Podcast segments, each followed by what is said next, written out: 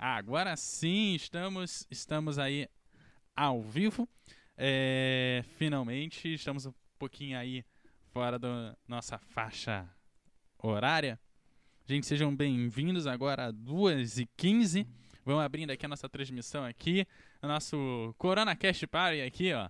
A nossa hashtag aqui para você que tá aí do outro lado. Por enquanto a gente tá indo só no áudio. Daqui a pouco o nosso, nosso vídeo aí, se Deus quiser, ele, é, ele dá o ar da graça. Gente, eu queria abrir aqui o nosso cast de hoje apresentando quem já está aqui na, na mesa. A gente vai ter várias pessoas passando pela nossa mesa durante o dia. Começar apresentando aqui o, o nosso Cássio Nascimento lá do Contra o Clique ou Clickcast, tanto faz. Isso aí, meu querido. Estamos tá aqui, mais também. uma vez. Opa, o Luke tá aqui também aí. Já já comecei entrando no convidado, hein, ó. Olha só, olá, olá todo mundo. Ó, Você é... tem assistindo agora? É, ó, temos aqui é, participa, é, queremos ver a participação de vocês Twitter, Facebook, Instagram, CoronaCast para a gente manda a foto pra gente que a gente vai adicionando o pessoal aí do Instagram que gosta de foto. Ô, Cássio, você gosta de foto? Ah, eu sou muito ruim pra esses negócios, cara. Não, não, sou, não sou muito de tirar foto, não. Você acha que chegar no hospital tem que tirar foto? Ó, eu acho que se tiver ali nos 45 do segundo tempo, tem que. Tem que... Foto pra lápide, né? É, exatamente, pra, pra sair bonito. Exatamente. Luke, você também é. É é dessas pessoas que chegam nos lugares e tira foto. Eu estou morrendo, mas está aqui minha foto com soro na veia. Às vezes, às vezes. Mas o negócio é que assim, eu tenho muita foto no meu celular, e se você olhar no Instagram, eu tenho tipo umas. Tipo, 1% das fotos que eu tiro, porque eu não, eu não gosto, tipo, eu odeio Instagram pra mim. A pior coisa que existe é Instagram, então eu não posto nada. Ô, louco, Luke, então você tira foto até umas horas?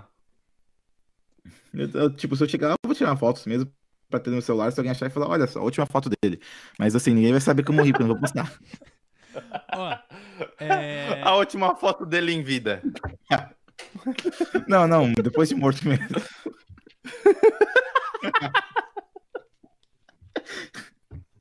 Olha, gente, lembrando as recomendações que vocês estão ouvindo aí nos noticiários todos, ficar em casa, não sair de casa, sair, se for sair somente para o estritamente necessário, tá? A gente já tá aí, gente contaminando aí de forma é, comunitária, né? Estão falando aí coisa comunitária.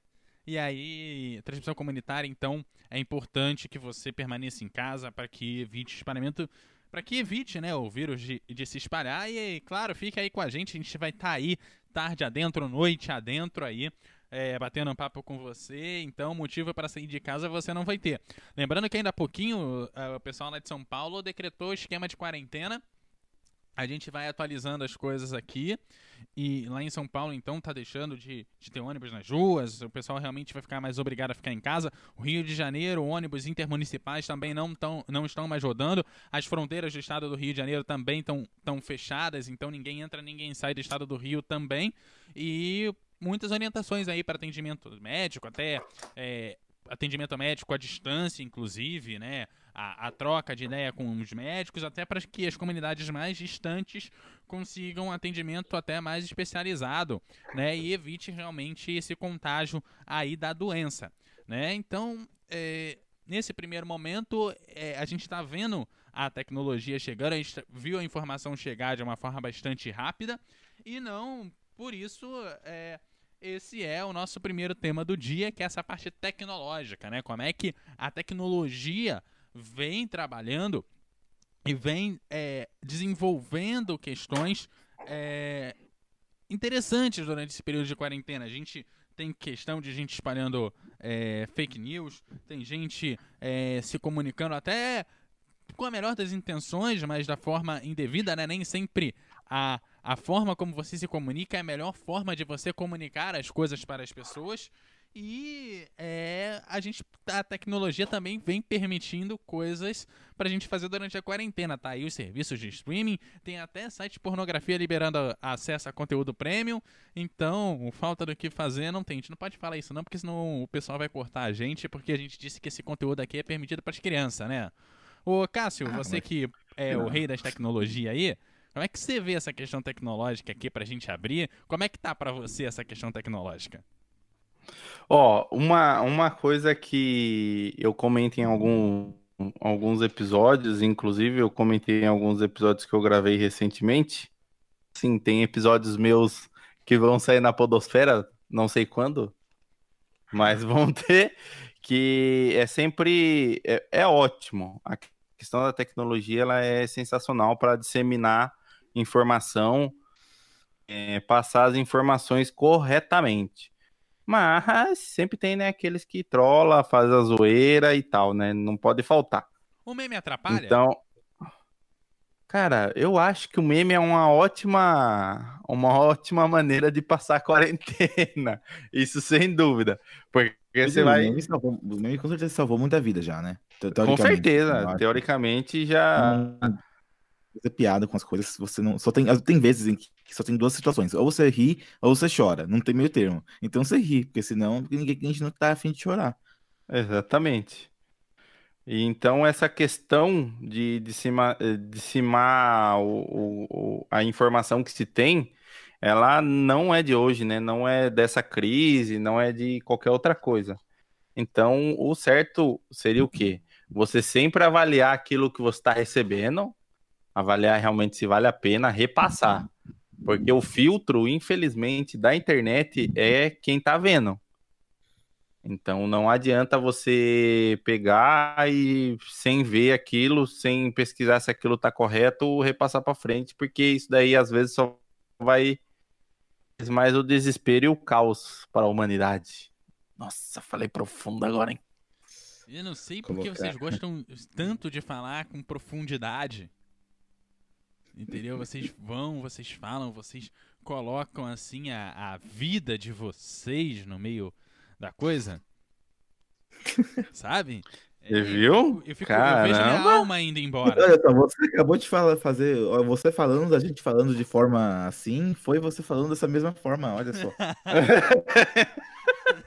Mas, nossa, que forma muito formada forma. de informações, formada de, de forma completamente formada, não é mesmo? Uma forma de bolo. Mas eu que eu falei assim, o, o meme, eu acho que salvou, já salvou muita vida. Eu acho que tem muita gente que não estaria viva hoje se não assistissem os memes. E parece uma coisa engraçada de falar, mas eu acho que de verdade é, tem situação que dá um medo, dá uma ansiedade como essa. E se você não fizer piada sobre. Porque tem gente que fala, é, ah, não, não pode fazer piada sobre isso aqui, porque isso aqui é sério. Mas se você, isso aqui é uma coisa que afeta todo mundo, então assim, cada um vê, cada um lida com isso do seu jeito, né? Então assim, isso eu vou sair gritando em pânico. Então se alguém, alguém, você está com medo do negócio, alguém veio para você e fala, olha só, mas é, você tá pensando, meu Deus do céu, o coronavírus e tudo tá acontecendo, você tá com medo, aí vem a Cardi B e fala, coronavirus! Aí você já cai no isso. é, é já cai duro no chão, né? Já tem um meme, já tem um meme oficial desse, dessa quarentena, por exemplo, que é a Cardi B. É interessante isso.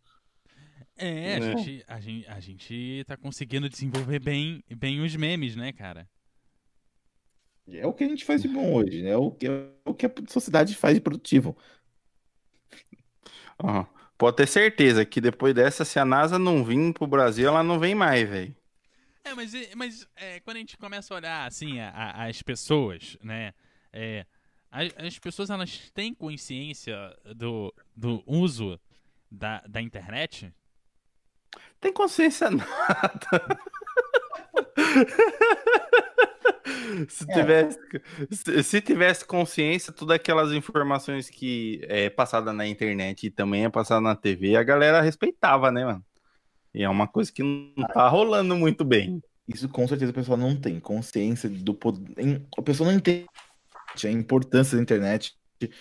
Tudo isso é feito, é muito subestimado. Então, assim, Eu acho que ambos os sentidos em que as pessoas falar riqueza por causa disso, disso, disso, estão subestimando o poder positivo da internet, mas também quando as pessoas estão usando a internet só para meme, só para alguma coisa assim, elas esquecem.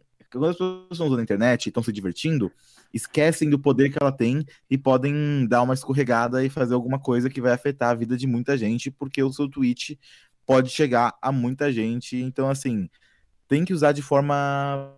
Tem, tem que tomar, tem que pensar antes de usar. O que complica um pouco, porque quando você está fazendo, usando algo só para diversão, é difícil você pensar. Por exemplo, um filme normalmente ponta que você é um durante o filme, você pensa mais depois, né? Se você ficar pensando, não, porque esse quadro foi feito com uma câmera tal, pelo que dá para ver, estraga o filme. Então, assim, tem que achar um, um, um balanço em que você consegue. É, pensa, você se diverte, mas você tem também que pensar antes de você fazer alguma coisa que vai afetar várias pessoas quando você usar a internet. O que você vai falar pode, pode machucar alguém, você tem que pensar nisso. Nossa, é. Mas, mas você acha que falta, na verdade, falta é, educação de linguagem para as pessoas? Porque, não sei, é, é, a gente vê, pelo menos eu que tô, tô, mais ligado à parte de cinema, como você falou e tal, é, essa questão de câmera, posição e tal, tudo bem, estraga o filme, mas é, as pessoas elas sabem ler essa linguagem de verdade? Porque eu não sei se as pessoas elas conseguem ler é, a, os memes e compreender os memes. Não sei se de repente a pessoa vai conseguir entender uma reportagem de jornal também. É, os mecanismos que estão ali envolvidos, como é que você conta aquela história, como é que você desenvolve essa linguagem. Então a minha questão é, as pessoas elas compreendem aquilo que elas estão recebendo, porque a impressão que eu tenho é que a maioria das pessoas não conseguem compreender aquilo que recebem, mesmo nos memes, assim. Eu sei que fui meio profundo ah. Talvez tenha uma semelhança com. Uma semelhança, o que faz sentido, porque tem uma semelhança como se faz. Você coloca num, num. Você coloca uma pessoa à direita da. da né, na câmera e tudo mais, coloca pessoa para direita e coloca um vestido vermelho nela e coloca tudo isso mais, porque isso significa que ela vai trair o personagem em outra cena. E tipo, você pensa, ah, ninguém, ninguém tá prestando atenção nisso. E é verdade. Se alguém parar e falar, poxa, tal, essa câmera foi usada tal lente para fazer tal coisa com a luz nesse lugar para dar esse efeito, o filme é ruim, porque ninguém tá prestando atenção no, na história. Então, a pessoa, mas mesmo assim, você ainda faz o filme todo bem trabalhadinho. Por quê? Porque você quer o sub, falar com o subconsciente da pessoa. Então, acho que às vezes, mesmo se as pessoas não entenderem o meme, tem muito meme que eu vejo que eu não entendo, mas eu rio. Eu, tem, tem algum sentido ali, mesmo que não, meu consciente não esteja entendendo, meu subconsciente tá tipo, tem humor aí, eu tô vendo aí. Então acho que eu, todo, eu diria que todo meme é válido. O nome disso, Luke, quando você vê o meme, não entende, mas é intelecto. O seu intelecto é tão avançado para aquele meme que o seu subconsciente entendeu, mas você não entendeu e por isso você riu, entendeu? Faz sentido. Muita inteligência ao mesmo tempo, aí colide os, é a hora que o tico teco começa a se bater, sabe? Uhum. Mas o a é, é mais ou menos isso aí. O meme, ele é ele pode ser aproveitado para espalhar fake news assim? Sim. Tudo tudo pode, pode ser pode ajudar para espalhar informação errada. Porque às vezes eu vejo um meme, ele trabalha com informação errada para gerar um humor. E eu vejo muito site indo e falando: não, isso aqui tá errado, isso aqui não tem nada a ver, isso foi uma piada da internet. Precisa explicar o meme para as pessoas ainda? E dois, cara, será que isso pode realmente ser trabalhado é, nesses momentos de tensão para espalhar uma fake news? Porque são duas coisas muito ligadas. Porque na verdade você está trabalhando com o mesmo efeito, só que são objetivos diferentes só. Acho que quando o meme mente sobre a realidade, ele não, eles mentem sobre uma coisa que as pessoas não acreditam mesmo. Então, por exemplo, é, as pessoas tá, tem uma notícia aí falando que, que em todos os jornais de vários que, que o, várias pessoas acreditam mesmo que o, sei lá, que o, o Lula matou o Eduardo Bolsonaro. Nisso. E aí você faz um meme falando que ele matou, matou o Eduardo Bolsonaro. Bolsonaro. Aí fica ruim, porque. Opa. Mas aí fica ruim porque você tá fazendo. Você tá mentindo com algo que as pessoas acreditam. Então, por isso que eu falei, tudo que você faz na internet tem que pensar antes. Fala, pô, é tão absurdo que as pessoas não vão acreditar, não acreditam, não é uma pessoa que as pessoas, uma coisa que as pessoas já acreditam, que já tem gente falando, então dá para brincar.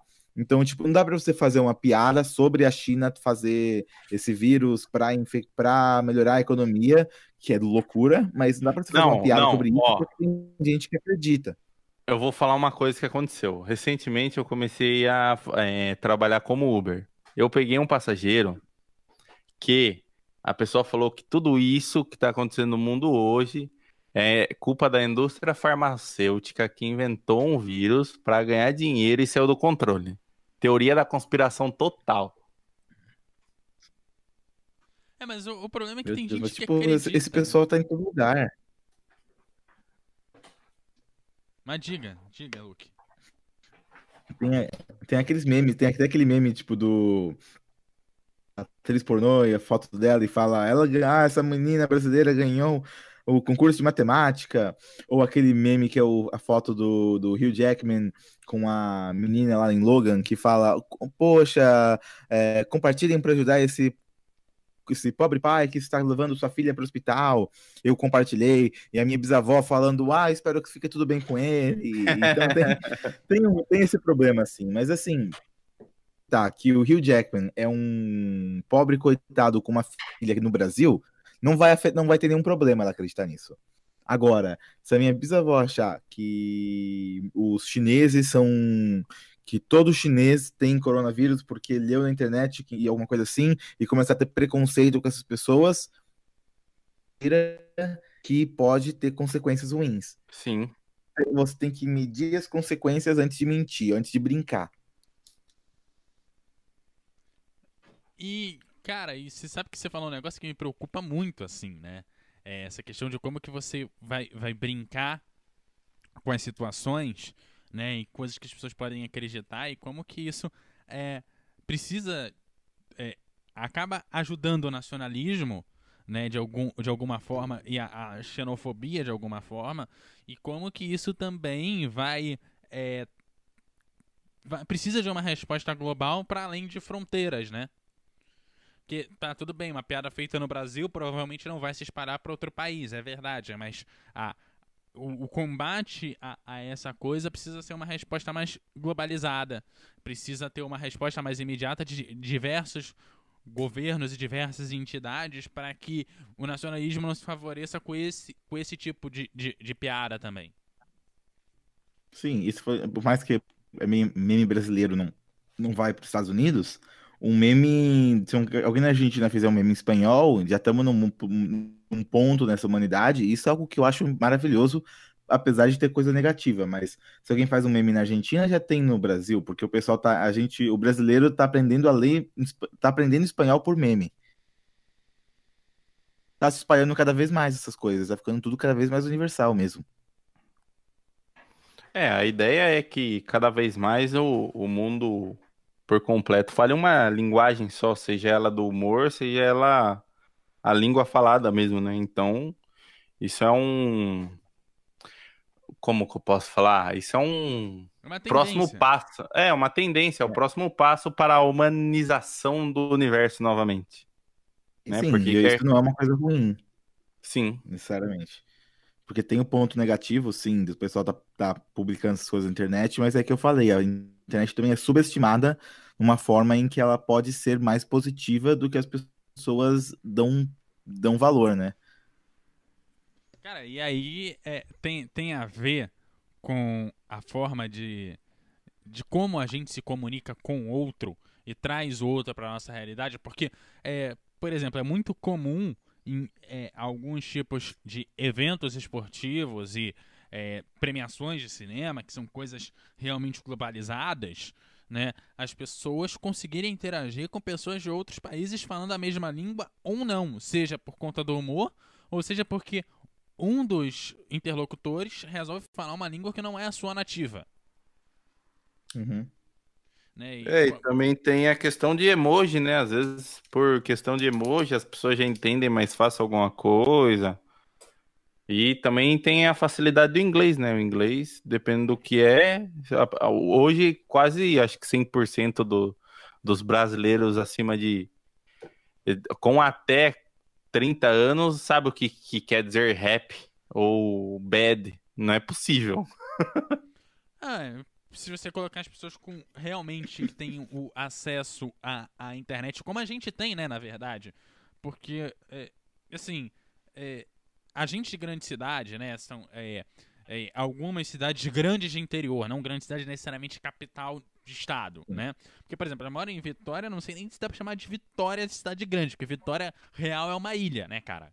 Né? Mas é, dá pra, Vila Velha dá pra chamar de cidade grande, uma cidade que tem quase um milhão de, de moradores, é uma cidade grande, né?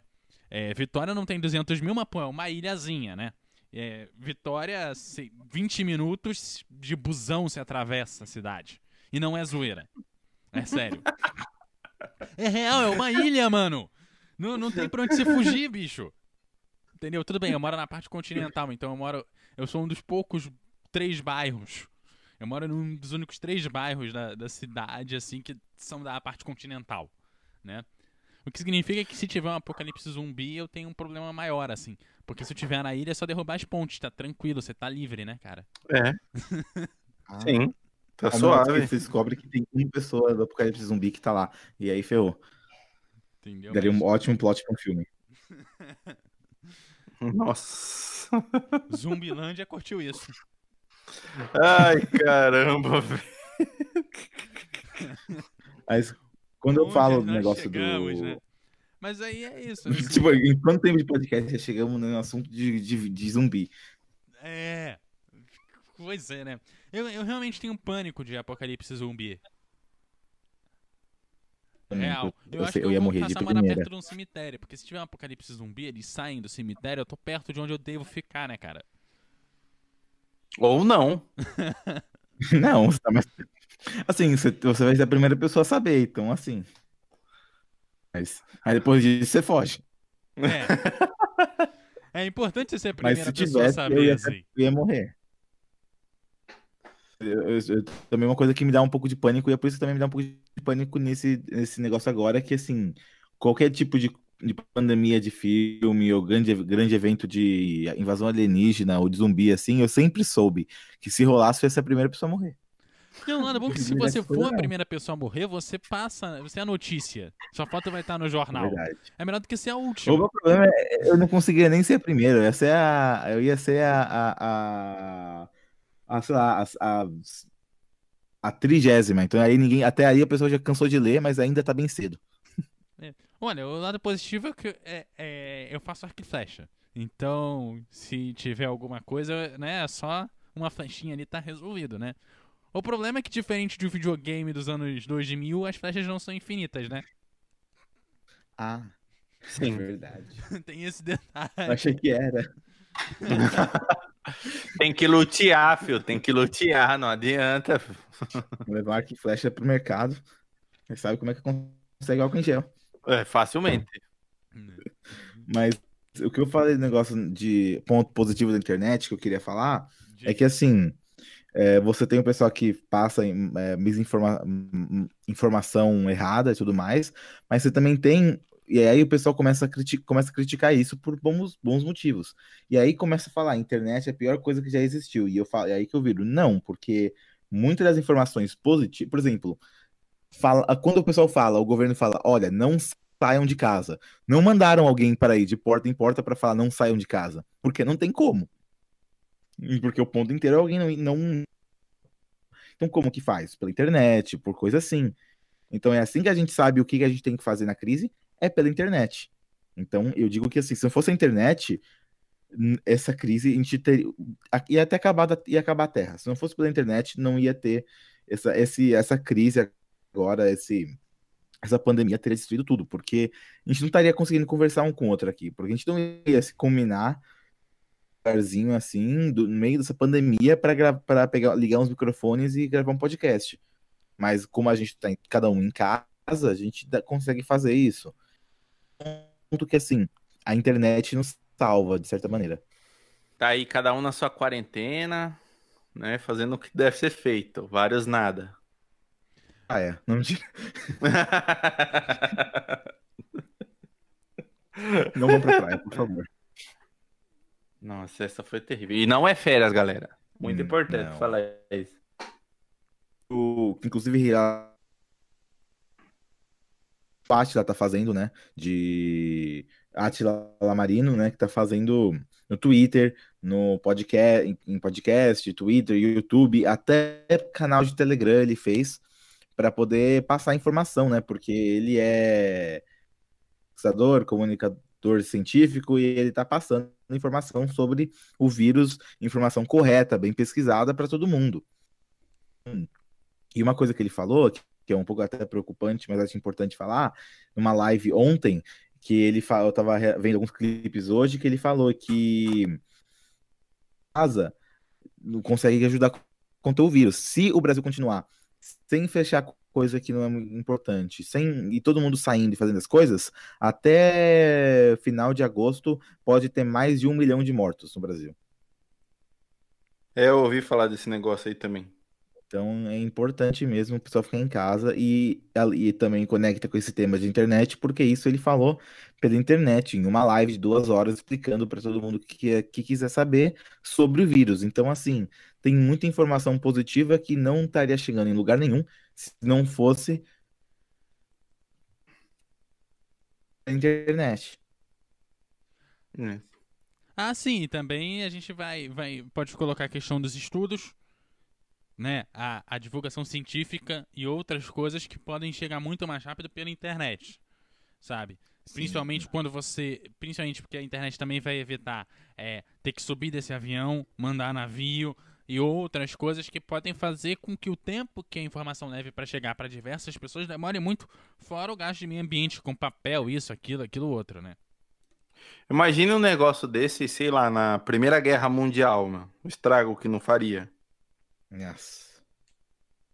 É, esse negócio, se bobear, esse negócio foi. Isso que eu tava falando também aí, para falar mais tarde, não tem nada a ver com tecnologia, mas assim, o ponto positivo, a única coisa positiva de toda essa pandemia, de toda essa coisa louca, todos esses, esses problemas, que de certa forma é a primeira coisa que consegue para uma um mundo inteiro em uma unir o mundo inteiro com um propósito só, né? Então, assim, não rola guerra agora, porque tá todo mundo focado em sobreviver.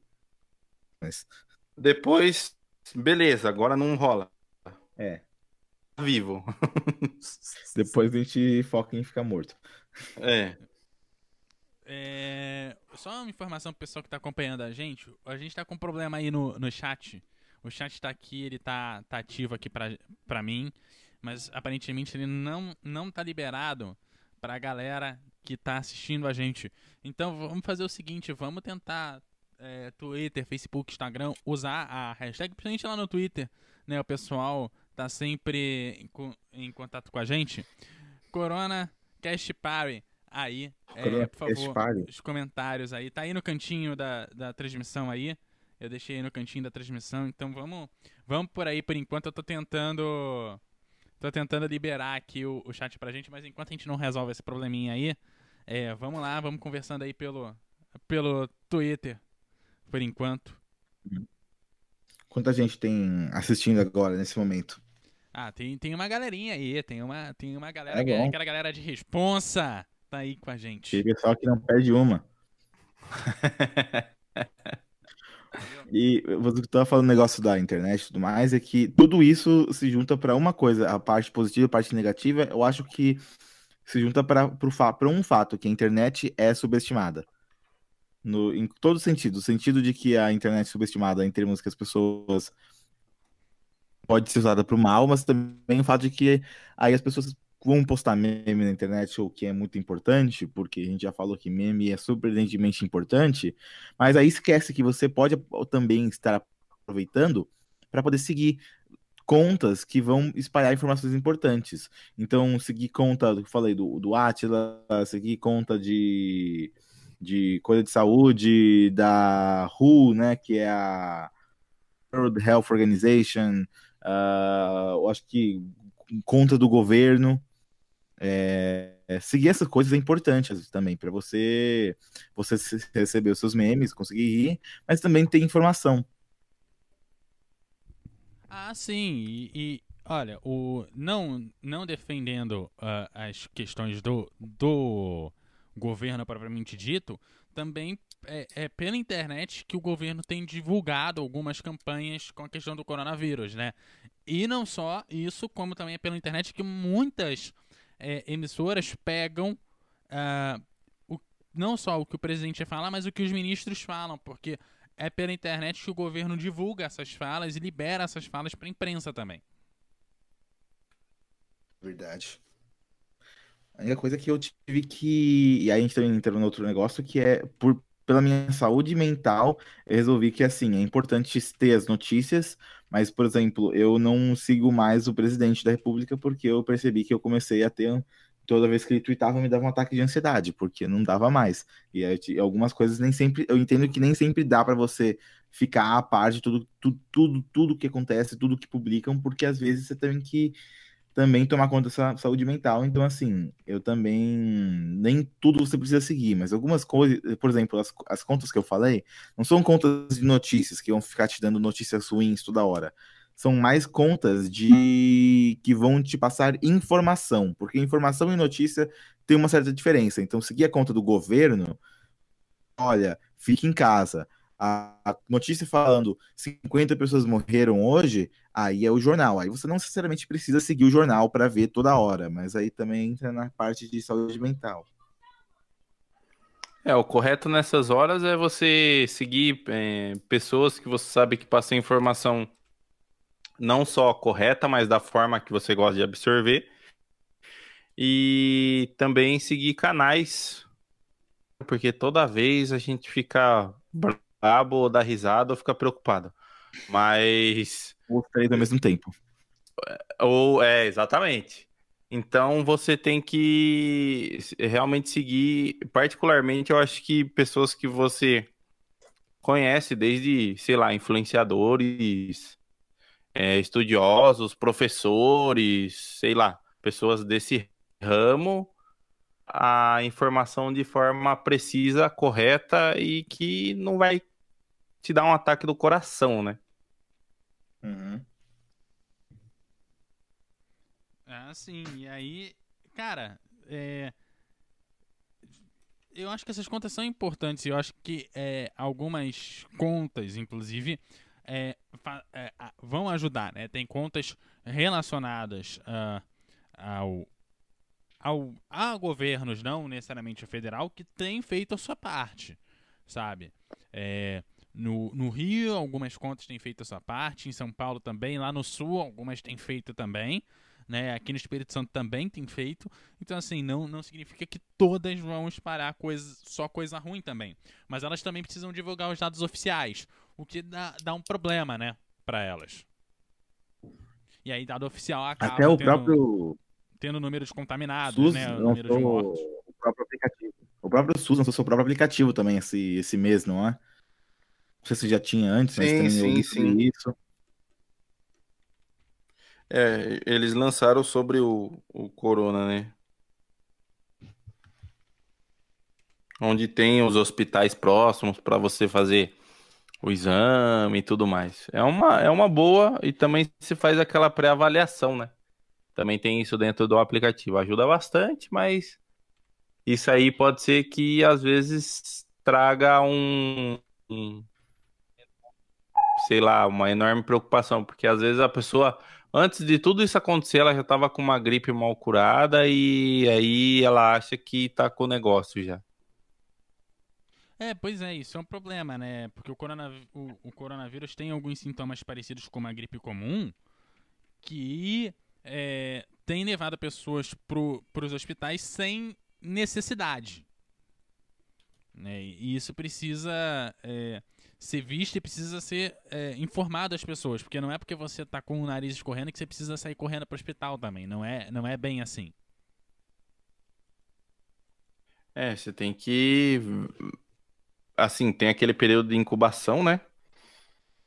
E com isso você vai vai ver, ah, eu as informações que o próprio aplicativo lá dá, que ele faz aquele pré pré-atendimento, né, aquele pré-teste, são são você as, muitas vezes não presta atenção antes de sair. E quando você presta atenção e sai é, para para fazer o teste e tudo mais, é uma coisa mais assertiva do que desesperadora, né? Acho que seria essa palavra correta na minha visão. Porque se você tá saindo, fez o teste lá de qualquer jeito e, e deu que você tem que ir a um hospital e tudo mais, você pelo menos tem ali o seu meio de, de informação correto que não vai te, te dar um baque, né? Então, se você prestou atenção enquanto você estava fazendo ali o pré-teste e tudo mais, quando você chega até o hospital mais próximo, que tem o teste realmente para você fazer, você não dá com os pés pelas mãos, né? Porque, uhum. a, pelo menos aqui na minha cidade, né? Tem muitos, teve, né? Muitos casos de pessoas que, é, pelas informações que elas receberam na TV, da febre, da coriza, já foram pro hospital achando que era isso. E chegaram lá, não era nada do tipo, entendeu? Ó, só informando, daqui a pouquinho o Rafael Souza do Tricotando tá chegando aqui para falar com a gente. E já, já aproveitando que a gente tá aqui falando dessas questões dos hospitais, dos hospitais e das pessoas chegando aos hospitais, eu quero saber de vocês o seguinte: é, até que a, qual o, o limite é, assim, o, como é que a gente leva é, essa informação correta para as pessoas sem fazer esse tipo de, de alarde também, porque a gente vê número de mortos, número de pessoas contaminadas, é, número de não sei o que. Ah, mas aí isso preocupa as pessoas e a gente diz, tá, mas você também não pode ir para o hospital. Como é que a gente balanceia isso? Assim, o que eu digo é que dependendo da pessoa, você tem que fazer alarde. Porque para quem já sabe das coisas, tem que passar informações de forma é, você não precisa falar necessariamente de, ah, a gente tá morrendo, a gente tá isso aqui. Quando a pessoa já sabe que é, que é preocupante, você tem que passar mais a informação direta. Mas tem gente, tem muita gente ainda no Brasil, principalmente, que acha ainda que é só uma gripe, hein? E acha que não é nada. E esse pessoal, você tem que passar a informação que alarde, que deixa preocupado mesmo, porque assim, eles não estão nada preocupados. Então, nem que a pessoa entre em pânico, tem que tem, é melhor a pessoa entrar em pânico do que pelo menos a pessoa achar que é só uma gripe. Tem vídeo hoje, que eu vi hoje, de um pessoal que tá na rua falando: Ah, você gosta de coronavírus, vamos passar coronavírus pra todo mundo. Tipo, falo brincando, mas assim, vão passar coronavírus pra todo mundo, porque estão na rua, andando, em passear. Isso não vai ajudar em nada. Então tem que ter uma. Olha, se ninguém. se Que é a verdade, olha, se vocês continuarem saindo de casa e tudo mais, antes de. Vai ter um milhão de mortos no Brasil. Pra caramba, na Itália tiveram que levar corpos para cremar, porque não tinha onde, onde enterrar. Então, quando a pessoa tá com. Tem que passar essa informação que choca quando o pessoal não acredita. Porque o único modo de fazer eles acreditarem. Agora, quando o pessoal já acredita e tudo mais, aí sim você tem que dar, passar a informação de forma que você falando, olha, coisas porque uh, as coisas estão melhorando, porque as coisas vão melhorar se você fizer isso. Falando, olha, vai tudo melhorar. Não falando as coisas estão ruins, mas só falando, fazendo essas coisas, as coisas vão melhorar. Então, acho que falando de uma forma positiva, falando de melhora em vez de situação ruim no momento, você consegue dar uma, um mindset mais positivo para as pessoas. Mas eu ainda acho que isso é quem já se importa. Para quem não se importa, tem que fazer alarde mesmo. Nossa, isso é complicado. A galera não, não, não se importar é uma coisa muito complicada. Olha, falando em, em, quem se importa, olha só. Passaram aqui informação pra gente lá no Twitter, lá pela hashtag CoronaCastPare aí, a galera vai participando aí com a gente. Né? Parece uhum. que tem alguns médicos que estão disponibilizando, respondendo dúvidas pelo Facebook de forma gratuita, até para evitar que as pessoas cheguem aos hospitais e dê uma aliviada no, no sistema é, de saúde, né? Sim, é, pelo que eu sei, tem bastante é, profissionais, principalmente da saúde, sites e tudo mais que estão dando consultoria gratuita para é, se a pessoa tiver algum tipo de, de sintoma e tudo mais, não, não criar o alarde, né, de sair do seu lar, às vezes 100%, tá ali bem, e chegar lá e É, pelo que eu sei, tem parte de psicólogo, tem médicos mesmo, tem terapeutas, tem tem, tem, vários tudo, né? profissionais, né? é, tem bastante coisa é, disponível, até mesmo na, na internet, porque assim, é, um exemplo, pessoas que assim como eu não são tão comuns e não tem televisão na sua casa. O que acontece? É, a grande maioria da, das TVs fechadas, né, do, dos planos de assinatura, eles é, deixaram alguns canais abertos para a pessoa assistir. Não vou uhum. falar quais são, posso até falar isso depois em off, porque eu não estou ganhando nada, mas tem, tem desses dessas dessas provedoras de canais fechados, né, de TV por assinatura, que elas têm esses mesmos canais nos seus sites e estão livres, estão abertos ali também no site. Então você não precisa necessariamente é, ter uma TV, ter vários equipamentos para conseguir ter a informação que às vezes a, a TV fechada tem, ou conseguir é, até mesmo, sei lá, uma ir até o seu psicólogo de costume, você pode fazer fazer reunião de trabalho. Eu vi ontem mesmo, mano, a galera fazendo vídeo chamada do no Skype do do da, do Happy Hour, manja, tipo, você consegue fazer tudo. Happy Hour online. Então, através da, da internet aí, você tem muita a informação, você consegue transmitir e receber muita informação ao mesmo tempo. Mas você tem que saber filtrar e saber o que é para você também.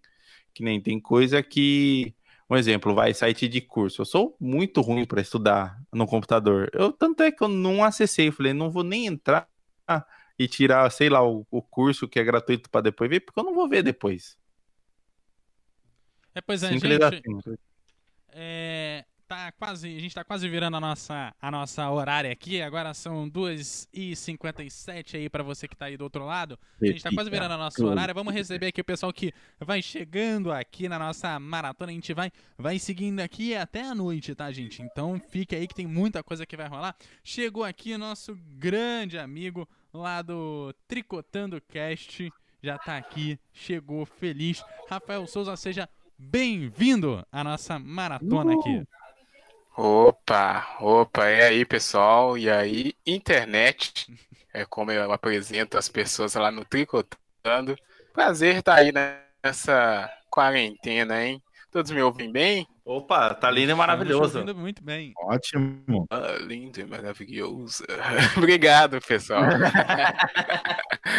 Tamo aí. E também chegou aqui na nossa live o Sandro lá do Debate Tech né, que fala também de tecnologia. Então, mais um para somar nessa parte tecnológica aí com a gente. E aí, Sandro, tudo bem com você? Seja bem-vindo à nossa maratona. E aí, galera, beleza? Bom, Sandro, e aí, como é que você vê a tecnologia é. em tempos de coronavírus? O cara tava falando aí do, das operadoras, eu adorei essa ideia, né, que eu, como eu receptor aquele livre, aí eu nunca assinei o um plano que era para não perder esse, o, os canal de graça. Nossa, isso é muito bom, né, cara? A gente poder. Pô, é. a, a sensação, a, a, a maior brisa do brasileiro é o quê? Que ele tá tendo tudo isso de graça agora. E depois, quando tudo isso passar, como é que vai ser? É. Como é que ele vai se habituar a não ter mais tudo que ele tem agora? Ah, o bagulho vai ficar louco, hein?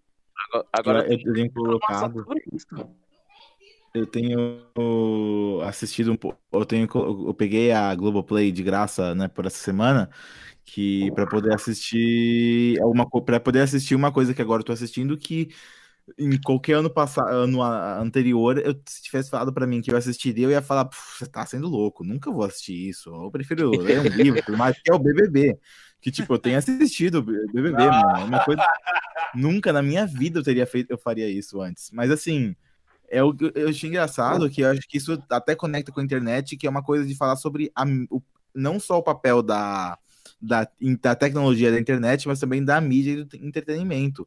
Que assim, esse BBB, se não me engano, pelo, é, é um talvez o mais popular de todos os tempos. E todo mundo, muita gente que eu vejo comentando sobre BBB no Twitter, é gente que antigamente já ouvi falando: ai, nunca vou assistir a BBB na minha vida, prefiro ir ler um livro, e agora tá assistindo. E eu, inclusive, nunca assistiria, mas agora assistindo um lugar onde tem pessoas que ainda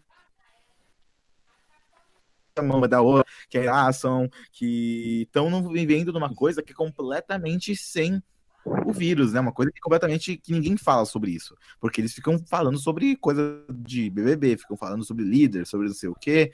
E é interessante você poder ver um lugar que você ficar assistindo e se alienar um pouco tirar um, sair um pouco desse negócio da internet de, de notícia e pegar um pouco de entretenimento. Isso, uma série de TV, uma coisa ou outra, que é para você esquecer por alguns minutos do que está acontecendo lá fora e poder acalmar. E eles são as pessoas mais seguras desse planeta. Afinal Total... de contas, eles é. estão em quarentena desde antes do vírus. falando, né? Quando saiu o Pyong na semana passada, falaram, ó, saiu de uma quarentena para ir para outra. Agora tem só um negócio errado aí nessa, nessa questão dos canais. É porque ficou faltando três canais aí para ser liberado, que eu não preciso dizer, mas são aqueles últimos lá da lista. E acho que se eles tivessem liberados, ninguém ia falar de corona.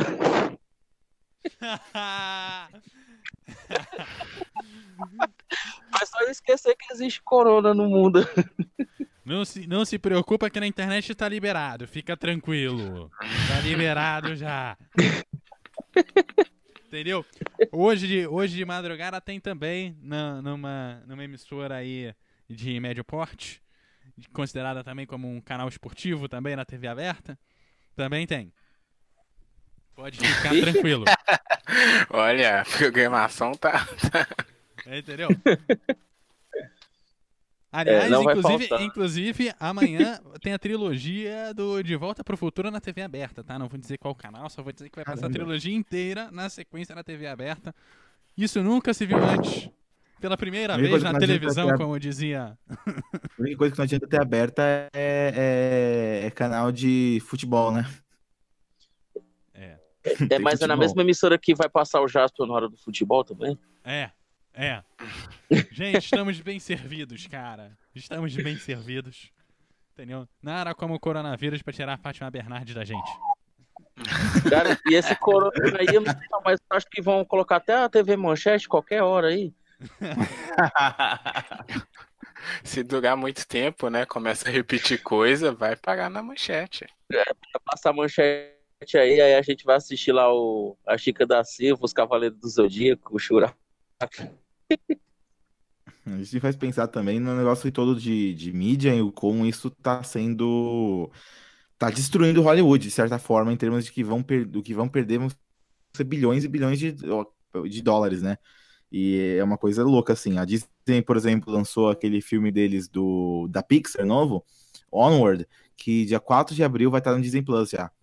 Mês passado, metade do mês passado, acho, e já vai estar no Disney Plus, porque, obviamente, saiu o filme e aconteceu isso, ninguém foi assistir o filme, por motivos óbvios. É. E agora, mas, aqui, assim, colocar um filme desses com todo esse marketing num serviço de streaming é perder dinheiro, querendo ou não. Então, assim.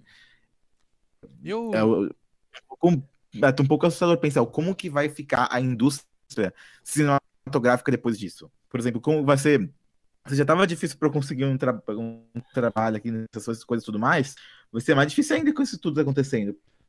Não vai querer contratar muita gente nova para coisas assim, sendo que estão perdendo tanto dinheiro, porque eu acho que é uma das indústrias que mais perdem dinheiro com isso é a indústria de coisa de filme, né? coisa né? de, de, entretenimento, porque também inclui os parques da Disney, que pela primeira vez na história, todos os parques da Disney no mundo estavam fechados ao mesmo tempo. Os únicos que reabriram agora numa, de uma forma meio aos poucos estão reabrindo são os da Ásia. Unidos tá, nunca fechou por tanto tempo, nem com furacão fecha. Por mais de um. Até quando tem furacão, eles fecham no dia do furacão e no dia seguinte anterior tá aberto. Fecharam totalmente os parques na época em que mais daria dinheiro. Parques como a Disney e Universal conseguem ficar, conseguem de boas, mas um parque como parques menores não, não vão conseguir. Muita gente, isso vai ser realmente uma recessão incrível, uma, gigante no, É, pois é, e, é, eu eu tenho, tenho um professor que produz cinema nacional. Não sei, não sei se isso é, pode ser considerado uma coisa boa, né? Mas ele, ele diz o seguinte: a gente que é brasileiro, né? O nosso medo é marcar uma estreia e ter um filme da Pixar, um Frozen da vida. Que, uhum. é. bicho, você tá ferrado, teu filme é. não vai dar bilheteria, né? E eu acho que é a primeira vez que a gente tá vendo alguma coisa fazer isso com o cinema americano, né? Porque o cinema americano fez isso para os cinemas de qualquer país. Sim. Sabe? E, na verdade, é, é um risco que você corre porque você marca a tua data de estreia dois anos antes da estreia dele. Às vezes até mais. Uhum. Às vezes você começa a filmar um filme com a data de estreia já. Né? Que é o ideal. É, já né? tem a, pro... a, a projeção Não, de quando é que vai ficar pronto, né? E aí. É, os é... filmes de 2020 vão sair em 2020. 2020 vão sair em 2021. Os filmes de 2021 vão sair em 2022. Uhum. Os fãs da Marvel devem estar tudo pirando aí, né? Ah, sim. O, o, o Furiosos já foi colocado uma data específica de 2021 para ser lançado. Ia ser lançado, se eu não me engano, acho que em setembro desse ano. Ia ser, tipo, mais tarde do ano. Mesmo assim, eles já cancelaram e já colocaram uma outra data ano que vem. Então, é muito, muito filme desse ano vá para ano que vem. Esse seja um ano do limbo dos filmes. O pessoal tava até zoando, né? Que a disputa do Oscar vai ficar entre Árvores de Rapina e Sonic. tá aí, ó, falaram tão Porque foi o que conseguiu, né? Eu, na verdade, eu tinha, eu ia dirigir o primeiro curta da minha. O primeiro curta, eu tava super animado, com tava toda a pré-produção tudo mais. Na, eu ia dirigir meu primeiro curta, tava super animado e foi cancelado, porque a, e a gente ia gravar essa semana agora. Oh. Pois é, é. A, ainda bem que o meu tá pronto. Graças É, o meu tá só no papel. O meu tá filmado, agora eu tô preocupado é com a pós-produção. que não, isso não tá pronto. É. O bom disso é que dá pra fazer mais online, essa parte de pós-produção. Eu tô fazendo tanta. Eu tenho tanta pré-produção no negócio que, como, só que como é da aula e não fui eu que escrevi, é um negócio que nunca vai sair. Mas assim, então, pré-produção, porque é o que tem pra fazer. É, quando já tá feito ainda dá pra dar um jeito, mas quando ainda é pra filmar é mais complicado. É. Eu ainda tô escrevendo, então tá de boa. É, agora o que não vai faltar é tempo, né? Eu tava ouvindo vocês falando aí do, do coisas de cinema, entretenimento. É interessante que essa, esse mercado ele vai ter que pensar, né? A gente não sabe quanto tempo vai ter, mas o Lucas falou sobre talvez a, essa indústria cinematográfica vai ser uma das que mais perdem, eu vou lembrar aqui o nosso amado e odiado soccer, futebol, que tá aí desesperado, né, cara? Não sabe o que, vai acontecer. Não, Ontem as eles. categorias de automobilismo, as categorias Exatamente. de tênis, e aí você põe todo É, eu coloco meio. o futebol porque o futebol é, o, é o grande, a grande paixão do mundo, dizem, né? E é o que você paga 2 milhões de reais pro, pro cara só entrar em campo, às vezes nem, nem joga bem, né? é, e essa é uma das coisas. Ontem, o último campeonato que estava rolando aqui no Brasil, amazonense, foi parado porque o pessoal lá não queria parar. E isso também vai muito naquela do, da teimosia né, do cidadão brasileiro médio que ainda está duvidando da gravidade da situação. Né? Mas olha, fiquem tranquilos que hoje tem campeonato russo só jogão de bola, tá? Então, estamos aí, campeonato russo aí, tamo junto. Nessa onda de campanha aí de coisas para passar, eu vi também no Twitter o pessoal falando: ah, reprisa a Copa de 94 quando o Brasil era bom. o pessoal ficou nisso daí. As, as próprias Olimpíadas são esse ano, né? Pois é, as, as Olimpíadas, Olimpíadas mais ah, preocupa. Pois é, preocupa. Porque é... até a segunda ordem ainda tá tá com a data, né? Mas aí eles estão naquela, né? Porque como é do lado lá da China.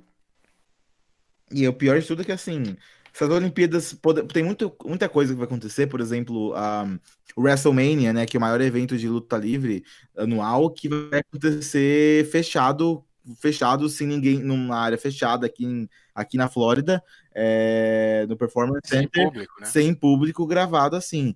Agora, uma coisa com Cara, as Olimpíadas, não tem que fazer não. isso, porque, querendo ou não, é muita gente do mundo inteiro vindo para competir. Não, muita gente interagindo uma com a outra. As Olimpíadas é, é, é, o esporte que mais reúne profissionais de imprensa, acima inclusive da Copa do Mundo. É o que reúne é. uma quantidade de profissionais envolvidos para é, fazer o evento acontecer, desde voluntário até câmera, é, operador de VT, e aí você vai por toda a parte de transmissão de TV, né? É, das Olimpíadas, né? Que é que joga para todas as outras emissoras e a maior quantidade de atletas também, né? É, a Universiada é, de verão, né? Que são jogos de inverno, né? É, foi ano passado, né? Esse eu não, ano que vem tem de inverno e a Universiada que vai ser no ano que vem, o pessoal já está querendo adiar um ano. Uhum. É, porque depende das Olimpíadas, né? O que, que vai acontecer, como você disse. E não tem é, como saber, né? Mas é provável que vai adiar, porque eu estava ouvindo. Fica a dica aqui, né? Excelente podcast das vibradoras aí. É, como influi também na preparação, né? Era para a galera, os atletas, estarem em ponto de bala já, né? Para as Olimpíadas agora, faltando pouco tempo. Mas está tudo suspenso, então eles estão meio que esperando e vai chegar se ocorrer na mesma data, eles não vão chegar no ápice da performance Jogos Olímpicos, né? Uhum. Eu sei que sobre o WrestleMania aí, o certo mesmo era eles cancelarem, porque eu assisti ao, essa semana o, o SmackDown, e é, é, muito triste aquele negócio sem ninguém, só os caras mesmo lutando. É, não é a mesma coisa. Fora isso. Que... É, é, um pouco awkward mesmo, ver o pessoal yeah, né? Mas aí, aí, então eu quero saber. O pessoal tá acostumado ainda. E o Wesley Mania é um deles, né? Que é o, é tipo o Oscar do, da, da WWE lá, é o Wesley Mania. Quando eles conversam com o outro, né? Eles dão aquela pausa pro, pra, pra ter o barulho do público, só que dá aquela pausa e tem silêncio. Fica meio estranho. Até quando tem talk show, os poucos que tiveram sem, é, sem público público, você vê que quando o pessoal faz piada, eles ainda têm costume de dar uma pausa para as risadas. Só que não tem ninguém para rir. É meio estranho, né? Porque você também tem que dar pausa pra pessoa que tá em casa rir da sua piada. É, é só que aí fica... Você, a pausa ela precisa existir para pessoa que tá em casa rir, não perder a próxima piada, mas também não tem ninguém para rir com ela, né? E fica meio estranho, né? Rir sozinho é muito estranho. Outro, Outro momento uhum. estranho ainda nos Jogos Olímpicos foi que já a tocha, né, já tá rodando, só que tá rodando sem ninguém assistir. Olha que, que sem é. graça, né? A tocha andando tá pra no meio da rua, né? É. Ainda não, tá, não tem, tem gente, eu não vi essa parte, mas não tem gente carregando a tocha. Exatamente. Né? Tá levada, por, levada de carro. Não tem ah. graça, cara. Eu carreguei a tocha. Não, não, ninguém. Acho que foi na Suíça que o cara. Le... Não, acho que foi na Suíça, foi nos Estados Unidos, o cara levou o cachorro para passear de drone, ele ficou sentado lá na janela e, e aí o cachorro andando na rua com o drone segurando a coleira. País desenvolvido é outro rolê, né? Uhum.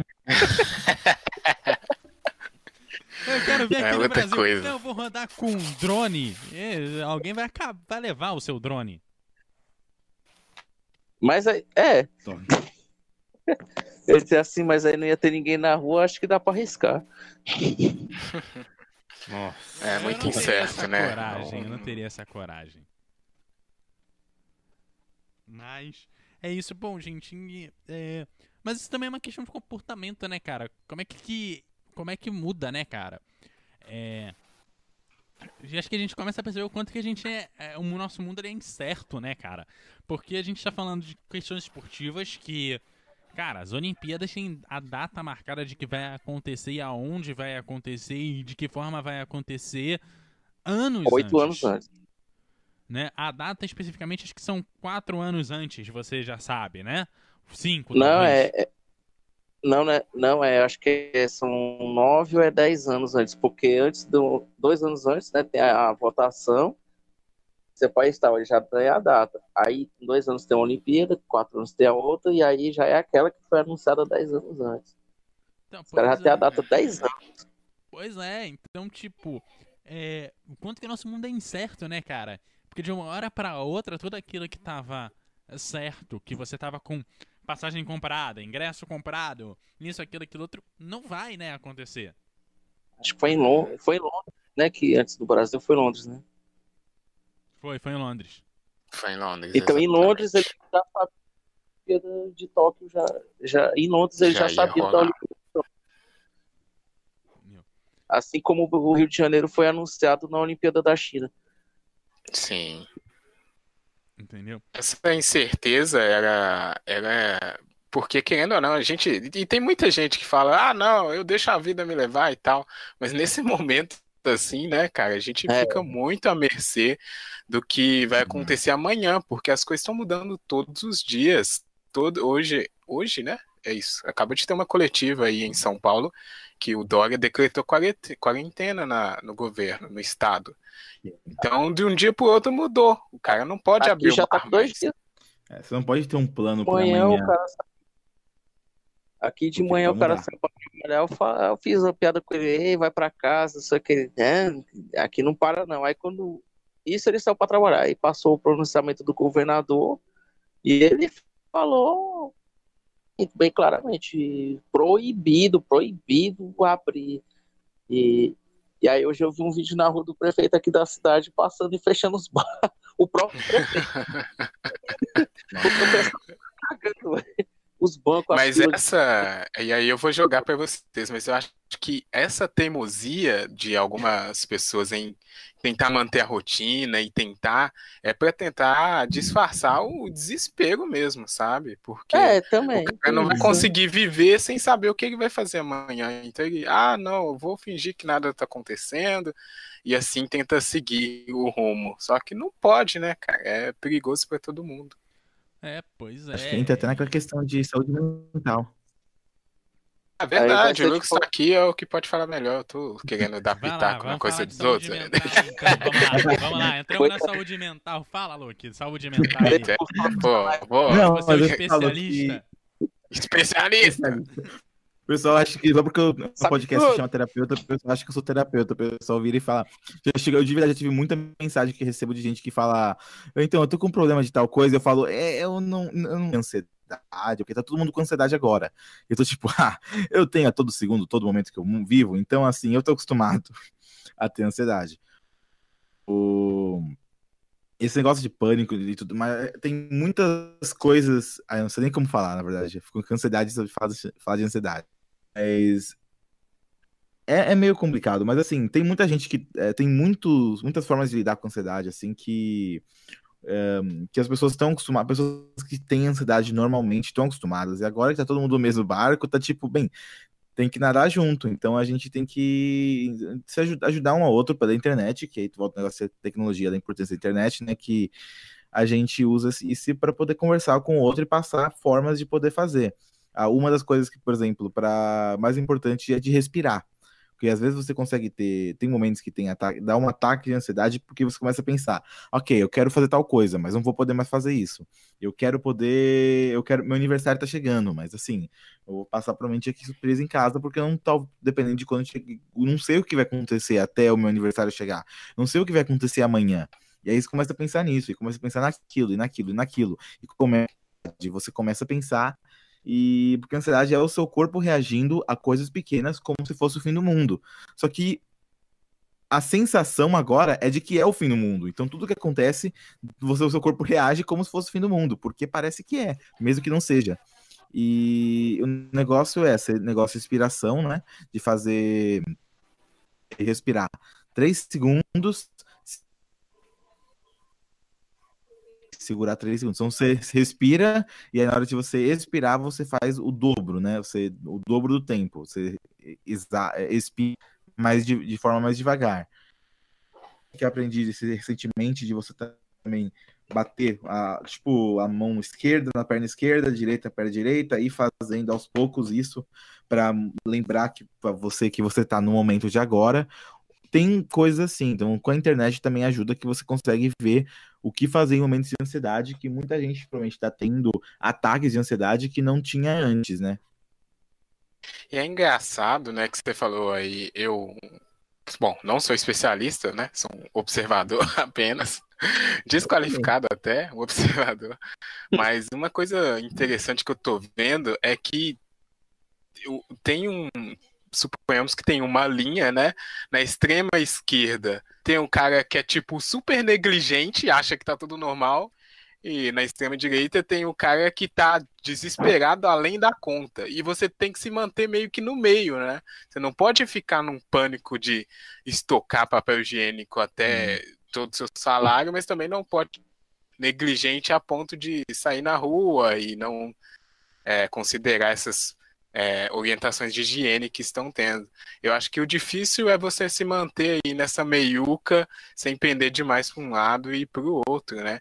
E engraçado também o pessoal do Twitter, que, bom, vou, sem querer xingar os pessoal do Twitter, porque eu tô lá, mas o pessoal que clamava tanto um fim do mundo, né? Cadê Meteora? Não sei o quê.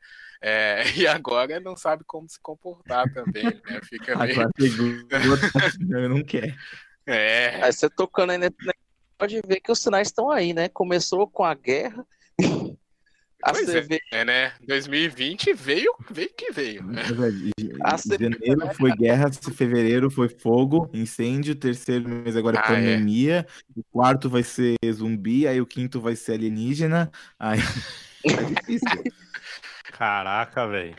Aí você falou aí do, do pessoal do Twitter que fica pedindo as coisas, né? O Teve aí mês passado aquela história da cerveja lá em Minas. Opa, é aqui, é nós, tá é nós, vai. Aí, aí o pessoal fica, ah, eu vou beber até morrer, vou beber até morrer. Aí apareceu a oportunidade, o pessoal aí tudo xingando, né? A cerveja tá matando aqui, não queria beber até morrer, porra. não sabe o que quer. Essa aqui é a famosa Belo Horizontina. É, o pessoal aqui, alguns enfim, é, o pessoal não sabe, é verdade, é complicado, né? Ele quer beber Aí, até morrer, mas ele quer beber o máximo o suficiente. É porque eu acho que só dá pra beber uma garrafa e morre. Umas 30.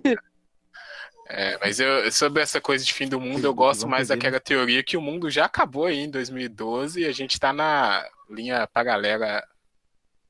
Olha. Ah, mas se for falar em fim de mundo, o fim do mundo o mundo começou a acabar em 2000, né? Vamos falar em fim de mundo. O mundo começou a acabar um quando mais. começou, né? que foi a primeira vez que falaram em fim de mundo, não, que, que aí teve o bug do milênio, né? Ah, o mundo vai acabar e não sei o quê, pare as máquinas lá. Aí quando virou o ano, aí fizeram até uma Matrix é que lá que a máquina ia matar e escravizar a humanidade. O bom da teoria do mundo até 99. 2000 o bom da teoria do mundo ter acabado em 2000 quer dizer que eu nasci depois do mundo já ter acabado.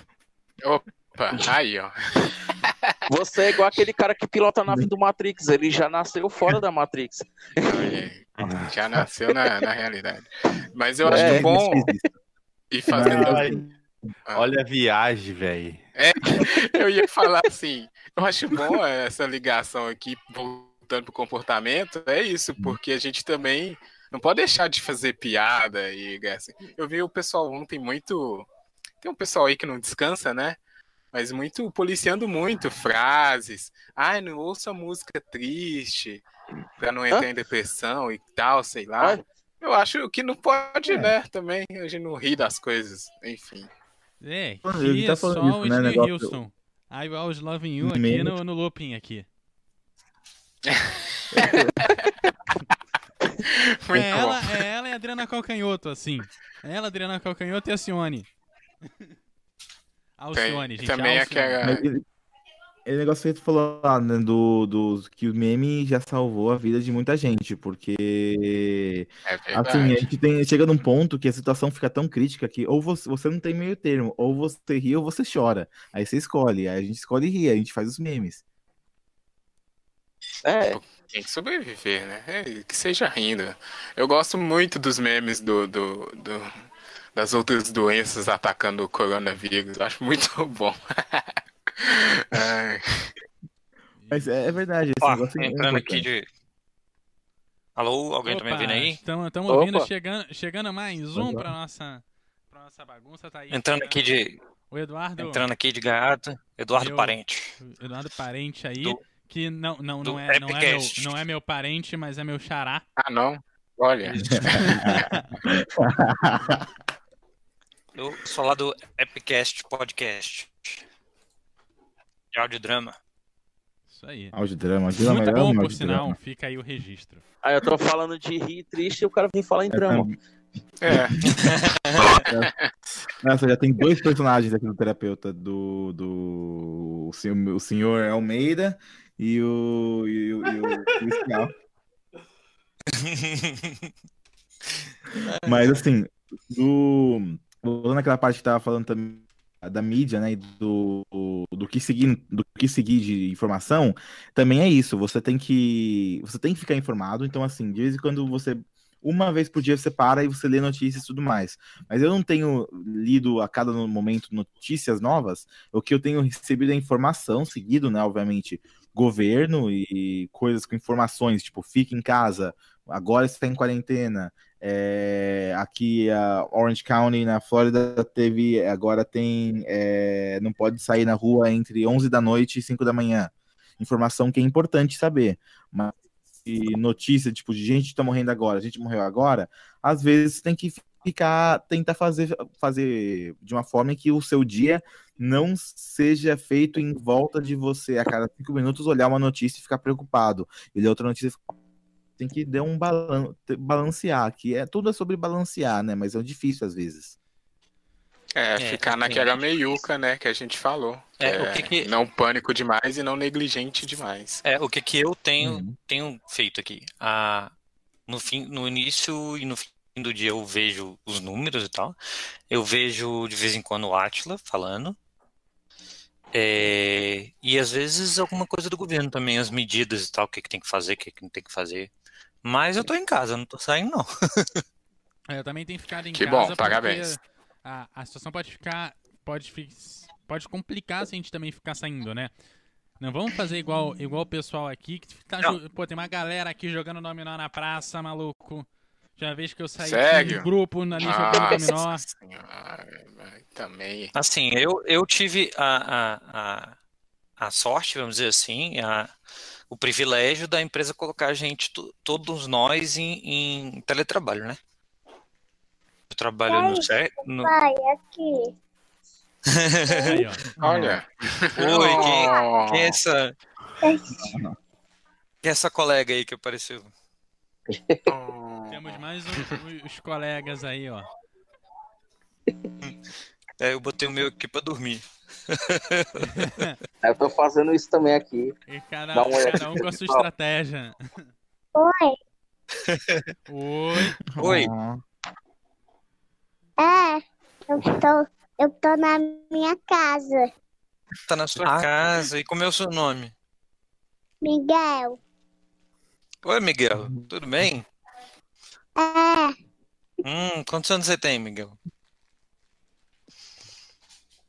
Quatro. Quatro? Caramba. É. Quantos anos? Quatro. ah, tem muitos anos, é muito velho já. É. Nossa, se ele com quatro anos já tá falando que é velho, né? Não sou mais bebê. Ah, não, não é não. Não é mais um bebê, não. Não, olha, é até podcast. Certo já. É. Ai, que fofo. Aí não tá querendo de dormir, bom? aí tá aqui deitado aqui do meu lado. É. Ah, então tá certo. Tchau. Tchau. Tchau. Tchau. Meu Deus do céu. Olha, gente, depois, olha, às três e meia vai, vai saindo essa fofura aqui na, na, nossa, na nossa porta, aqui no nosso bate-papo.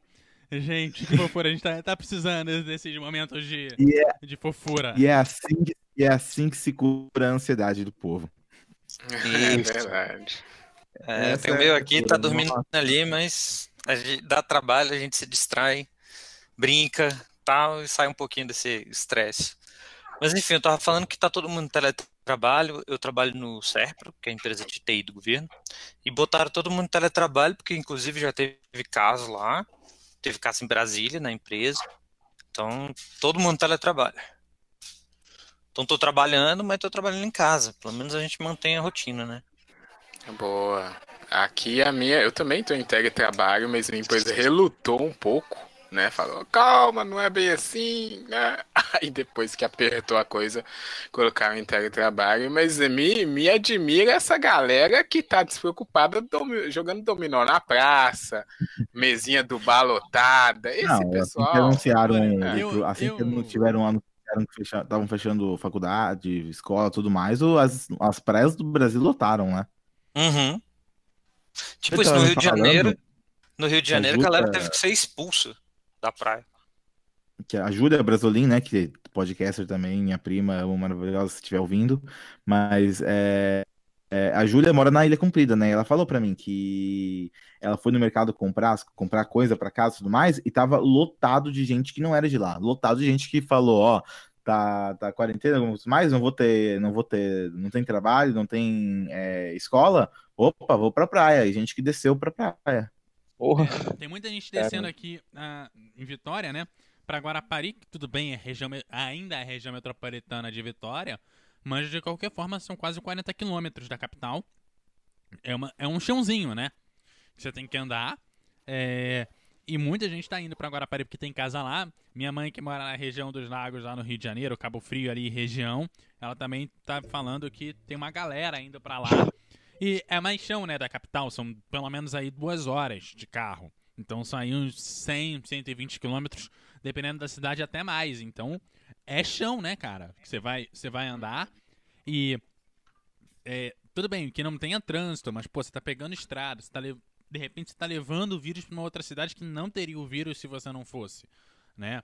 E aí você aumenta a contaminação. Tá tudo bem, eu espero que realmente quem esteja ouvindo a gente não esteja contaminado, né? Mas é, como é que você vai saber período de incubação e as coisas todas? Então é importante. Porque, ah, você pode não estar, tá, mas o cara que também vai pode estar, tá, né? Exatamente. Você pode, de muita forma, é, você pode ter. Você pode não ter não tá tendo sintomas por algum motivo. Ou você pode também ter aquele negócio. Você não tem a doença. Uma pessoa, uma pessoa completamente saudável, sem a doença, ainda pode transferir a doença para outra pessoa. Porque se ela encosta num lugar que tem a doença, não encosta e não pode sem a doença, mas ainda tem, antes de, entre lavar a mão, ela vai encostar em vários outros lugares, várias outras pessoas que podem pegar a doença. Ela chega em casa, lava a mão, fica sem doença, mas é transmitido para um monte de gente. É, não, Sim, não dá não. Teve uma estatística que apresentou que muitas dos jovens, né, que foram infectados, eles não vão demonstrar nenhuma dos sintomas de forma aguda, mas eles continuam é, infectando outras pessoas. Se o Eduardo me permite, eu estou aqui na, na rede social Twitter, conhecida, eu estou vendo aqui uma dúvida pra gente. Ah, não, então tudo bem. Não. tem uma fala, dúvida fala, aqui, ó. Da... É porque tem dois Eduardos, né? Agora que eu entendi a piada. É. ah, tá. A Gisele, ela colocou aqui na nossa a hashtag hum. oficial é essa mesmo, CoronaCast Party. Olha é. Aí. Era pediu pra a gente comentar sobre a falta de estoque de sangue com é, a, você ter que ficar em quarentena, né? Fazer isolamento, porém você pode tem essa falta de estoque nos bancos de sangue, de doação. E eu queria saber o que a gente acha. Comentou aqui. Um abraço para a Gisele, que provavelmente é parente do Luke porque o sobrenome tá aqui, né? eu, eu, eu, queria começar é, um, beijo pra, pra, um, beijo pra, um beijo também, um abraço pra ela, meu tio, minha priminha e tudo mais que tá ouvindo também. Opa, eu, abraço. Eu queria abrir esse tema falando o seguinte, eu já, já sabendo da epidemia, eu já fui fazer, depositar minha fezinha lá no banco de sangue. Parabéns. então, é, é, eu já, eu já, assim, eu fiz na minha parte e por enquanto eu não posso doar, tem que esperar aí mais, mais uns meses. Mas o que eu ouvi de lá é que ba ba basicamente só tinha eu lá e tipo, acho que era duas pouca da tarde, três horas, eles já estavam meio que se organizando para ser a última pessoa do, do dia, sabe? Uhum. E é, falaram que, que o estoque ia... estava baixo e que pro, as pessoas não estavam indo e que tinha necessidade de que as pessoas fossem, né? Ah, então, Aliás, é. isso que eu ia comentar. Eu fui chamado. Eu pelo banco Você foi chamado. foi chamado. Que eu, né, se eu tava no cadastro, eles falaram, ô, oh, aparece aí. Hum. É porque provavelmente deve ter alguma orientação, né, agora do, dos postos e coisas pra gente fazer essa doação quando for necessário, mas não só chegar lá de qualquer jeito, né? Deve ter algum procedimento que eu sinceramente não sei agora. Mas imagino que a gente buscando isso deve ter. E quando for necessário, a gente deve ouvir as campanhas, igual sempre acontece. Sempre é necessário, né? Mas agora eu acho que tem que ter um cuidado maior.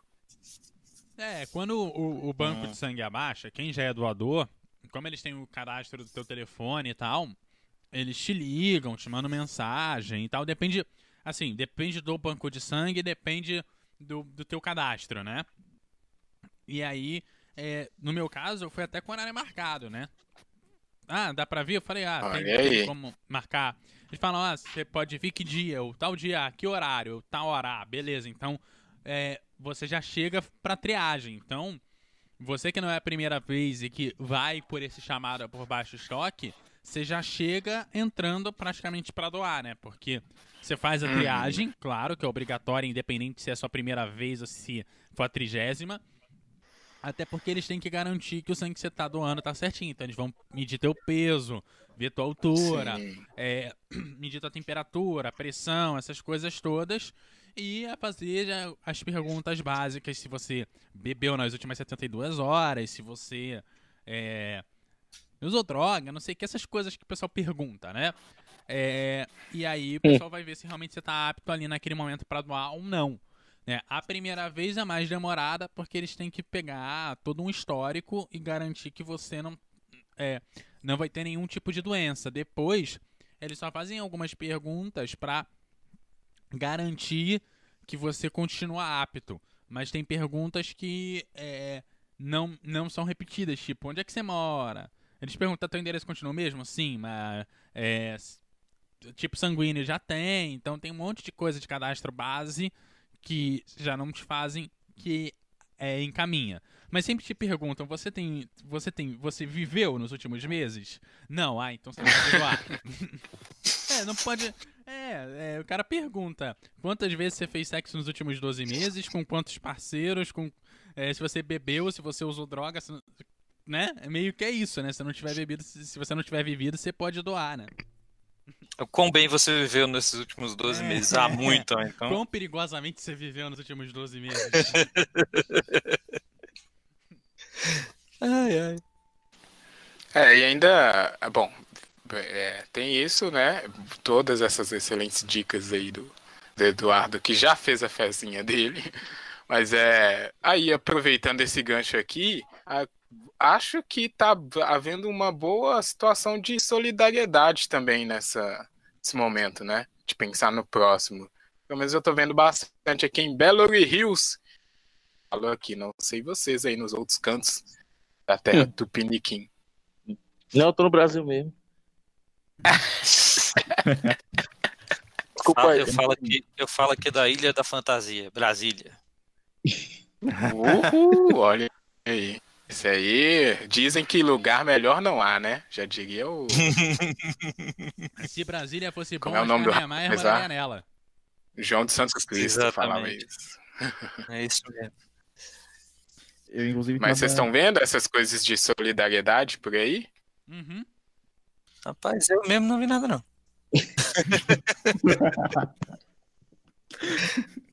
o que eu vejo é só o pessoal andando de moto aí como se não houvesse amanhã ou seja, mais um dia. Caraca. Só, é, não, só tá falta ruim. o funk batendo alto e tá tudo certo. Não, mas assim, o dia, o dia que eu saí na rua tinha na... bem menos gente, né? Isso o pessoal tá em casa. É o máximo que. É, que eu, eu acho que aqui na, na Flórida o pessoal tá um pouco mais. É, já tá acontecendo já tem um tempo, acho, né? Aqui, né? então já estão alerta. Aqui, aqui veio, o vírus chegou aqui bem antes de ficar, chegar no Brasil, e o vírus tá rolando. A, tá, tá, tá, tá ficando agora mais, mais preocupante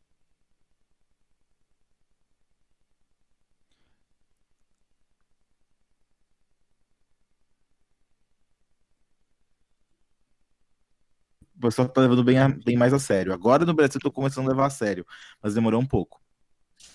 É, eu digo solidariedade assim, por... Ah, pode falar, desculpa. Não, assim, a questão de do povo entre si ainda tá. É porque, sei lá, a pessoa está se adaptando ainda a essa. É, eu perguntei a várias pessoas se já tinha acontecido isso, de ah, todo mundo tudo fechado e todo mundo em casa, e todo mundo falou que não, que se aconteceu não se lembra, né? E assim, aqui no uhum. Ceará, eu acho que foi o primeiro estado, de fato, a decretar tudo parar total, né? O Dória foi ontem, foi ontem né, à noite que o Dória decretou também, né? Caramba. Não, foi hoje. A quarentena no estado foi, foi hoje. Foi hoje, né? Aí o Camilo já falou na quinta-feira, né, que foi feriado, feriado de São José. E aí, sabe, ficou aquele um silêncio assim o dia inteiro. Aí quando foi à noite ele fez um vídeo ao vivo no Facebook que pensando na saúde e tal, e que todos todo o comércio ia fechar, que estava proibido entrar. Aí ele mandou a, as polícias lá do, das divisas, né, que com os outros estados, Rio Grande do Norte, Paraíba, Pernambuco, Bahia e Piauí. Apesar que ele não falou Bahia, mas eu acho que tem um pedaço ali que faz divisa com a Bahia. E fazer essa intensificação de quem está entrando no estado. E aí aqui, aqui já estava nesse um dia antes o prefeito daqui de eu moro em Sobral, Ceará. E, é, se eu tô falando do Ceará, eu moro no Ceará, né? Até que se prove o contrário. Isso é muito é, importante. É. Se você, você tá, tá falando do Ceará aí... e você não mora no Ceará, você não tá cumprindo a medida de segurança. já. É porque todo mundo fala que Sobral é Estados Unidos, aí é, é Europa, Estados Unidos, aí fica na dúvida. Aqui, um dia antes, o prefeito já tinha também orientado. Ele não tinha falado assim, não, não, ninguém vai abrir. Ele só orientou que quem puder ou diminuir ou, ou fechar. E aí, por exemplo, o shopping, ele já estava abrindo somente de meio-dia às oito. E, e aí a Smart Fit, né, que tem no shopping lá, fechou e outros. E tem uma faculdade também dentro do shopping também que não estava funcionando. E aí, com o decreto do governador, e até os transportes, né, municipais também não estão funcionando. Então, quer dizer, quem tiver que viajar é até amanhã. Aí diz que a partir de segunda já não é mais para ter ônibus circulando nas estradas e tipo, parou. Aí automaticamente aqui o prefeito também já colocou a guarda na, nas saídas das cidades e já não está deixando entrar é nem independente que é só a partir de segunda, mas o prefeito já está proibindo é logo. Fechou tudo, então. O pessoal vidou tudo. É, fechou. Aí tá cheio de. Aí tem um, uma colega minha que ela é da Guarda Municipal, e aí ela, ela mostrou umas fotos lá. Eles já estão fechados todas as entradas da cidade, né? Do, que já não, não tá entrando. E aí, como vai ter esse teste, né? No, nas divisas do, nos limites do estado, aí talvez venha para cá também para eles fazer. Mas até então é que o prefeito disse que ninguém entra, ninguém sai. E aí até aquele vídeo que eu comentei do próprio prefeito saindo na rua e vendo se tem algum comércio aberto. Achei ousado. É, a, a, única pessoa que tá ouvindo a gente aqui, ó, a, a prima aí do, do Lucas, falou que fecharam fala, a ponte aqui, fala, não sei da onde. Isso não. Que é, ó, ah, a, eu vi esse... a Cintia Pudim, daqui a pouco ela vai estar tá aí. Ela vai entrar daqui a pouquinho. Ah, é? Na faixa das 18 horas ela tá por aqui. Ah, ela tá ouvindo a gente, então um abraço pra Cintia até daqui a pouco. Daqui a pouco a gente se fala. Ah, então tem duas pessoas aí. Boa. Você falou assim que o prefeito. Você falou que foi uma atitude ousada do prefeito, né? Mas aí tem que levar em consideração que o prefeito é irmão do Ciro Gomes, né?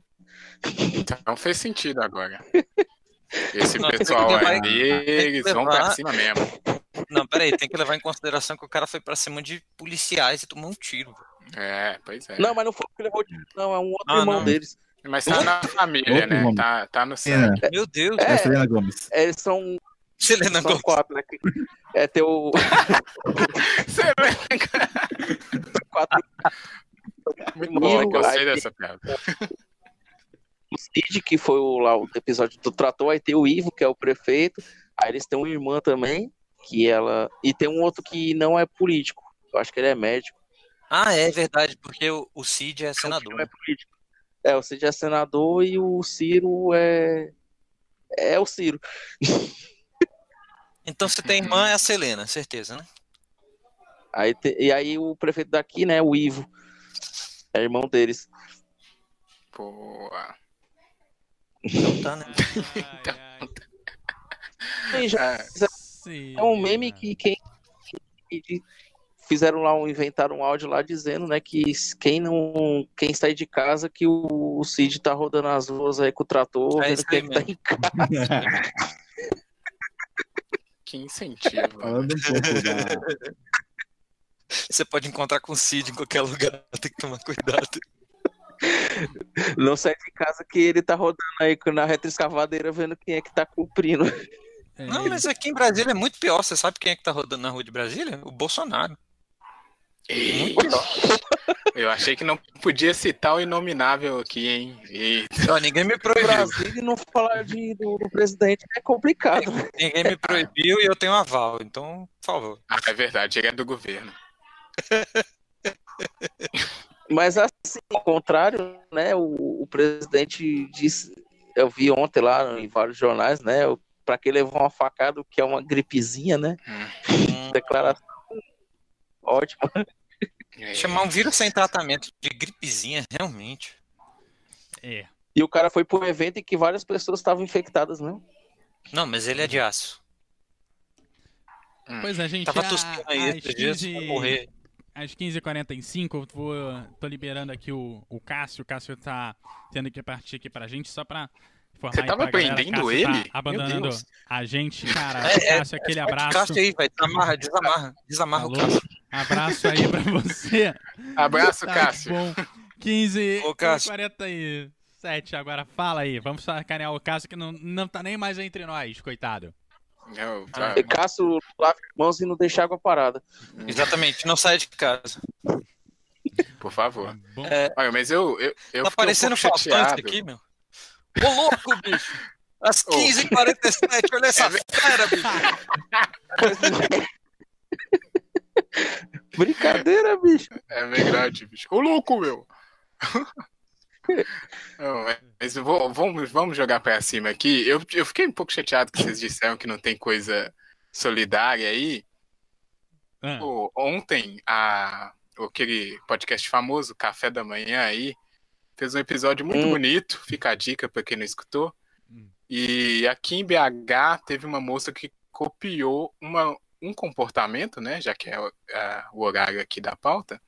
Legal também de uma outra mocinha de São Paulo, que era o quê? Nas ações, né, que o pessoal tá fazendo aí. Ela se ofereceu para os idosos do prédio dela para ir comprar mantimentos. Uma moça igual. É, a gente bacana. pode falar também até do pessoal lá na Itália que fica cantando junto agora nas janelas para poder né, passar o tempo. Ah, eu acho que Não, esse pessoal, olha só, esse pessoal Paulo. Itália que canta coisa, me impressiona um negócio. Eles cantarem música pop, não cantar ópera. Ué, mas na Itália. Desculpa mais sobre. Eu não entendi muito bem a sua. É, eu esperava, eu esperava umas óperas, um, sei lá, uma parada assim, europeu, né, cara? Pavarotti, Europeu tem esses troços. Todo mundo de Pavarotti na janela. É. Ah, é, só ficou Ah, pra- ah, Pavarotti. devia aparecer as hipóteses. As Pô, hipóteses canta em italiano, cara. Imagina. Caraca, o. É, o cara tava achando que ia só- todo mundo cantar na janela assim, Yamba, Yamba, Yamba, Yamba. É verdade. Não, mas o da Itália, não sei se vocês viram, né? No, nos primeiros dias da quarentena, o Papa andando nas ruas lá sozinho. Exatamente. Gente, não Em Roma. pode. Não pode sair da rua. Não sai na rua, gente. Oh, meu Deus. Por falar em Papa, vocês viram, né? Um negócio aí que tá circulando aí, né? De quê? Não. Bom, E com- Que essa história começou quando ele deu o tapa na chinesa lá. Ah, Ah, E é, certamente foi isso, cara. Certamente. Os caras ficaram ofendidos. O pessoal, eles têm uma criatividade pra, pra teorias da conspiração, né? Eu- Tá de parabéns, viu? Pois eu tenho a minha também. Eu tenho a minha Opa, também. Os caras inventaram, Manda, manda. os caras inventaram Manda. esse vírus, sabe pra quê? Porque eles precisavam mover um artefato extraterrestre que era muito grande. E eles precisavam que ninguém tivesse na rua pra ninguém ver, entendeu? Eles mandaram todo Mas, mundo pra casa. ninguém poder... pode sair na rua que o governo, o governo tá trocando as baterias dos pássaros, que todo pássaro, na verdade, é um drone do governo americano para poder ver a gente e estão trocando a bateria agora. Caraca. A gente não pode estar na rua. Não, isso também, isso também. Trocando as sondas das canetas BIC, essas coisas. Nossa. É. Mas... Vocês falando aí de, de coisa coletiva, eu vi aquele vídeo da Espanha do cara lá, o cara DJ fazendo um show lá na, no, no prédio, aí todo, todo mundo na janela, ele tocando lá a música, a música da, da Corona até, inclusive, o vídeo. E o pessoal tudo aí, o pessoal fica cantando na Espanha. Corona o quê? Como é que é? Música... É time, né? Tem uma música da é um clássico do, do, do é, pop 90 é... aí. Ah, não é aquela do. É o Jesus um Satanás. Não sei se é Jesus ah, é, Satanás. É, aquela. É. é. Essa é uma boa pro pessoal da Itália levar lá hein, nos terraços aí, ó. Da parte é, ainda de comportamento. Tá assim, né? Ainda em comportamento, ah. o Tony que tá falando daquela da, da, da ansiedade, eu tava. Eu estava pesquisando antes sobre. É, um, pesquisando um pouco e fala que o Brasil é, é, o país, é um dos países, se não o país com mais é, índice de ansiedade no mundo, assim, que as pessoas têm de transtorno de ansiedade, então, é, o Brasil tem quase uma epidemia de ansiedade. E aí tava vendo que muitos, muitos artigos de muitos terapeutas falando sobre como é, as pessoas que têm ansiedade estão tão tendo tão, na, tão tá muito mal agora com isso, porque assim, a pessoa tá falando, olha, eu tive eu tenho ansiedade, mas eu nunca que eu tô me sentindo agora, porque basicamente uma ansiedade coletiva, mais, a, mais o fato de ter a negócio de ansiedade, que muita gente tem é, ansiedade mesmo, transtorno de ansiedade, que nem sabe, por exemplo. E com isso fica mais complicado ainda. Então, esse negócio de ansiedade ajuda e pesquisar sobre isso e ver coisas como acalmar um ataque de ansiedade, de pânico. Agora é mais importante ainda essa, esse reconhecimento de saúde mental, é mais importante agora do que nunca, principalmente com as pessoas presas dentro de casa, muitas vezes sozinhas. Trazer aqui, você trouxe esse assunto. Eu, eu tenho transtorno de ansiedade, tá? Eu, ainda bem que meu psiquiatra falou que eu sou normal. então, assim, é, tá, tá bem complicado mesmo essa situação de de de estar tá preso aqui, né? Assim, a sensação de estar tá preso é uma coisa meio complexa. Ah, mas ainda bem que eu não tô morando sozinho, tô morando com meu pai aqui e tal. Tô com meu filho também, então esse negócio tá tá tá controlado assim. Então, mas o negócio é que eu já sei o que, que eu tenho, eu já tomo os remédios e tal, o negócio já tá uhum. E aí eu tenho, faço acompanhamento psicológico, inclusive uh, meu atendimento com a terapeuta na sexta-feira, online. Certo. né? Pra, foi por videoconferência para não ter que ir até lá. Então, realmente, essa questão da ansiedade é uma coisa bem, bem complicada. Cara, se vocês têm ansiedade, se vocês têm depressão, por favor, Nesse momento, não sei muito como é que faz, não, mas dê um jeito de procurar um psiquiatra. Assim, Sim, eu acredito. Tem muita gente com atendimento online, né? Feito, por favor. Hein, pessoal, vocês falaram aí no. Vocês falaram aí no. Invocaram aí o nome do presidente, ele postou aqui um tweet. Ah, não!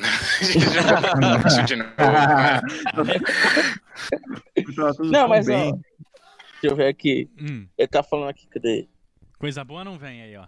É, exatamente. Ah. Estão falando da pesquisa. Ah, vem... Estou ouvindo, não, né? Hum, não. Eu queria dizer que eu bloqueei o presidente e todos os asséculos dele, inclusive a, fam a família Bloqueei todo mundo que eu não quero saber, sinceramente. Então, mas tem até a ver com isso que a gente tá falando, porque assim, é... às vezes você a gente tem que saber o que tá acontecendo, então assim, eu ainda sigo algumas coisas governamentais para ter informação, principalmente a a WHO, né, a World Health Organization, que acho que também tem uhum. conta brasileira aqui, né, a OMO, né, mas não sei. Mas tem muita coisa que eu sigo que é importante, mas assim, por exemplo, o presidente obviamente publica é, coisas oficiais na, no Twitter, então é importante seguir. Mas ao mesmo tempo, eu essa semana eu parei de seguir, porque eu comecei a ter muito ataque, muito, muita ansiedade toda vez que eu via o que estava acontecendo. Principalmente com vídeos e fotos dele, por exemplo, interagindo com pessoas durante essa, hum. essa epidemia, com, tocando na mão de pessoas, falando, mano, não faz isso, não acredito. E muita coisa me dando ansiedade. Então eu parei de seguir e pensei, olha, às vezes tem que, tem que pensar, ó, eu não quero ter é, e não quero ser ignorante, eu não quero ignorar as coisas que estão acontecendo no mundo. Eu tenho que saber, mas ao mesmo tempo tem que balancear o fato de que eu quero saber o que está acontecendo notícias com a minha saúde mental. Então, assim, algumas coisas como essa, a conta do Twitter do presidente, de algumas coisas assim, eu já não sigo mais porque eu não quero mais ver, porque, assim, por mais que seja importante, eu não vou, minha saúde mental não vai aguentar se eu continuar seguindo. Então, isso, isso Não, o vídeo aqui que ele é. que é 50 segundos, aí ele fala sobre a questão de que o laboratório lá de farmácia do, do Exército está avaliando a eficácia do cloroquina nos pacientes com Covid-19. Ele está dizendo que de laboratório ele vai imediatamente ampliar a produção do medicamento. E aí, como esse medicamento estava sendo vendido para outros países, ele vai proibir a venda para ser usado somente aqui no Brasil, para mandar para os hospitais do Brasil. Cara... Não, cara, muito doido. A gente tá, tá numa paranoia muito louca. Qualquer coisa que o pessoal fala. Primeiro teve aquela história do papel higiênico, né? Que a galera achou que o vírus entrava pelo lado do contrário. Eu, eu não entendi esse fetiche ainda do papel higiênico. Eu, eu vi vídeos de pessoas brigando por causa de papel higiênico. Eu não entendi. A galera achou que o vírus entrar ah, pelo é. lado contrário. Aí. Tem, tem um maravilhoso, né? Que é o, o, pessoal indo pegar o papel higiênico quando chega novo estoque, com o som de The Walking Dead no fundo dos zumbis. Lá Aí, resolve, pessoal. coisa que o pessoal fala, velho. E as fake news, né, cara? Porque a galera falou, não toma água quente, porque aí mata o vírus, não sei o quê. Nossa, não, porque o vírus. Né? Em, cidades quentes, não sei. Cara, é muita coisa, muita coisa. Eu não sei quem é que cria essas coisas, por quê, pra quê. É uma galera né? que é aí, muito... Que, aí que vem que... o negócio de pesquisar, né, que, é, que é importante também, porque, por exemplo, estavam falando muito do negócio de que não podia tomar é, remédio para dor nas costas, porque isso fazia o vírus ficar muito mais forte e tudo mais. E aí, aí tipo, todo mundo começou a falar disso, todo mundo começou a falar disso. E tava todo mundo falando, não, você não pode tomar esse remédio, você vai morrer. Eu fiquei tipo, nossa, tal. Aí eu comecei a pesquisar eu achei três artigos diferentes, eu li, expliquei melhor para a família, mas olha, o que eu descobri é que, na verdade, quem falou isso foi um ministro de segurança da, da França que falou que não pode tomar esse tipo de remédio para dor nas costas, antibiótico e tudo mais. Basicamente tá. Nossa, tá, antibiótico tá trending no Twitter né, nesse exato momento, por algum motivo. Mas, enfim, é, ele eu falei, olha, parece que não tem nenhuma prova, então ninguém sabe, não tem nada que prova ou indique que faz mal. Não, vai é, que a galera, a galera, tá achando, galera tá achando que antibiótico mata o vírus aí, vai saber. Ah, isso. Então, ao ah, contrário ainda. Gente que fala que mata, gente que fala que faz pior. Não, velho, antibiótico é para coisas vivas, então. bactérias, por favor. Eles falam não, que. Não, e já, já foi provado que, que a maioria ficava... nem resolve falando que antibiótico fazia ele ficar mais forte e você morria. Eu falei, tipo, não, ah, e aí começa a pesquisar. Porque uma pessoa falou isso, e aí outra falou, outra falou, e aí teve esse negócio. Então, assim. Se você um, tomar antibiótico sem, sem precisar, o máximo que você vai ter vai ser diarreia, que você vai acabar com as bactérias do seu intestino. É. Eu vi um pronunciamento do. Hoje. Vou. Ai, nossa, porque agora que descobriu tomem esses remédios, é o Trump. O próprio presidente americano falou: tomem esses remédios que faz bem. E a internet e os médicos estão ah. falando: gente, não tomem esses remédios, por favor. Trump fala, você tem que fazer o contrário. Nossa, gente. Eu vi um Mas... pronunciamento do, do cara da OMS, um, esqueci o nome dele, do rapaz, mas da uhum. Organização Mundial de Saúde mesmo, uma fala dele muito boa foi a que a fake news ela consegue infectar as pessoas mais rápido ainda que o coronavírus. Ah, isso aí é. E é isso, cara. E é impressionante, né? O Eduardo falou, como é que cria? Você não sabe, mas o negócio já está espalhado. E é pior ainda, né? Quando é um chefe de Estado, ou pelo menos deveria ser, que começa a falar bobagem de forma irresponsável. Aí que ferra tudo. A pessoa já está nervosa, já está ansiosa e vem um cara e piora a situação, né? Sobre essa questão ainda de comportamento, só para trazer para essa baguncinha aqui, é, as pessoas que também insistem em ficar da, as notícias né, no campo político, por exemplo. Hoje o Dória estava fazendo essa coletiva aí do, do, da quarentena, né, as decisões do Estado, eu estava acompanhando pelo Twitter e a pessoa já estava lá assim, ah, mas o Dória, ele tá fazendo isso porque não sei o quê, não sei... Cara, calma, escuta, que ele é o, ele é o governador, ele tá dando as notícias que é, as então, secretarias próprio, estão falando. No... Sim. Você é ignorante que você falou, Luke. Já, exatamente, né? Você não precisa concordar, mas você tem que saber é. o que os órgãos oficiais estão falando. Não, e é verdade, quando saiu aqui a declaração daqui, é isso aí é porque o, o, governador é comunista e quer quebrar o comerciante. Eu ouvi Caraca. isso. Se o Dória é comunista, pelo amor de Deus. Não, daqui. Exatamente, mano. Se o Dória é comunista. Mas assim, e aqui nos Estados Unidos, o, o Trump, por exemplo, tem muita coisa ruim assim que ele fez em relação ao vírus, assim. Por exemplo, demorou muito para reconhecer e muita coisa que é culpa dele, por exemplo, eu diria. Mas assim, quando ele as coisas que estão fazendo agora os Estados Unidos, o governo dos Estados Unidos, em termos de segurança, de fiquem em casa, são estão, estão muito corretas. Então, apesar de ele ter errado tanto e ainda achar que, no geral, ele está muito errado em muita coisa, nisso eu tenho que concordar que os Estados Unidos está fazendo certo de fazer todo mundo ficar em casa e fechar tudo que tem. Uhum. É igual na Eu vi aquele negócio do navio lá. Que ele mandou o navio, o navio hospital lá. Ah, é? Não, ah, é. os Estados Unidos são assim, o cara acorda e fala, não, vou mandar um navio. Dois navios. Não, tem muita burrice, tem muita burrice assim, aqui. Então, uma coisa que eu achei legal, assim, que eu vou falar, que uma que demorou muito, que eles colocaram essa, isso no mercado agora tarde demais, mas pelo menos tem isso, que é sobre o negócio que estavam falando de. É, de.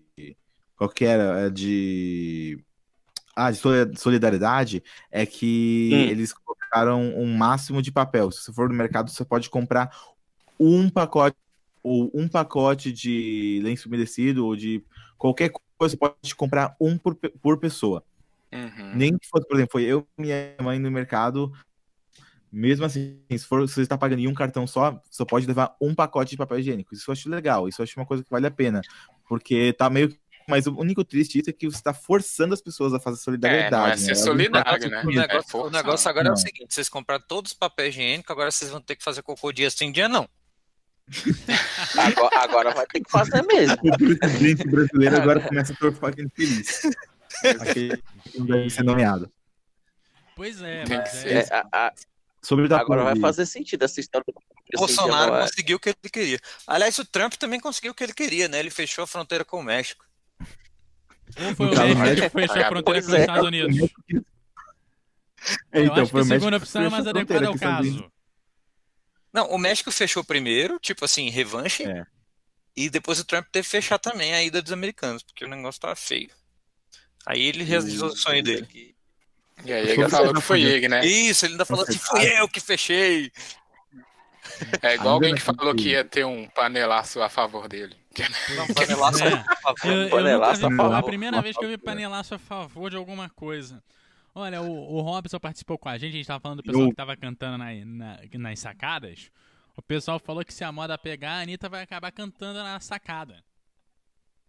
Isso. É uma... o negócio agora é pedir Anitta, se ideia. né?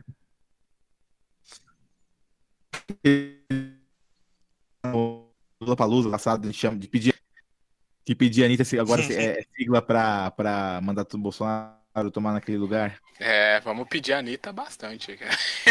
Mas é. voltando para aquele negócio de ansiedade, é, é, então, que tá falando que o Brasil Opa. é um dos países com mais ansiedade, ansiedade do mundo, e tem uma, uns gráficos da, da própria OMS, né, a World Health Organization, a WHO, falando sobre como lidar com estresse durante o coronavírus. Eu posso, depois eu vou até retweetar aqui com a hashtag para o pessoal ver. Mas assim, é, é que tá em inglês, mas traduzindo tem umas coisas interessantes que fala que é normal ficar é, triste ou estressado ou confuso durante uma crise para falar com pessoas que você que você conheça, que você confie, é, mesmo que seja uma pessoa que você não fala há muito tempo também, eu acho, manda mensagem para as pessoas. Tem um amigo seu do ensino médio que você não fala há tão tempo, mas que era um amigo seu muito grande, manda uma mensagem, vê como eles estão, dá um bate-papo, conversa, comece uma conversa, né? É, isso vamos falar também mais tarde, mas também como comer saudável e fazer exercício, né? Porque fazer exercício leva, tem um certos, é, certas uh, coisas, libera certas toxinas, não toxinas, né? Mas coisas no seu corpo, é, hormônios que te é dão, fazem, é isso, é benéfico, te fazem sentir bem. Então, assim, um exercício ou outro, eu até baixei um aplicativo que eu vou até lembrar o nome aqui, mas exercício assim para me ajudar a fazer exercícios dentro de casa, que eu não preciso ir para para academia nenhuma, tudo mais. CrossFit. Uh, não ficar, não, não usar álcool e be drogas, bebidas para poder acalmar, porque assim, beber um pouquinho por vontade é uma coisa, mas se você usar isso para acalmar, você acaba vai toda vez que você ficar nervoso vai precisar daquilo, então também não fazer é. essa conexão pesquisar as coisas, você vê todo mundo, olha, gente, a China acabou de explodir. Em vez de você ficar super nervoso, então, em vez de ficar super nervoso, você para e você pesquisa. A China explodiu? Vai, vai ver. Não, obviamente não. E aí você acalma um pouco. Então, pesquisar um pouco antes e e uma coisa, além de também televisão e tudo mais, para você esquecer por alguns minutos o que está acontecendo, e o que eu falei também de você seguir coisas que não te deem ansiedade, que te deem a, a notícia e tudo mais, a informação de forma em que você gosta, que você prefere, é tentar pegar umas novas é, skills, né? Umas novas uh, habilidades. Eu, por exemplo, comprei tô a, desde o primeiro dia de quarentena tentando descobrir como é que funciona um cubo mágico. Olha aí. Consegui, mas uma, um dia eu consigo. Mas eu... A minha distração hoje foi faxina mesmo. É, eu também. Então, tem o Canacare, tem lugares que tem cursos online de gra gratuitos para alguma coisa ou outra também que você pode aproveitar para poder tentar aprender, vídeos no YouTube para você aprender novas habilidades e coisas novas que você não tem costume. Pois é, eu recebi bastante coisa nesse sentido. A gente podia botar aí com a hashtag também essas coisas, viu? Inclusive, retuitei aqui, aqui, agora com a hashtag Corona, é, CoronaCast Party, né? Uh, esse. Uh, eu retuitei esse gráfico do. esse estudo, né? Com coisas para fazer para você aliviar o estresse e também fala coisas para ajudar crianças a aliviar o estresse. Boa. Boa. É isso aí. Ainda sobre Bom, fake gente... news aí, eu lancei um episódio sobre fake news, tá com as duas semanas. Fazendo inserir num jabá e. Não, fique à vontade. Lá, o Debate Tech aí, ó. Tá aí sobre Jabá surpresa. Debacast 7 e fake news. Entendeu? Então, é, é. Bom, eu acho que isso. Acho que a gente falou bastante do comportamento do pessoal. E aí eu já vou chegar pro Eduardo aí, que é o meu xará, que é uma pessoa que gosta de literatura e perguntar. Que não ele, é o seu parente. É. Não é parente. Não é. Né? Quero Mas saber é como um é parente. que seus personagens Mas favoritos lidam com a ansiedade. Cara, que pergunta complexa, velho. ah, comigo é assim. Meus personagens favoritos sempre estão lutando com alguma coisa, sempre estão explodindo alguma coisa. Eu tenho, eu tenho assistido. Meu personagem favorito é o Hulk, né, cara? Acho, acho que eles lidam com ansiedade quebrando alguma coisa. Eu, eu comecei a assistir agora, tem uns meses que eu comecei a assistir, agora, inclusive, a esse mês tem o último episódio, o tal do Steven Universe, né? Aquele desenho que parece tão ah, infantil ah, e tão bobinho e tudo mais, né? Eu falei, ah, mas Nem eu é, nunca tinha vontade de aquele, ver. Aquele e aí falaram. Pra... Então, e aí falaram pra mim, eu comecei a assistir porque falaram que o Steven era igualzinho a mim, e é pior que ele é. é. Mas assim, aí eu comecei a assistir o, essa última, não, dar, não vou dar nenhum spoiler, né, mas essa última temporada tem falado muito sobre é, depressão, lidando com trauma. E aí eu tenho, no meio de tudo que tá acontecendo isso aqui, ontem eu fiquei bem emocionado assistindo um episódio que fala muito sobre é, lidar com ansiedade e tudo mais, e, e, e, acabei relacionando bastante com isso. Então, muitas vezes você assiste algo que nem tem a ver, né? Mas você acaba relacionando. Então, por exemplo, é, tem um episódio que tem uma música, inclusive um episódio que falam sobre é, muitos pensamentos da sua cabeça e que você e você parar, respirar e pensar em uma coisa para fazer. E eu falei, nossa, isso é bem relacionado com o que a gente está tendo agora, né? Uhum. É, é, assim, essa coisa do pensamento acelerado é um negócio complicado. Você falou aí, tem hora que eu tenho que parar. Cada um tem uma forma de reagir, né? Sim. Eu tenho hora que eu tenho que parar, ficar no quarto sem ver nada, tudo escuro, ficar Isso, lá durante nossa. uma meia hora, senão nada feito. Tem gente que faz meditação também. São momentos que, assim, até a luz incomoda, né? Até a, qualquer barulhinho que acontecer, cada espio, qualquer coisa, parece que faz vários ecos na sua cabeça. Exatamente. Aí parece que dispara a ansiedade na hora que você tá com, com esse pensamento acelerado. Qualquer coisa te assusta, inclusive. E o negócio é que você tem que respirar, mas o respirar, respirar fica difícil. E uma coisa que eu aprendi é quando você consegue respirar e você está começando a acalmar, uma coisa que eu já até mencionei aqui, mas eu acho que tem coisa que vale a pena falar duas vezes, é que na hora de respirar, o certo é você respirar, é, respirar por alguns segundos e expirar pela multiplicando por dois. Então, assim, você e respira, inspira por 3 segundos, segura por 3 segundos e solta por 6 segundos. Respira por mais 3, respira por 3, solta por 6. Então, assim, multiplicar por 2 e você consegue acalmar melhor e tudo mais. Tem muitas técnicas, você precisa na internet e tudo mais, para é, como acalmar um ataque de ansiedade, que muita gente que imagino que muita gente que nunca nem teve, agora porque isso tá dando muita ansiedade na, na população inteira. Sim, tinha um aplicativo, cara, que ajudava também. Bom, vou procurar é... aqui ver se eu acho. E se eu, eu achar. Vou...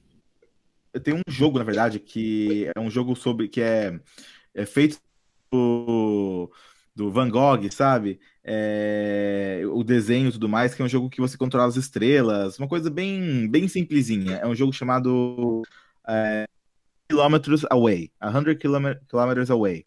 Eu vou tentar até achar o nome do jogo melhor e, e, vou retweetar também com essa hashtag. Mas esse é um jogo que toda vez que eu tô com muita ansiedade, eu jogo ele e ele me ajuda a acalmar. É um joguinho de celular. Precisar acalmar tudo mais, às vezes jogar esse joguinho é, 100 Kilometers Away é um que eu descobri um dia e que me ajudou bastante também. É, pois é, e, e Hum. Eu acho que a gente não tá acostumado, assim, tudo bem, a gente não vai estar tá acostumado à situação mesmo, mas a gente não tá a, acostumado a uma situação de isolamento social e muita gente tem dificuldade de, de se afastar do mundo e conseguir um tempo longe das pessoas. E a gente tem uma necessidade muito grande de, um, de contato com outro ser humano na nossa rotina para manter algum tipo de, de sanidade. Eu acho que no momento de pandemia, onde a nossa, as nossas relações sociais são bem mais é, reduzidas e precisam ser mais reduzidas, aumenta esse tipo de ansiedade porque a gente não consegue permanecer muito tempo com a gente mesmo, né? A gente não aprende a, a entrar em contato com a gente. É, a gente se baseia, a gente usa muito, usou as pessoas que estão em volta como muleta pra gente. É. Uhum. Uhum, é o máximo que vocês vão conseguir mandar agora. Uhum. uhum. O que ele está falando. O cara lá faz a parada lá toda filosófica, aí vocês mandam. Uhum. Uhum. É isso mesmo. É aquele meme que tem um, uma foto de um cara na mesa, você conta toda a sua história pra, triste pra pessoa, aí a pessoa olha pra você, é complicado. É complicado. É complicado. É complicado. Então tá bom, uhum, pra vocês também, tá? Eu tava procurando as coisas que eu falei aqui. Não, mas, Não, mas isso. Vai, deixa, eu, deixa eu pegar a linha aqui. Porque independente da, do, do corona ou não, eu já tava, eu já tava meio que em combate com isso. Aí eu li alguns livros, vi alguns vídeos. É, é, é aquela história é complicada. o, o é complicado é sempre muito bom. Você fala isso e deixa pra. Mas vou fazer um papel aqui de É liga aos complicado, é pontos. bom pra, Opa. pra pensar. Tô, tuitei aqui agora, tuitei aqui agora o nome do jogo que eu falei. Eu tuitei agora aqui o jogo que eu falei, né, de que ajuda com a ansiedade, que é o que é, tuitei aqui com a hashtag CoronaCast Party no Twitter, que é o, o 100k Light Years Away. Oh. É, então, Esse negócio de, de, de, é, personagens que falou de ansiedade também que você é, mas é interessante você, é, esse negócio de ver, ver mídia e ver outras séries assim tudo mais para poder ler livros e tudo mais para poder tirar um pouco a mente do que está acontecendo agora é algo interessante mesmo. Eu, eu vi um, uma, um pessoal brincando assim que é super verdade que é, tá, você assiste um, um, uma série né que saiu em a live action que saiu qualquer vez no passado, né? qual- Não importa quando saiu, você vê duas pessoas apertando a mão uma da outra e você fala, nossa, isso faz tempo, hein? Porque, né, é uma coisa que isso não faz mais hoje. Você nem, a gente nem aperta a mão. Assim. É engraçado você poder você ver essas, essas séries e tudo mais para poder sair um pouco do momento atual que a gente tá. E até também uma outra coisa aí, né? Porque o Eduardo falou esse negócio de você se apoiar em outras pessoas e tal. É, tem muitas pessoas, muitas gentes, muitas gente, sei nem falar. Muitas gentes Muitas pessoas, gentes. muitas pessoas. Muitas pessoas, muitas gentes, muitas gentes, muitas galeras. Mas, Mas é, eu- os, Essa gente. mas os personagens, eles servem muito de inspiração em momentos como esse também, né? O Eduardo brincou aí do Hulk. Ah, como o Hulk lida com a ansiedade? Ele vai lá e destrói tudo, foda-se. É, E tem a galera que quer fazer isso, mas tem a galera que é mais, sei lá, mais centrada. Paga um personagem aí que é mais calmo, né? Mais reflexivo. É, e os personagens, eles reúnem pessoas, né? Então, de certa forma, é mas bom eu acho você que em todos que eu acompanhar. conheço, eles Não, depende, né? Se for um herói, é porrada, mas tem gente que Não, resolve. tipo, vamos o Demolidor. O Demolidor ia passar o dia com raiva de noite e espancar algum batedor de carteira aí por aí na esquina. Se fosse o Dr. É, House, gente- ele já tinha re- resolvido isso em 45 minutos. Isso, tá vendo? Tem, tem galera. Se fosse o Sherlock Holmes, ele ia lá na China descobrir quem criou o vírus. Isso. Não, se fosse o 007 também. Inclusive, É, você tá é, rolando- O 007 só ia atrás se o vírus estivesse vindo da Rússia. Ah, é. Não, mas é comunista, também vale. É verdade. É, tá é. valendo, tá É verdade. É, a China é comunista. Não, É, não, se não, fosse não, um não, mas o. Como o vírus 50 é, aí. não é. Como o Bolsonaro gosta do vírus, pelo visto, eles são amigos, então não é não pode ser comunista o vírus. Ah, tá bom. Ei, ó, pensa, pensa aí, se fosse, um- se fosse um Saiyajin, ia levar 50 episódios, alguém ia Não, acabou morrer a Terra, né? Alguém ia ia jogar a morrer. Genkidama na Terra e pronto. antes aí. Iam ter que viajar uns cinco planetas atrás das esferas do dragão. Inclusive Não, é uma mas- boa solução, né? Mas esse negócio de... É mais fácil jogar Genkidama na Terra, gente. Mas Joga as bombas atômicas cima, deixa cair. Saiyajins aí é complicado com loja fechada, tá difícil a saída de Saiyajins. Ah, Caralho. Consegui! Cara. Conseguimos, depois, depois de duas horas de cash, a primeira piada sem gracinha, conseguimos. isso aí, casal pé, casal pé, exatamente. Conseguimos. Sabia que você é capaz. Você não decepciona.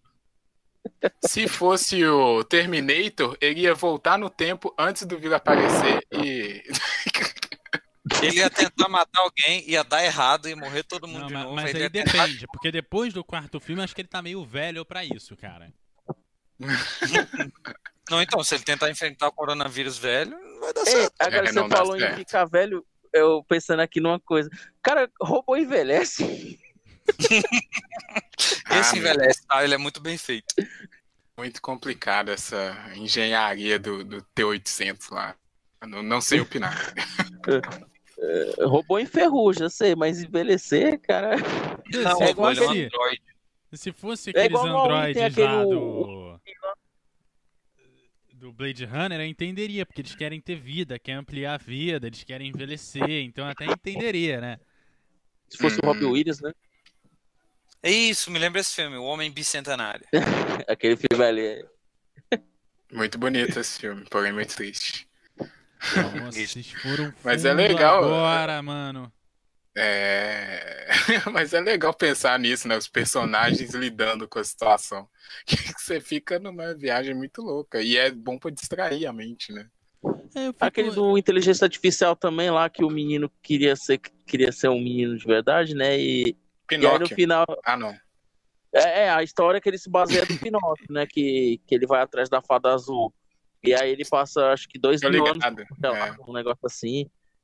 Pelo menos é. a fada azul, né? A fada verde, né? Que se fosse a fada verde, ia ser um problema. Ou ia ser fácil, né? Sei lá. Cri, cri, cri, cri. É, não, foi, foi rápida. Quem pegou, pegou. É assim, né? É. Aqui, é... Aqui é assim, tem que acompanhar. Se fosse o Neymar, mas aí o Neymar não é de verdade. Não, o Neymar mas é se fosse o Neymar, ele ia cair. Ele ia cair. Que isso? Que isso? É. Quem, é, quem é que tá jogando dados aí? Puxa. Ah, voltou. Trouxe comida. Trouxe comida? Eu quero. Tá bom. Olha aí, pensando no bem-estar. Olha aí, o que, que você tá comendo aí? Eu quero. É comida que eu tava, que tava quente. Tava quente? Ah. Tava quente. Mas o que, que você tá comendo?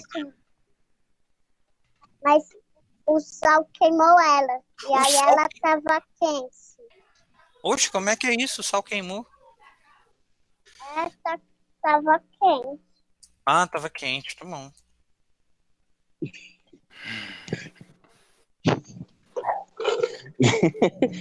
É bom que a gente tem esses assistentes em casa, né?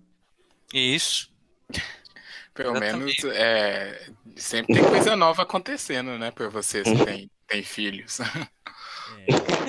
Ah, é, no, gente... no, ano passado, no ano passado não, em 2018 eu tive um problema no joelho, aí eu passei 15 dias com a perna engessada, e aí automaticamente eu não fui trabalhar. Aí eu tava um dia, uma tarde lá no, no computador, bem sentado lá com a perna esticada, né? E aí a, é, eu tenho dois filhos, né? Que é um casal de gêmeos. Aí tem o Miguel e tem a Cecília. Aí ela chegou. Aí ela. Aí minha mãe tinha dado pra ela um kitzinho de. Dessas coisas de cozinha, aí tinha uma chaleira, xícara. Aí ela pegou, né, e puxou meu braço. Aí quando eu virei, ela me deu uma xícara e disse assim: Ó, oh, eu trouxe chá.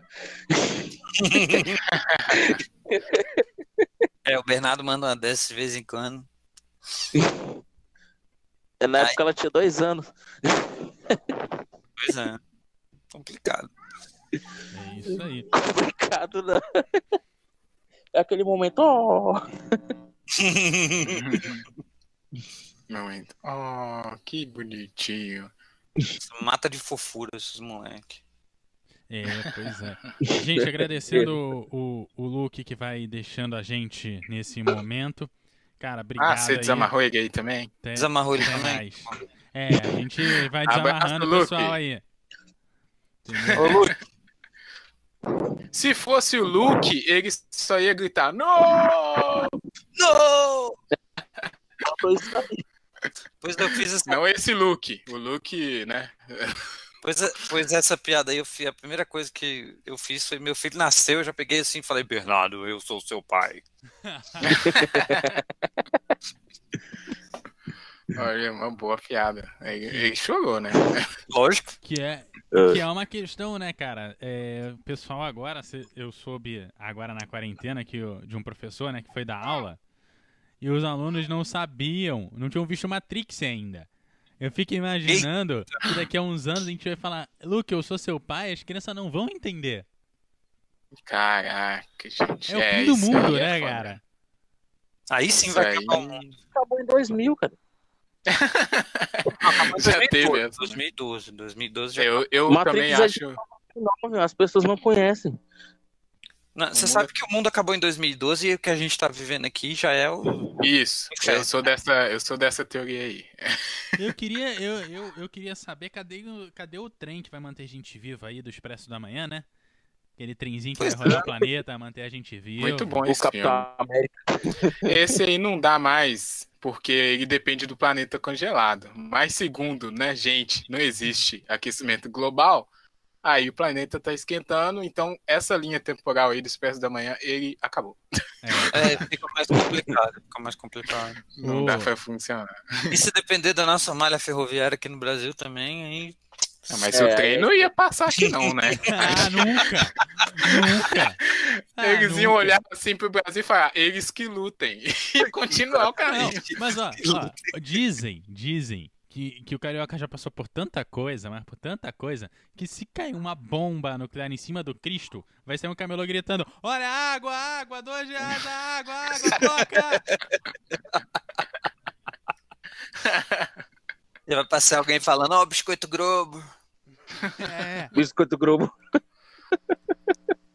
Oh, mas se você pensar, hoje em dia tem gente que não sabe da existência do Matrix, é uma coisa bem sinistra, né?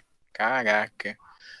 É, os caras falharam na é missão é saber deles, né? que o Matrix 4 vai estrear no mesmo dia que John Wick. No ano que vem. Eu nunca vi John Wick, hein? Já vou falar isso daqui. Ah, não. Olha a falha de caráter aí. Olha a falha de caráter. Mal, gente. Eu ouvi só o primeiro. Ah, não, velho. Tem quantos? Eu nem eu sei. Vou sair dessa, eu vou sair dessa live. Não, não, calma, não, não, fica aí. Calma, fica aí. Calma, calma, calma. Amarra ele aí. Eu... Vamos facilitar aqui as falas. O cara disse assim: vai sair o John Wick 4. Aí o outro disse assim: saiu quantos? Ah, Porra. É Porra. Porra, véio, foi mal. Eu, sou, eu sempre fui de humanas. Eu não sei gente, meu filho, ele conta até em gente. One. Acompanha comigo aí. É, não sei se não sei se teve o John Wick o retorno, um John não, Wick não mais teve. louco ainda. É, não sei não se teve teve. isso. Mas assim, qual é o 2 mesmo? Porque eu só vi aquele de volta o jogo e o John Wick 3. Aí, e o 2 qual é? Ah, não sei, não pergunta, não faz pergunta difícil. oh, mas o Matrix 4, ele vai vir para corrigir isso aí. Como tem gente já que não conhece Matrix, aí vai aparecer o Matrix 4. É verdade. A pergunta é: será que o Matrix 4 vai ser tão ruim quanto o 3? Olha, pior do que tá. Bom, é, pode ser que fique sim, desculpa. Não, não, não, não, olha é... só, aí você citou uma coisa desculpa, muito boa. Desculpa. Não eu pode falar vi... que vai ficar pior, gente. Não, não, olha só. Eu nunca vi tamanho mentiroso como o Tiririca. Ele prometeu lá atrás que não ia ficar pior. E cada ano que passa, passa pior. Ah, ele disse duas vezes que não ia se candidatar e já tá no terceiro mandato. Gente, é, mas eu vou fazer um. Vou pedir vocês para me acompanharem nessa campanha aí. Vamos parar de usar a expressão pior do que tá, não fica. Gente, de repente, começa a melhorar, né? Porque, caraca, desde 2013 o negócio só tá, ó, decadência total. Cada ano que tempo. chega, putz. Pois há muito tempo eu sei que, que tudo pode piorar, gente. É, não. Melhor não. Eu vou eu desisti disso aí, porque. Gente, deixa eu Tudo só fazer... que a gente fala sempre tem um meme sobre isso, né? É, deixa eu só fazer um, um parênteses aqui. É, eu, eu postei. Parente de quem? É, eu, parênteses. parênteses. É, é, é, fazer um parênteses. Eu mesmo, que eu sou um Ó, parente. Eu postei no Twitter o que eu recebi de, de cursos que estão que disponíveis na internet, hum, ah, o, o, os museus que tem tour virtual, pra galera arrumar o que fazer nessa quarentena. A hashtag CoronaCast Party, que é oficial tá, aqui da live, não é isso? Exatamente. Certo? Isso mesmo. Tá aí exatamente. no cantinho da tela para quem tá vendo a gente. Boa, e aí, utilidade pública, sempre bom. Tem muita coisa gratuita agora. Bom que o pessoal tá liberando. É né? Tem coisa que coisa pior do que tá não fica. Tem algum alguma algum principalmente em literatura, algum cenário apocalíptico assim que vocês é, acham ia falar bacana, mas bacana não sei se é bem a palavra, mas vocês assim, vocês acham pelo menos divertido enquanto vocês estão lendo? Hã? Desculpa. Sei lá, um cenário apocalíptico. Um cenário gostam, apocalíptico assim. divertido. É, vocês gostam, assim. Não, porque, tipo, divertido pode ser jogos vorazes. É um cenário meio pós-apocalíptico, assim. Não pós-apocalíptico, né? Porque não é apocalipse não, mesmo, né? Mas Tá, tá quase chegando, hein? Jogos Vorazes. É, é divertido, cara. Você vê a menina atrás do garoto. É um negócio Olha, assim, é divertido, não é pra você ficar pensando e falando assim, nossa, se o mundo acabar assim, vai ser uma bosta. Não, o mundo é uma bosta, mas você tá se divertindo vendo a menina tentando ficar atrás do garoto lá. Dividindo os dois garotos lá. É meio divertido, assim. Que eu posso, eu encerro com forró. Nem, nem sempre acho forró em português. Mas e sabe uma... E você pode olhar que essa, e você pode olhar que essas bandas mais, mais famosas, a, quase toda música tem um solo de guitarra. É o maior exemplo de que é um cara que veio do rock. É um cara que é a alma do rock, né? Ele sabe, tem uma é música do da... Viver de música é difícil, ele precisa receber também, né, tal. Exato. Então, tem uma música de uma banda aqui, não sei se vocês conhecem. Sabe aquele charges.com? Hum, é, o Maurício, Maurício Ricardo, exato, ele tem uma banda que chama os Seminovos, né? Que é uma banda meio comédia, meio dinha assim. E tem umas sim, músicas sim. bem legais. E tem uma que é exatamente isso que vocês contaram, que se chama Perdão Leonardo. Que é um cara roqueiro e tá tocando pro Leonardo pra ganhar a vida. Muito boa. Fica aí pra é, lista aí. explodir a cabeça do povo, você que é roqueiro e diz que odeia forró, o forró é feito por roqueiros, cara. Deixa de ser otário. É, pois é. Ah, não, mas quem é roqueiro chato assim não precisa nem dar opinião, né? Vai pro forró pegar a mulher e fica quieto. Deus. É. é. Ei, cara, que reclama do forró? Depois do terceiro drink, o pessoal tá cantando o Reginaldo ah, Rossi. Caraca, roqueiro... Cantando Raça Negra. Roqueiro e metaleiro não tem que dar opinião mais. Fica Entendeu? quieto aí. Nossa, Deus. Povo chato do caramba. Mas o forró é muito bom. Eu gosto dessas versões aforrosadas das músicas pop, né? Clássicos do rock, porque todo mundo fica feliz. O roqueiro, o cara do forró. É, você sabe que tem gente que, que, que, que, tem gente que também se especializa nisso, né? Em fazer escrever letras, tipo, pegar uma letra em inglês e escrever, escrever em português. Tipo, tem um cara lá do, do, forró que é o tal do. Você deve conhecer, você que é de Fortaleza, o tal do Bergs que ele é dono de várias bandas de forró.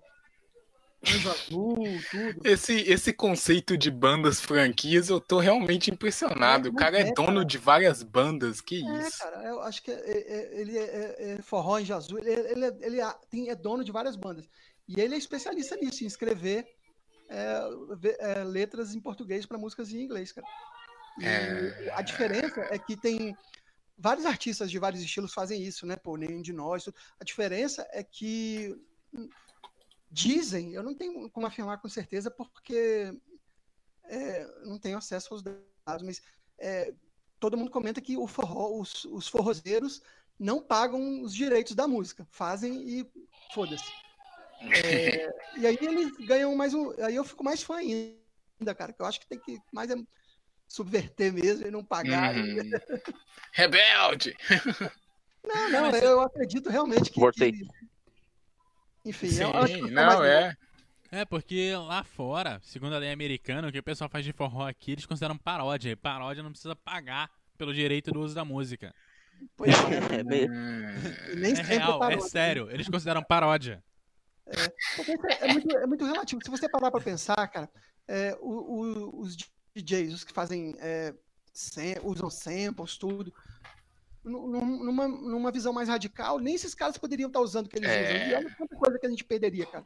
Porra, tipo, Exatamente. Tipo... É Mas aí a paródia tem um, tem um porém questão de paródia, né? Porque a, é, a paródia... não é a letra original da música, né? Uma versão em cima, então automaticamente se torna uma música, uma letra original. Sim, mas é porque tem toda a questão do arranjo musical, é. da, da, da, da, melodia, né? Tudo. É, aqui, aqui no Brasil sempre fez muito sucesso aqueles álbuns brancos, né, cara?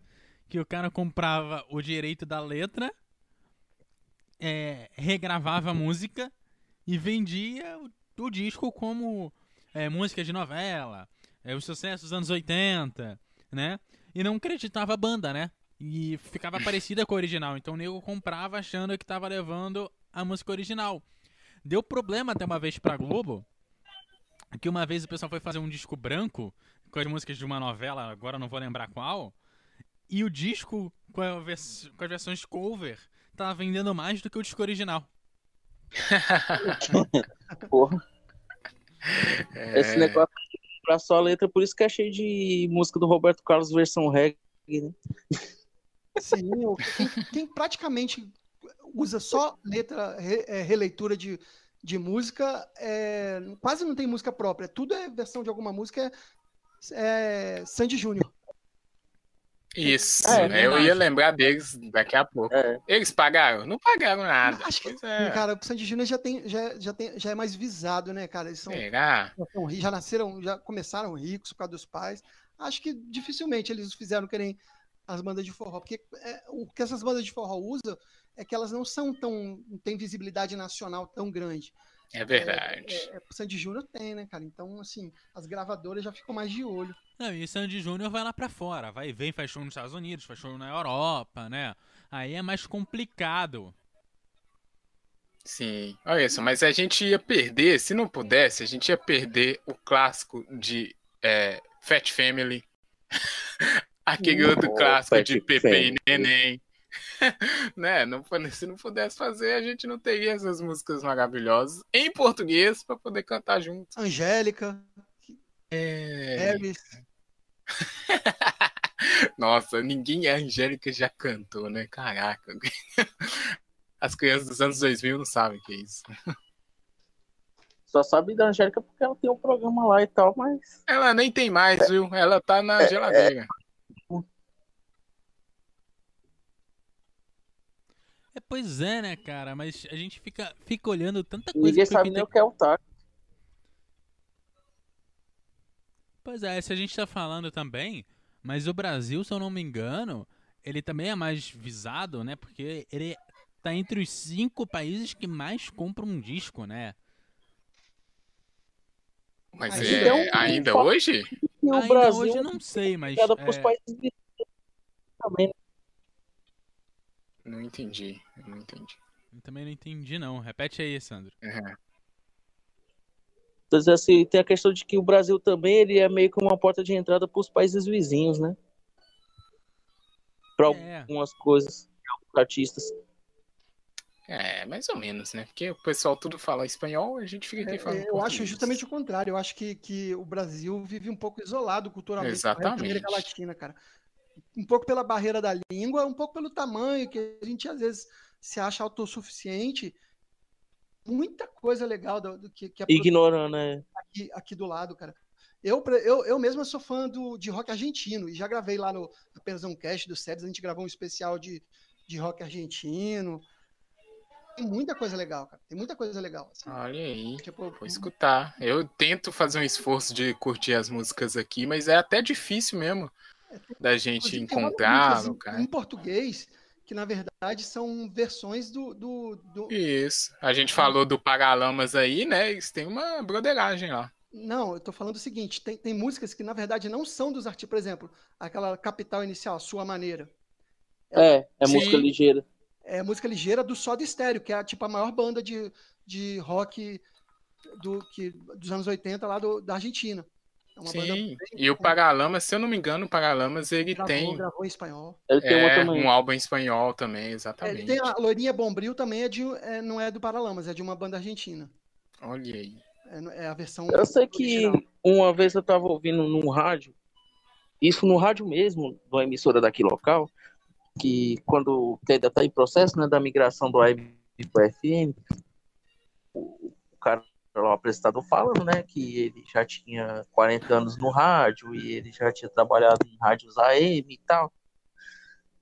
Importância do sinal AM, eu achei bem bacana. Aí ele falou que, que a, é, foi graças ao, ao, sinal do AM que a cultura musical do Brasil ela é muito variada. Por exemplo, assim, as músicas que tocam na região sul, sudeste, é diferente do que toca no norte e nordeste. Sim. Aí ele falando o seguinte, por exemplo, quando se lançava uma música no Rio de Janeiro e o sinal atingia até mais ou menos metade da Bahia, deu um exemplo, né? E, por, e aí aqui, o, a, os estados né, mais ao norte do país pegavam muito aquele sinal das rádios que vinham do Caribe. Então, por isso que aí eles... Aí se você parar para olhar lá naquele aplicativo do Radiosnet, às vezes eu pego e entro em rádios de outros países pra, por curiosidade mesmo. E aí eu tava ouvindo uma rádio do Panamá E eu achei muito interessante porque as músicas do Panamá parecem com, com, com essas músicas que tocam ali em Manaus, Roraima. Uhum. E, e o maior exemplo que a gente tem é o, o Maranhão, né? Que, que eu acho que é mais fácil sair do Maranhão para Jamaica do que pro Rio de Janeiro.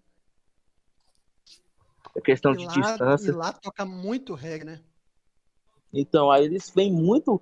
É, essas rádios do Caribe pegaram muito a questão da região norte e todo. Zonas, tem uma moça que eu gosto muito, é Lia Sofia, se eu não me engano. E as músicas dela, se você pegar assim, com, com essa galera que você falou, do Panamá, é muito mais próximo do que a região sudeste aqui. Era mais fácil ir para lá do que vir pro, do que é. pro Rio de Janeiro. A própria guitarra porque... parece muito com aquelas músicas ali que toca ali naquelas regiões Ilha Caimãs, essas coisas, essas guitarradas que tem no, no, no Pará também. Muito boa, fica ali a Sofia a aí. Passa, né, um mambo é. que é de Cuba, né? Tinha uma época que tinha uma banda chamada Capim Cubano. Não sei se vocês já ouviram. Não, vou até procurar aqui. Aí Hum? Não, mas vou até procurar aqui. Capim Cubano, ele teve uma época que toda festa tinha que ter o capim cubano tocando. É, gente, é muita. É muita. É. Muita variedade, né, cara? Daqui a pouco a, a gente pode retornar a isso. Daqui a pouco a, a Cintia tá aí. Ela tá mais lá pro norte do, do país. De repente ela pode falar mais dessa, dessas diferenças musicais, né? Tecnobrega da vida. Mas por outro lado, assim, é, a gente tem que observar que hoje em dia é, com um acesso mais à informação, à, globalização em si, os gostos estão ficando mais parecidos. Assim, até um tempo atrás, essa, por exemplo, essa coisa do sertanejo, até um tempo atrás era uma coisa São Paulo e Goiás, assim, tudo. Agora, tipo, tá no Brasil inteiro, cara. No Rio de Janeiro não tocava sertanejo, agora toca. Aqui sabe? também. É, tem lugares que não tocava sertanejo, que no Nordeste não entrava muito, agora, agora entra. Então, tipo, não estou falando que o problema é do sertanejo, vai, vai acontecer isso também é. no próximo ritmo da, no, da moda. E o pior, esses ritmos... Deixou de ser uma coisa regional, né? É, e outra coisa, esses ritmos, eles estão meio que se misturando e tá falando uma. A, e, tá ficando estilo que a gente não consegue. Meio que misturado, a gente não consegue, às vezes, nem identificar se é forró, se é sertanejo ou se é funk. Não sei se vocês já ouviram que tem a expressão forronejo, funknejo. É, Braganejo. É, não, porque, tipo, porra, aquela música horrível, cara, que agora tá, virou meme, que, que todo mundo canta. Não sei o que lá, ok, ok, ok. Aquilo lá é meio sertanejo, meio funk. É uma coisa é, assim, que você não consegue. É ruim pros dois lados, porque aquela música é ruim pra caralho. Mas aquela, ruim, aquela música, ela, é, ela não tem um estilo definido. Ela é uma mistura desses, desses ritmos aí, cara. É, e eu acho maravilhoso ter misturas. Eu acho muito legal quando é bem feito, quando é uma coisa legal, não quando é uma merda, cara. Porque todo, até o pensador louco ele diz muito isso. Todo concordo totalmente com ele. Todo estilo musical vai ter é, artistas bons, coisa boa e coisa ruim, cara. Gosto, mas pô, tudo bem. Aí eu não gosto do estilo, mas é, eu não gosto de sertanejo nem raiz, sabe? Nem moda de viola, não gosto. Mas Pô, vocês que tem coisas Mas tem umas letras que é bacana. Mas tem coisas de qualidade desse estilo para quem gosta, cara. E não é, e não é o, é o, o, o maquiagem tá ok, o baile não é isso, cara. Pô, vou desculpar, essa música é horrível, cara. É, em todos os aspectos, musicalmente é horrível. Eu, é, é, é uma coisa muito bizarra isso aí, cara. Não, outro exemplo da globalização que a gente pode olhar, mas já fugindo aí do Brasil, é a Rosalia, né? Que ela vai misturar é, o o reggaeton com o flamenco, né? E faz muito bem. Sim, sim. Assim, não, é, não querendo valorizar lá de fora, o lá de fora, mas trazendo coisas que são da nossa época, que são da nossa geração e que são do nosso do nosso grupo aqui, é, a gente tem grupos e, e, e que nessa globalização como um todo que nessa é, luta para conseguir espaço também lá fora, porque o sertanejo também busca o seu espaço lá fora, o, o, o funk busca o seu espaço lá fora, e a Rosalia é só mais uma, ela só não é necessariamente uma brasileira tentando fazer isso, né? É, é porque muitas músicas elas vão se renovando, né? Tipo, ela, elas conseguem, tipo, é, ter uma roupagem mais nova e, e, e, e se adequar aí os jovens gostam, por exemplo, no, na América do Sul, praticamente toda, o ritmo mais popular é cúmbia, né? Uhum. E ela não é aquela cúmbia tradicional que, que, surgiu lá na Colômbia e tal. Ela é, é um ritmo que tem até um pouco, às vezes, uma coisa meio do funk carioca, mas é, é bem diferente o ritmo. Mas ela tem, às vezes, na estética, às vezes, uma coisa assim, uma coisa mais, mais para a galera, digamos, sabe? Então, é um, é um, lugar que, que, é uma parada que no, nas casas noturnas lati, latino-americanas, principalmente sul-americanas, principalmente, é, é, é um dos ritmos dominantes, sabe? Oi, gente. Aqui no Brasil Desculpa nem me meter. É, Olá. Eu ia chamar Opa. Oi, agora. A tarde. chegou aí. Boa Oi, noite Cíntia. já. Viramos Boa- a noite. É, que ainda tem, ainda tem sol. Boa tarde. Aqui tem sol ainda. Vocês estavam falando de música latina e eu já queria me meter um pouquinho, Fique à porque vontade. a minha região, a minha região tem forte influência de música latina. Forte influência mesmo. Aquilo que eu tava falando. Eu falei, eu E falei aí? há uns 10 minutos atrás que a, a Cintia ia chegar aqui e ela ia explorar isso com a gente, né? Eu avisei, não precisei nem chamar e falar. Ela já chegou chegando. Eu entrei e fiquei calada, só esperando a hora que eu ia conseguir meter o nome da minha cidade no meio. Belém, galera. Aqui tem muita influência e assim, aqui tem um ritmo próprio chamado guitarrada. É só guitarra mesmo e tem muita influência dessas músicas latinas, né? Só que é engraçado que a maior parte das pessoas que tocam esse tipo de música vieram do rock. Olha que louco. A gente 2 a comentou 0 esse pro fenômeno Rock. muito- A gente comentou que esse fenômeno. É, também 2 a 0 pro acontece Rock. Eu tava falando antes dela entrar que a questão de que era mais fácil na região norte você pegar sinal de rádios do- de- dos países vizinhos do que rádios do Rio de Janeiro. Aí eu ia até complementar que vocês já viram aquele filme da, do- sobre o Tim Maia, que ele teve um período que ele foi para os Estados Unidos e tal. Sim, Quando sim. ele voltou, ele já chegou aqui, é, por exemplo, o Roberto Carlos e o Erasmo, né, tinham aquele, aquela musicazinha deles, e ele já chegou com aquela carregado do, do soul. E quando ele soltou isso aqui, aí todo mundo, eita, é que era diferente, né? E aí a- o próprio Tim Maia já veio totalmente de uma cultura americana e deu outra cara para aquela música do Rio de Janeiro. O- isso era interessante, que aí até no filme retrata a questão do surgimento da bossa nova, e ele falou, ah, isso aqui é só encheção de saco. e aí lá no, no ali Pará e, e Amazonas, né, tinha muito disso, né, que aí ela até vai falar melhor do que eu, né, que é como tinha muito esse sinal dessas dessas rádios de fora, então isso influenciou o, o eu acho muito parecido a questão do, do carimbó, parecido com aquela carimbó não, é tem uma- um ritmo aí que eu esqueci o nome, que é parecido com aquelas músicas rancheiras que eles chamam. Que é bem interessante, que é na sanfona. Música rancheira? É, rancheira é do Panamá. Rancheira é um ritmo do Paraná, ou do Panamá.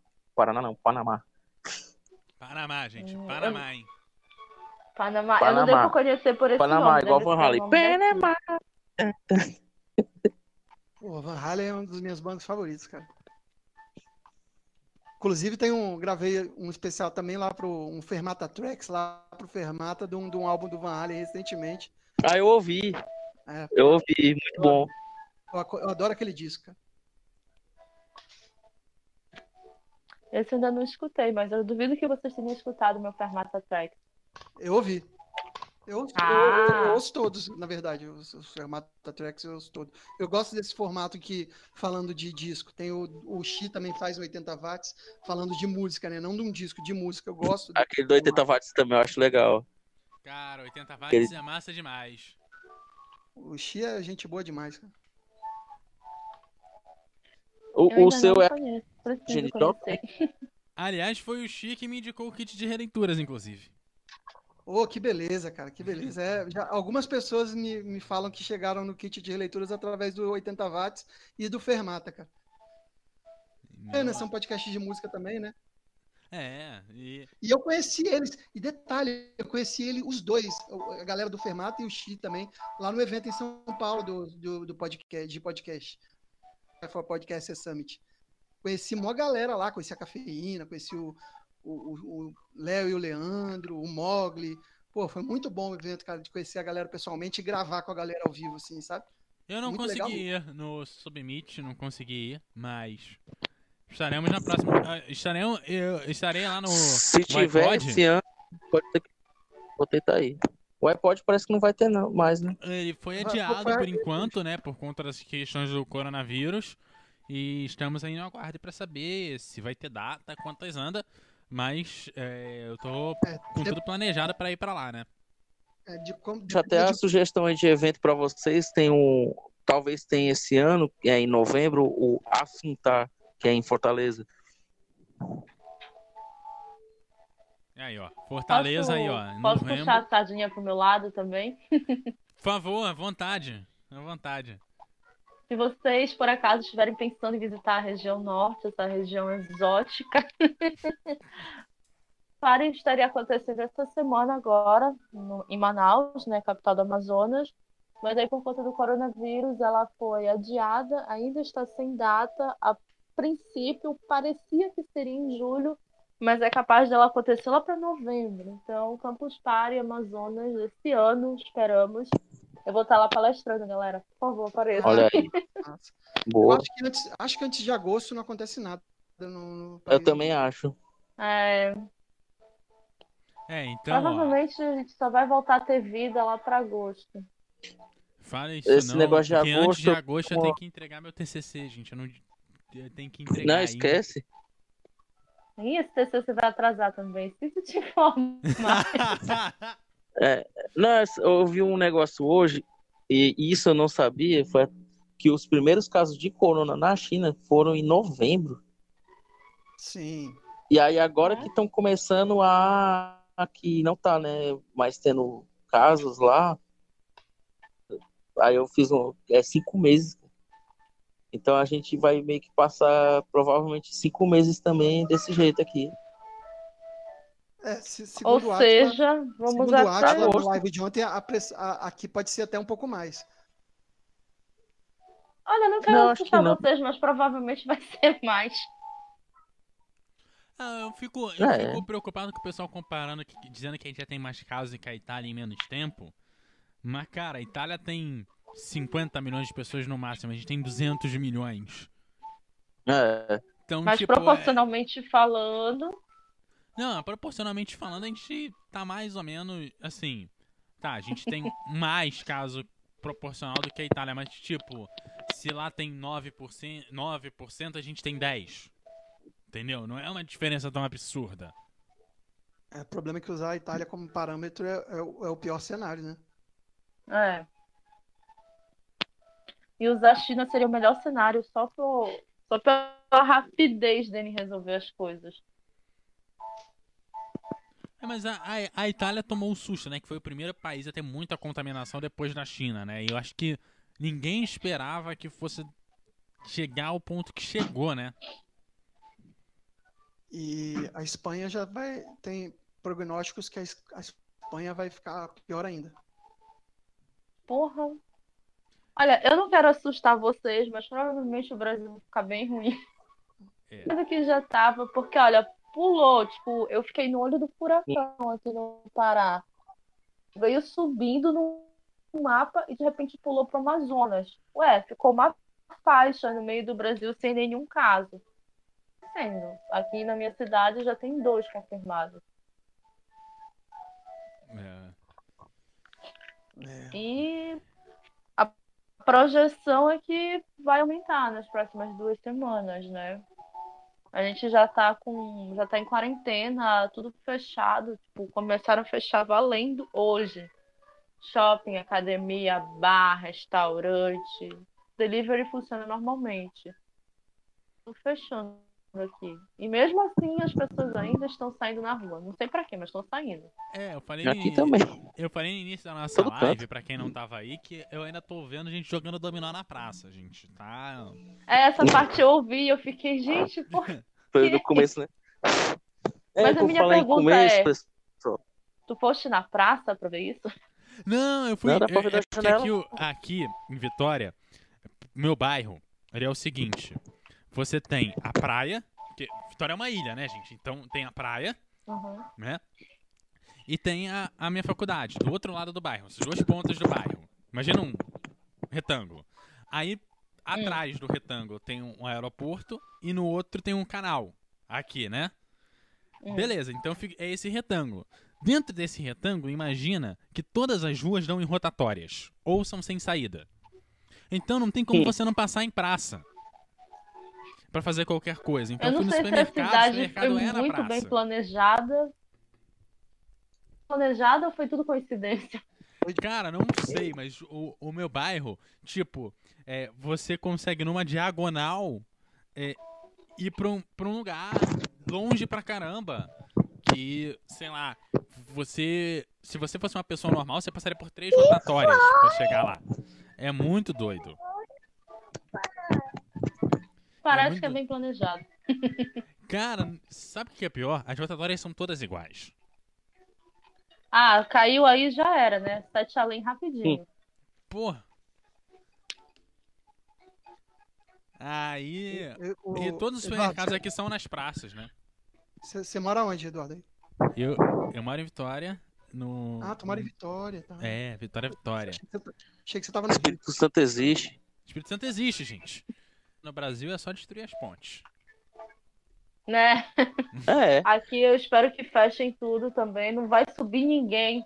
Não vai Nunca subir se tá incomodaram fechado. com a Amazônia. É, tem mais aqui fechar. Quinta-feira já. Mas, Já mas, era, mas ninguém você sabe entra, por que eu fui no supermercado? é, Foi ontem, né, que eu fui no supermercado? Porque na terça-feira, quando eu fui tentar comprar alguma coisa, a reestocar, não ter mais ninguém no supermercado, ah, eu vou lá e compro, né? Porque senão eu vou pra aglomeração também. É. Ei, pessoal, o papo tá bom, mas eu vou, vou, vou ali, ó. Falou, Sandro. Obrigado pela sua participação. Até uma próxima. Valeu, Sandro. Aí, pode ser que eu volte daqui pra mais tarde aí. Ok, beijo. Ó, daqui a pouco tem mais gente vou chegando ficar aí, ouvindo tá? O aqui. pessoal tá, tá indo embora, mas daqui a pouco tem mais gente entrando na nossa chamada. Valeu, obrigado, Sandro. Seguramos as pontas aí desde o, do- da hora que abriu, né? É isso aí. Força aí. Pronto, aí dá certo aí mais tarde eu colo aí de novo. Falou, obrigado. Beleza, tchau, tchau. Tchau. Mas é isso, sabe? Eu fico, eu fico olhando. O, ô, Cíntia, deixa eu perguntar um negócio. Não deveria perguntar isso, não? Porque, é, como é que... Se for minha idade, não falo pra ninguém. Não, não, não, não. Idade nunca, nunca, nunca, jamais. Não gosto que perguntem nem pra mim a minha idade. É...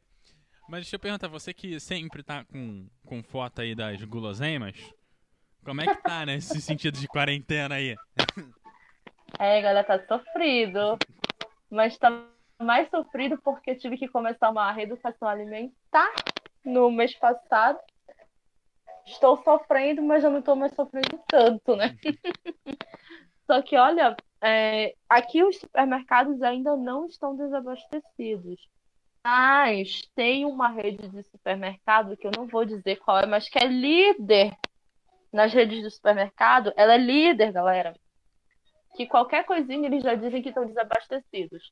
Teve uma greve, não sei aonde, desabastece. Aí sobe tudo de preço. Teve não sei o que, desabastece. Faz pouco tempo, né, quando a gente teve o problema com a carne no Brasil inteiro, eles foram para as mídias dizer assim, olha, a gente já está no final da nossa, da nossa carne, provavelmente vai sofrer reajuste o caralho. Só que, tipo, no mesmo dia, todas as outras redes de supermercado foram para as mídias dizer que não estavam com problema de abastecimento. Essa rede que é líder no setor de supermercados simplesmente tem uma fazenda, é dona de uma fazenda enorme aqui no Pará. Como é que eles desabasteceram do nada? Mas é líder, é líder nacionalmente ou é líder aí? Não, é líder aqui. Ah, tá. E assim, eu não posso dizer o nome, mas eu posso dar a dica de que é líder da rede, sabe? Tá com que letra? Ah, é líder mesmo? Ah, tá, entendi. Mais dicas? ah, eu. Mas isso é muito estranho, cara. É... Eu realmente acho muito estranho, assim. Aqui, aqui em Vitória tem uns bairros que eles não aumentam de preço. Tipo, o, o meu, eles não aumentam de preço por conta de associação, associação de morador. Que fica de olho. É. Então, se o cara começa a aumentar muito o preço, o pessoal já faz umas ligações aí, entendeu? Pois é, aqui não tem essas coisas, infelizmente. Mas podia ter. Aqui, como, tipo, não é que as coisas. Não é que a gente esteja muito longe de tudo. É que tá, a gente está longe pra caralho, né? Realmente, a gente está muito longe. Mas o acesso para a região ele também não é tão fácil. Então, tudo que chega aqui já chega muito caro e demora muito para chegar. Aí lasca, né? E pior que mesmo as coisas que são, são produzidas aqui na região, elas têm dificuldade para chegar aqui. É foda. A gente, tem, a gente podia ter uma puta malha hidroviária, mas não, é tudo mal planejado. Dão preferência para malha rodoviária, dando pato por conta disso. Pois é, né? O Brasil perde a oportunidade de fazer tanta tanta coisa que não é tão difícil assim de ser feita e às vezes sai mais barato do que construir uma estrada, né? Ah, é. Mas aqui não, não sei o que, que esse povo gosta de asfalto, não sei qual é essa tara por asfalto, por poeira, gente, não precisa dessas coisas. Tem um monte de rio, eu moro praticamente numa ilha, não precisava ser assim. E, gente, cara, é, é, como é, é, são as coisas? É o, é o, é o, que tem de, de modelo de cidade que se tem atualmente, não, não só no Brasil, no, no mundo inteiro, principalmente no mundo ocidental, né? É que, uhum. que se, se privilegia é, é, transporte de carro, é. O, tem, tem uma série de programas lá do Mupoca podcast que eles falaram sobre mobilidade. E é muito interessante para as pessoas ouvirem. Achei bem legal. o que eu acho é... É, que estranho nessa questão de mobilidade é que é, a Europa, que é cheia, é cheia da, na, da malha ferroviária, principalmente entre países, é, os trens estão deixando de ser utilizados porque hoje sai mais barato você viajar de avião do que você utilizar o trem. Exatamente, exatamente. É. Eu, vocês devem ter metrô, vocês têm trem aí, a gente só tem ônibus aqui. A gente aqui ainda também só tem ônibus, então. É. Tamo junto. Horrível, né? Não, e, e sabe o que eu acho pior de busão? Isso, isso é uma coisa que não é não é só em Vitória, eu já morei em algumas outras cidades que aconteciam a mesma coisa. Por exemplo, aqui na faculdade, é, passa tudo quanto é ônibus é, para sair de Serra, que é cidade da região metropolitana, para Vila Velha, que é outra cidade, outra cidade da região metropolitana. Vitória, por ser uma ilha, é a menor cidade da região metropolitana. Então, tipo, todos os ônibus basicamente utilizam Vitória como passagem. Então, é, se eu, eu vou para frente da, da faculdade, onde passa, sei lá, 60, 70 linhas de ônibus, e às vezes você chega lá e fica 15 minutos sem passar um ônibus. Para qualquer lugar, não é para onde você quer ir, é para qualquer lugar. Caramba, você tá na principal via da cidade. E você fica 15 minutos sem passar ônibus, é falta de planejamento. Não é falta de transporte é. público, desculpa. Sabe? É, só que, eu, que essa falta de, planejamento ela é, ela é feita de propósito, não é, não é só incompetência. É, não é do interesse, da, da, do, não tem vontade política para ser feito. Ah, não dá para se iludir que foi só é só incompetência, não. É. Prioridade. A prioridade é atender uma, uma certa camada social mais alta. Pois é, o, o primeiro episódio do Pudim desse ano a gente falou de e aí a gente levantou justamente essa questão da, da questão da mobilidade urbana. Desculpa, o governo tá cagando pra gente. Né? É, e, e o que é pior, aqui, aqui no, no, no estado se discute-se é, questões muito problemáticas, como uma greve da polícia, por exemplo. Sabe? Hum. É, Discute-se muito. É, a, pô, esse ano Uh, a gente fez uma das principais vias foi fechada porque dois grupos antes do carnaval, uma semana antes do carnaval, na sexta antes do carnaval, o, o pessoal foi tentar é, fechar uma das mandaram fechar uma das principais vias da cidade, fechou de manhã, acabou, ninguém mais trabalha e aí bola para frente, é isso aí. Entendeu? Eles fecharam por fechar e tal?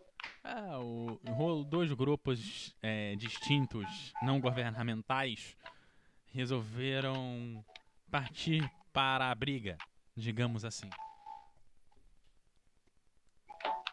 Olha, é, até pouco tempo atrás, Belém só tinha uma entrada e saída. Só isso. Então teve uma vez que, por acaso, eu saí com minha mãe de carro e a gente foi para Nenindeua, que é a cidade vizinha. Voltando para Belém, simplesmente tinham fechado a BR. Nós ficamos presos para fora da cidade. Porque estavam fazendo protesto por algum motivo, nem lembro qual foi. Presa para fora da cidade. Que absurdo. Como é que uma cidade grande só tem uma entrada e saída? E aí agora, anos depois, fizeram uma segunda, que na verdade é paralela à BR, está a um quarteirão de distância. Ou seja, que dá para fechar as duas com a maior facilidade do mundo. Tranquilamente. Aí é, a sorte é que ainda não aconteceu. Ninguém teve a ideia de fechar as duas ao mesmo tempo, né? Não, ai, cuidado, Mas, hein? Cuidado que aí. se fizerem, ó, ó. Cuidado aí, hein? É, não. Espero que ninguém tenha essa ideia, mas, né? Tô confiante que isso não vai acontecer, que o povo agora, é, sei lá, aqui, só vai bater panela, não vai fazer Aqui pelo menos fecham a terceira ponte, né? Que é a principal ligação entre Vitória e Vila Velha, né? É, mas não é por protesto, é por gente querendo se matar mesmo. Não pode falar isso, né? Caralho. Eu esqueci. Pode, pode falar. Não, pode falar. É, porque aqui Fiquei o pessoal curiosa. esconde, né? O pessoal esconde e diz, não, porque a, a, está em manutenção, tipo, 8 horas da manhã na hora do rosto numa, numa segunda-feira, sabe? Os horários de, bem absurdo. É, né? Não, tá em manutenção e precisou fechar os, é, a, a via de ida e de volta. Pô, manutenção brava, vai fazer uma segunda né? às 8 da manhã, né? e fecha a ponte inteira. Porque, porque, assim, antigamente eles só fechavam meia via, né? Ah, e ficava pelo menos uma, uma de cada lado para ir voltar pelo menos. Só que aí, um uhum. idiota, pra. Eu não tenho outra palavra melhor para usar. Uma vez chegou pra, pra pessoa que tava quase desistindo e falou: Pô, você vai atrapalhar o trânsito, se joga logo. Aí a pessoa foi e pulou. Mentira. Desculpa, eu não queria rir. Mas, Mas é. Aí o, o, agora fecha, agora fecha a ponte. Inteira. É melhor. pra não ter um idiota que faça um negócio desse, entendeu? Mas já foi pior, porque uma vez já caiu em cima é, do, do asfalto. Da, de Vitória, do lado de Vitória, a pessoa se jogou em cima do asfalto. Foi uma coisa também que não foi muito divertida. Porque no mar, pelo menos, você ah, não vê o corpo, né, cara? Que horror! Mas é verdade. Não, é, é sério, assim, é, é, é, minha, é, é menos problemático. Você fala as coisas e fala, não, não tô fazendo por menos. Pô, continua sendo uma vida, mas é. Tipo, não, não fica escancarado em todos os, todos os jornais da região. É tipo, cara, é, é, sinto muito pela pessoa que morreu. Uh, gostaria que se tivesse um atendimento público de qualidade para que evitasse que as pessoas chegassem nessa situação, sabe? Inclusive, é, esse ano, é, todas as faculdades vão ter a, a semana do. Do. Qual é o nome? Setembro Amarelo? Não, é, é. Vão ter a semana do respiro. Então, no, nos dois semestres vai ter uma semana que a faculdade vai parar para dar um respiro para os estudantes, porque ano passado teve recorde de pessoas em, em idade Acho que esse ano não vai ter mais isso não, hein? É, a gente já tá respirando é. agora.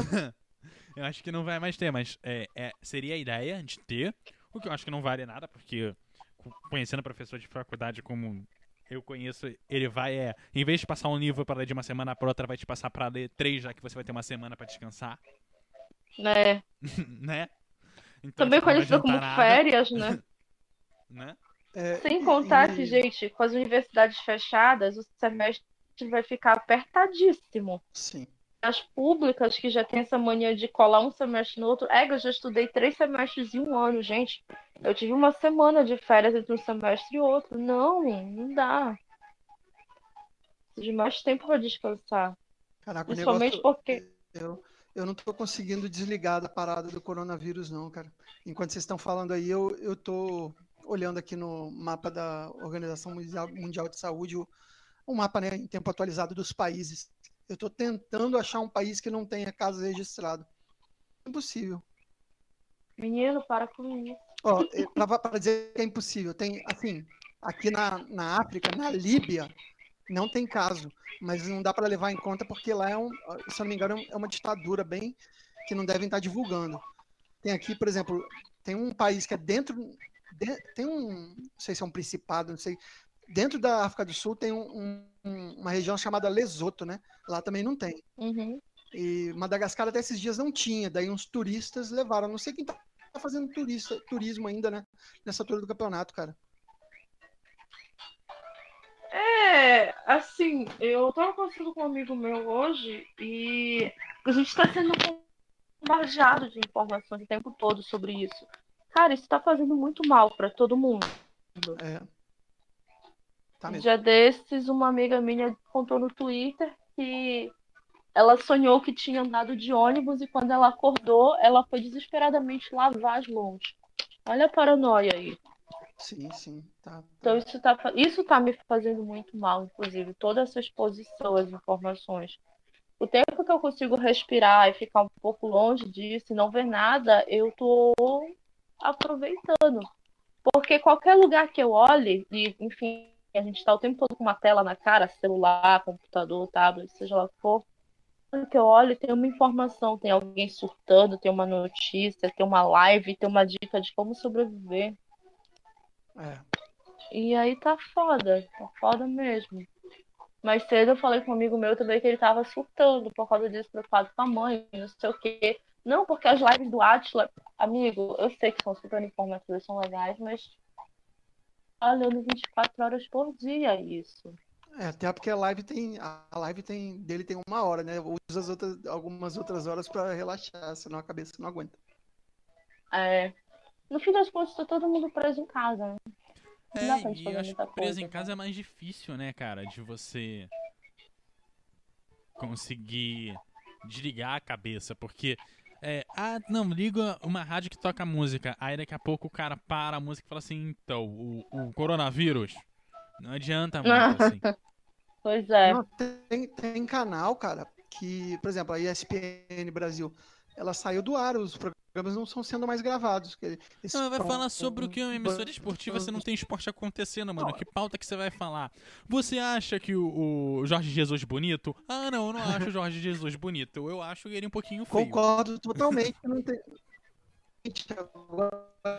de que, tipo, daqui a quando as coisas vão, tipo, por exemplo, a novela não está sendo mais feita, filme, com o tempo passando, as coisas vão começando a apertar mais, sabe? De, de, de você distrair a cabeça. Nessas horas, o jornalismo preenche um buraco importante para quem precisa gerar uma programação 24 horas, né, cara? Sim, sim, é, é verdade. Mas é, tem, tem 300 mil filmes, né, pra se É, pois é, Alô? é, mas. É... é, oi. Diga, é, vou apresentar o pessoal que tá chegando aqui na, na, nossa live. Tem gente chegando aí. A Lilian já tá por aqui, tá chegando. Seja bem-vinda. Olá, amores, tudo bem? Lica Moon aqui. E o Guilherme Oi, tá Lica! Também, seja bem-vindo. Fala, Guilherme. Fala, Lilian. Guilherme, onde está você, Guilherme? Se você estiver vendo a luz, saia dela. Foi Alô? abduzido, Guilherme. Meu Deus! Meu velho, vou aproveitar que chegou mais gente aí, eu vou ter que me ausentar, que tem coisas aqui para fazer. Mas, Obrigado, pô, Thiago. Até uma próxima. Valeu, valeu demais. Obrigado pelo seu tempo. Lica, Guilherme, ouçam lá o kit de releituras. Quando quiser, estão todos convidados para participar. Escolham o seu artista favorito que a gente vai lá avacalhar. E oh! valeu, se cuidem, cara. Fiquem em casa aí. Valeu? Valeu, beijo. Oi e tchau. Beijo. beijo. Quando entra um, tem que sair o outro. É lotação aqui, gente.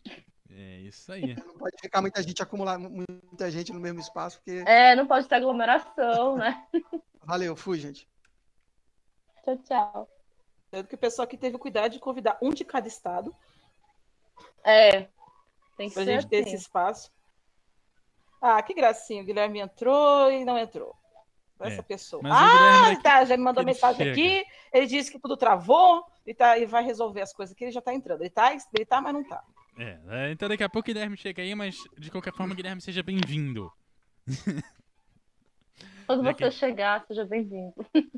Gente, ó, eu tô, tô feliz por um, pelo entro da live aqui hoje. É, chegou um momento que tem mais mulheres do que homens nessa live, até que enfim. Uhul! Uhul! É nóis, Poder da calcinha, gente. até que enfim! A gente não poderia chegar no fim da live sem esse momento. Nunca. Como diz o nome. É, quem, quem não quiser, quem quiser ouve lá, não me julguem a ordem, mas super bem, gostosão. ok. Quem não entendeu, vai lá para entender. Ok. Lica, como está sendo ficar sem transporte público aí, Lica? Uma coisa de... sem shopping.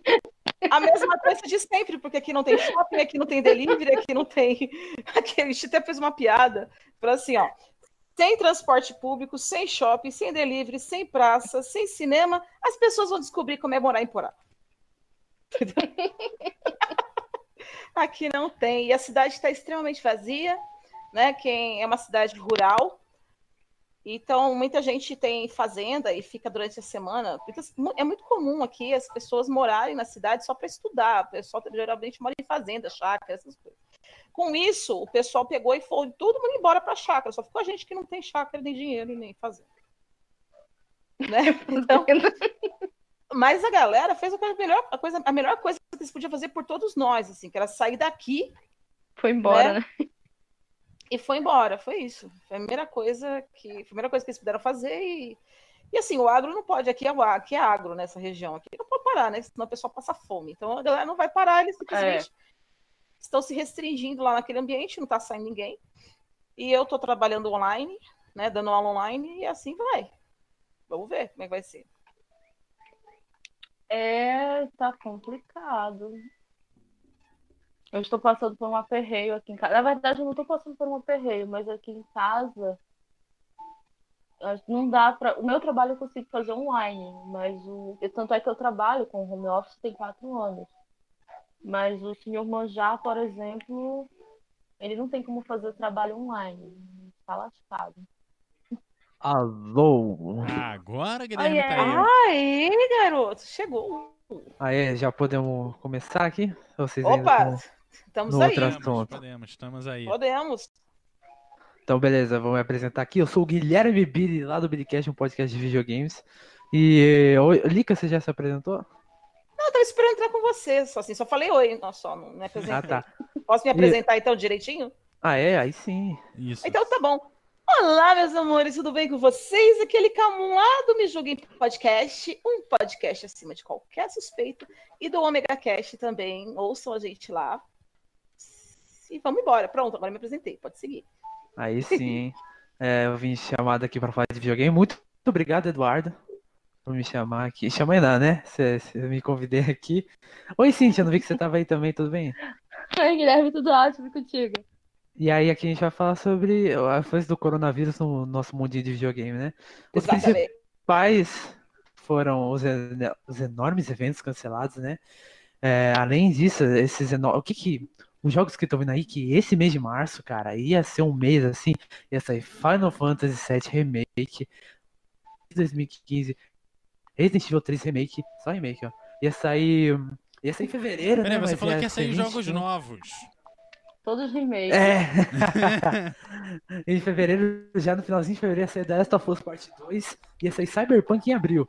Então, Eu- eu esse, quero esse comecinho aqui era uma coisa muito absurda, né? E você vê que foram adiando, adiando, adiando. Cyberpunk foi para setembro, a gente vê que o nosso Last of Us foi para 29 de maio, Resident Evil 3 deu uma adiada bem pequenininha, acho que nem teve, na verdade, e Final Fantasy VII foi para abril. Vamos ver o que, que vai vir depois. E é pra finalizar, a gente vai recomendar uns joguinhos legais pra gente jogar nessa quarentena aqui, né? Tratando do tema ou não, ou só pra Peraí, você voltar tá a interagir com seus amiguinhos. A tua, a tua Não, eu apresentação? tô apresentando as três coisas aqui, entendeu? Ah, É. tá. Tá apresentando o nosso percurso nesse, Tava- é, nesse o caminho. percurso aí. A gente daqui vai bola pra frente. A gente vai. vambora. Exatamente. Isso é coisa de gamer, a gente tem começo, meio e fim, entendeu? É, é que o Gente, game tem você já, você já, já vê quantas fases você vai precisar passar, entendeu? E tem aquele gamer que vai no, no macete, bola quadrada, triângulo, R1, R2, sei que, pra já jogar a última fase e depois jogar o, o jogo completo, né? Peraí, dá pra fazer isso no vídeo? Dá. Eu nem sei o que vocês estão falando. Gente! Vocês acabaram de Não, eu- mudar eu, minha faço vida. isso, eu, eu vou, faço o macete, jogo a última fase e depois eu jogo o jogo inteiro. Ah, eu não Eu faço isso, não. Eu assisto tudo direitinho. Eu jogo direitinho sem pegar spoiler, porque eu quero seguir. Acho que o único jogo que dá pra fazer isso é o Breath of the Wild, né? Que você só nasce no mundo, você já pode ir pro último boss, né? Só que você vai ter, tipo, três corações de vida? Tão legal assim, não. Você só vai lá, morre e vê, ah, o boss tá aqui. Aí você volta e continua. É, você fala, Começa- vou ajudar esse mercador aqui a, achar o filho dele? Daí eu volto aqui. Mas Não, vamos lá, você, vamos Você sabe que tem aquele é, Homem-Aranha do PlayStation 1?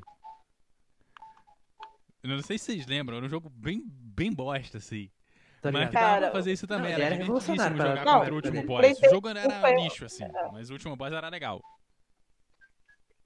Então, o PlayStation 1 foi o único jogo que. ah, o Sega Saturn e o Nintendo, o PlayStation 1 foram os dois únicos que eu não peguei. Então eu não sei dizer sobre eles. Foi uma Ah, fase mano. meio PC da minha vida. Até, até avisei. Tá certo. PlayStation era, era revolucionando os polígonos, né? As pessoas deixaram. A Dois vezes de lado. revolução dos polígonos. É, cara. E olha só, é interessante falar sobre que o coronavírus a- a- acabou afetando. Uma a, a mais importante de todas, acho que foi a GDC, né? Games Developers é, Convention, se eu não me engano. Que era uma onde os desenvolvedores de jogos e videogames se encontravam lá. Ia ter coisas sobre o nosso querido PlayStation 5, o Xbox Series X, né? Pra quem não sabe, são os novos videogames que estão pra sair aí. E que também pode ser adiado. Isso é um negócio que, pra mim, é bom. Não sei se é bom ou ruim, né? O dólar tá 5 real. Certeza que vai chegar uns 7 mil É contos ótimo, é daqui. maravilhoso. Mais ou menos vai ficar custando uma fortuna, né? Mas Nossa, só cara. avisando assim, GDC é Game Delo- é, Developers Conference. Olha, Conference. falando em, em- coisas pra fazer na quarentena, tem uma página no Ah. Facebook chamada Valor do Dólar em linhas de ônibus do Rio de Janeiro. Pokémon. É Meu. Deus do céu. E aí o pessoal põe as linhas de ônibus de acordo com a cotação do dólar. Uma página, assim, bastante divertida. Eu já vi a cotação do dólar em Pokémons. Eu também. Ai, Cada dia é um Pokémon. Mas aí deixa eu E lá teria nosso- ô, Guilherme, antes de se falar da- dos desenvolvedores, a indústria game é que pode ser mais beneficiada, né, cara? Já que o cinema tá parando, a televisão vai ter que parar de filmar. O game, o jogo mais ou menos tá pronto. Você basicamente hoje você baixa jogo, você não vai na loja comprar jogo. Eles podem se dar bem. Ah, adia o console, Então, é o edita a convenção. Adia o console, adia a convenção. Mas o jogo em si pode ser lançado meio que normalmente, né? Aproveitar É o que, que o pessoal nós tá em vamos casa falar. pode jogar. É, a gente É o vai que nós falar. vamos falar. Não é sobre isso. né? É exatamente isso que a gente quer discutir aqui. Teve esses adiamentos. Eu queria falar primeiro dos eventos, né? Depois a gente chega nesse ponto. Mas é o então. seguinte, a GDC é, ia apresentar o PlayStation 5, então acabaram fazendo uma conferência online, né? é, Porque, por causa do coronavírus. E foi um negócio triste, cara. Epic Games Store não vai mais participar da GDC. Sony, Microsoft. Acabou ficando, se não me engano, só a Devolver e a Platinum Games. A Devolver, né, que é aquela publicadora de jogos independentes.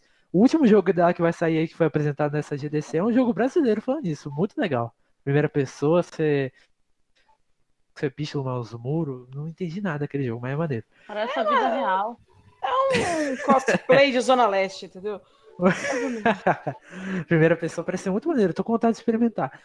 E, cara, era um negócio triste, né? Várias imagens dos nosso querido Hideki Kamiya, criador do Bayonetta, com a máscara, todo mundo muito.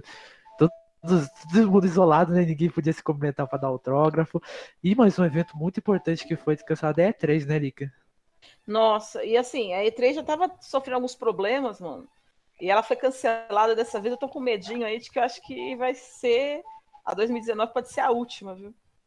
Ih, Porque. Há uns dois é, anos. Ela já tá vindo meio que capengando, né? O pessoal tá meio que soltando, mas é a ainda é a maior feira de games do mundo. E ela foi cancelada e, e é isso.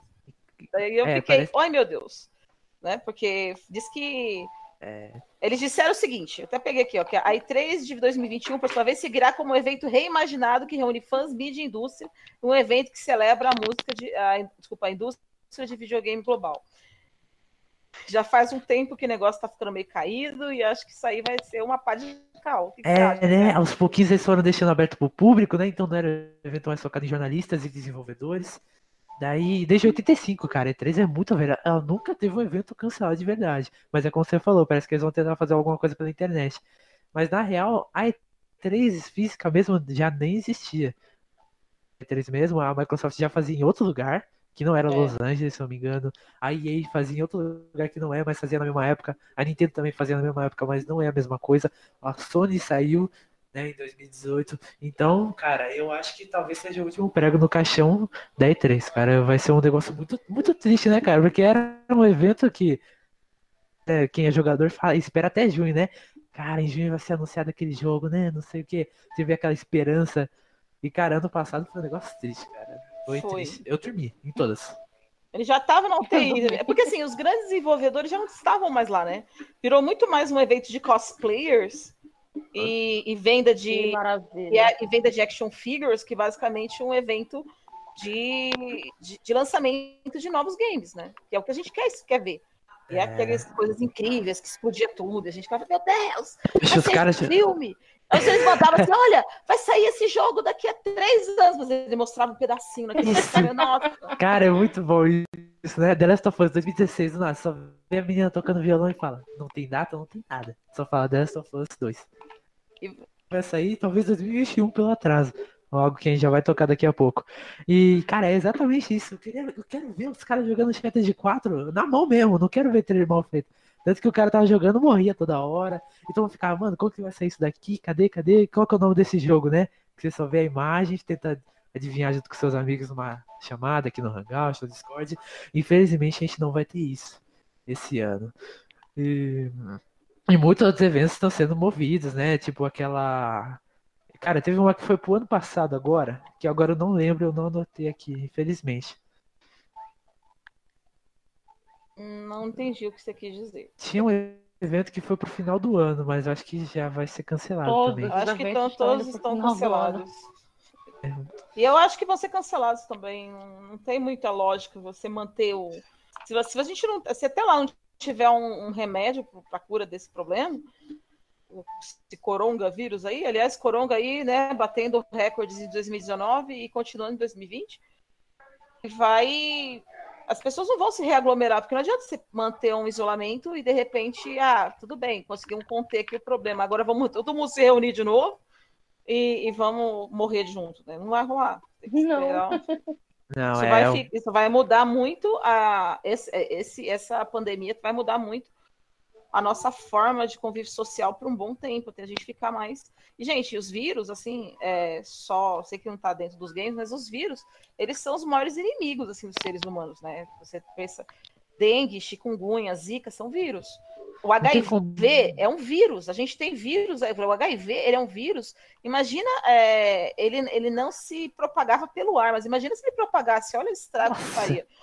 O, o HIV ele é um vírus que você tem. é, o pessoal luta há 30 anos para resolver, mais de 30 anos aí para resolver e não conseguem, sabe? Conseguiram é, é, estabilizar, é, etc. Mas você então, dar uma sobrevida para a pessoa é uma coisa assim complicada. A pessoa pode viver uma vida plena, maravilhosa, mas chama de sobrevida, né? Depois do- da, da infecção. nasceram com o vírus, estão nascendo, crescendo com ele, estão casando, tendo filhos, mas com ele a vida toda tendo que tomar medicação. Isso custa super caro. Quer dizer, é muito complicado essas pessoas falando esse monte de coisa. Sabe, rapidão e não vão, pelo amor de Deus, nos, no, nos nas farmácias, Por seus favor. bandos. Se for o caso, você depois tira isso da fase põe um pi, porque vocês estão pegando os remédios das pessoas que têm lupus, das pessoas que têm reumatismo, e vocês estão arrebentando com a vida dessas pessoas, entendeu? Então vocês parem de fazer isso, porque vocês não podem ficar tomando coisa. Tem, vocês podem morrer. O que não seria ruim, né? Cara, eu não, exatamente. Os caras pegando tudo de feijão que pode, saindo do mercado, cara. Por que isso, sabe? O pessoal acha que o, vírus entra pelo cu, porque eles estão comprando, eles estão comprando tudo só higiene. É verdade, né? Olha, tem alguns que sim, hein? Ai, ai. E a gente vê que isso até afeta o que o Eduardo falou. Ah, mas o jogo já tá feito, rapaziadinha. Bota na internet boa. Não, Cara, você tem que pensar em empresas como a Rockstar. Tem mais de mil Não, é assim, empregados. amor. Ah, a nossa From Software, uns 571 funcionários. Grande, Ah, cara. Não sim. sei se vocês conhecem Rockstar, do nosso querido GTA, Red Dead Sim. Redemption. Era uma empresa tão grande que ela tem que fazer um comunicado, uma carta aberta na internet. Falando, cara, não, não vamos ter, não vamos trabalhar por um tempo aí. Não, Cara, sim, Naughty Dog- trabalhar eles não vão, mas pensando que os games, é, é, até certo ponto, eles estão prontos, que hoje em dia você pode atualizar o game, você pode lançar um complemento depois, você consegue pelo menos lançar as fases iniciais que devem estar prontas é, na data de lançamento e completar o jogo depois, sabe? É, nesse assim, sentido. Não, não funciona Não, não muito funciona assim. assim. não. Podia é ser que o jogo não é, ele é feito por partes e fases, como você está pensando. Não, não, eu sei, mas É, eu imagino que ele tem que sair. deva é, tá pronta. Assim, tudo bem, GTA é mundo aberto, não tem como. Mas jogo que é fase por fase, você não sei se ah, é, Eles não são feitos, eles não são assim. feitos, eles não são feitos fase por fase. não, Então é. não tem como você ter uma primeira fase pronta, porque não tem nada pronto, só fica pronto tudo junto. Porque assim, ah, você tem o desenvolvimento primeiro da, da história, né? Eles vão primeiro aprovar a história, vai ser roteirizada, você vai ter um diretor que vai roteirizar essa história, vai desenvolver isso daí. Aí eles vão fazer os desenhos disso, depois o pessoal vai para a parte de desenvolvimento inicial, é, depois vai ter um pessoal só especializado em fazer a o o design. designer, o designer do negócio, entendeu? Então, assim, o desenho tá pronto desde o começo. Aí depois vem outra galera e mexe só naquela parte, entendeu? Tem uma galera específica só para sonorização.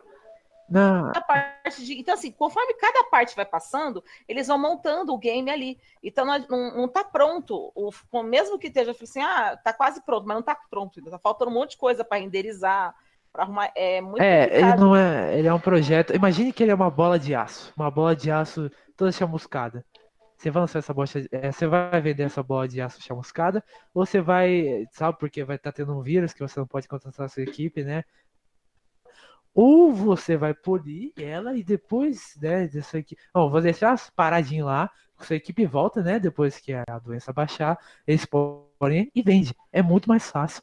Por exemplo, eu vou. Calma aí, gente. Vocês entraram no negócio mais pra frente ainda. Vamos usar de exemplo nosso querido The Last of Us. O jogo tá certo pra sair 29 de maio. A gente tem um medo desgraçado desse jogo ser adiado. Principalmente eu que tô esperando esse jogo desde 2016. E é o negócio.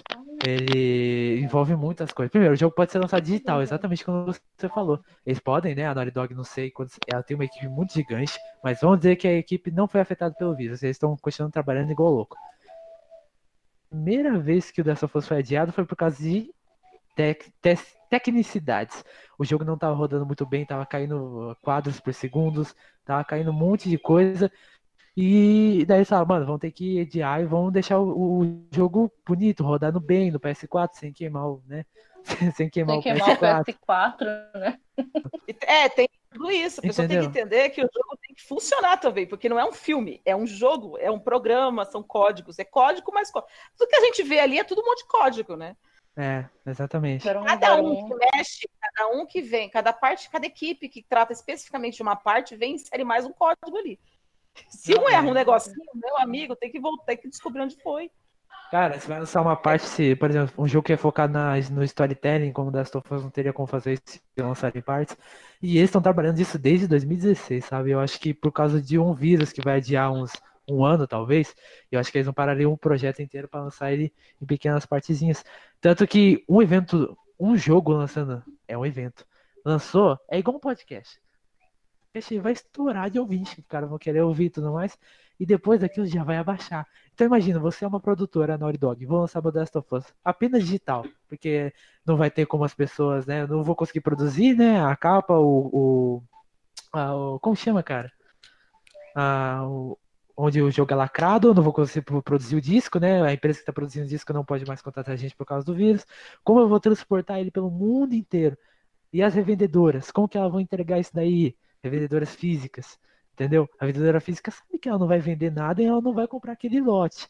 Então eles não vão lançar só digital porque eles sabem que eles vão vender tipo 300, ah, vai, vamos dizer, vender um milhão digital, que já tinha comprado, não sei. E quem comprou o físico já em lote? vai, vai sair de 3, 4, 5 meses depois que um pouquinho abaixar esse vírus e as pessoas forem na loja novamente. Ninguém mais vai lembrar do jogo. Então é um evento, sabe? Então eu acho que muitas coisas vão ser adiadas para manter, né, aquele pico de vendas e tudo mais. Deu hype. Exatamente. Guilherme, eu, eu, levantei aqui, ó, o, o, o último Last of Us uh, custou 500 milhões para ser feito. Nossa senhora!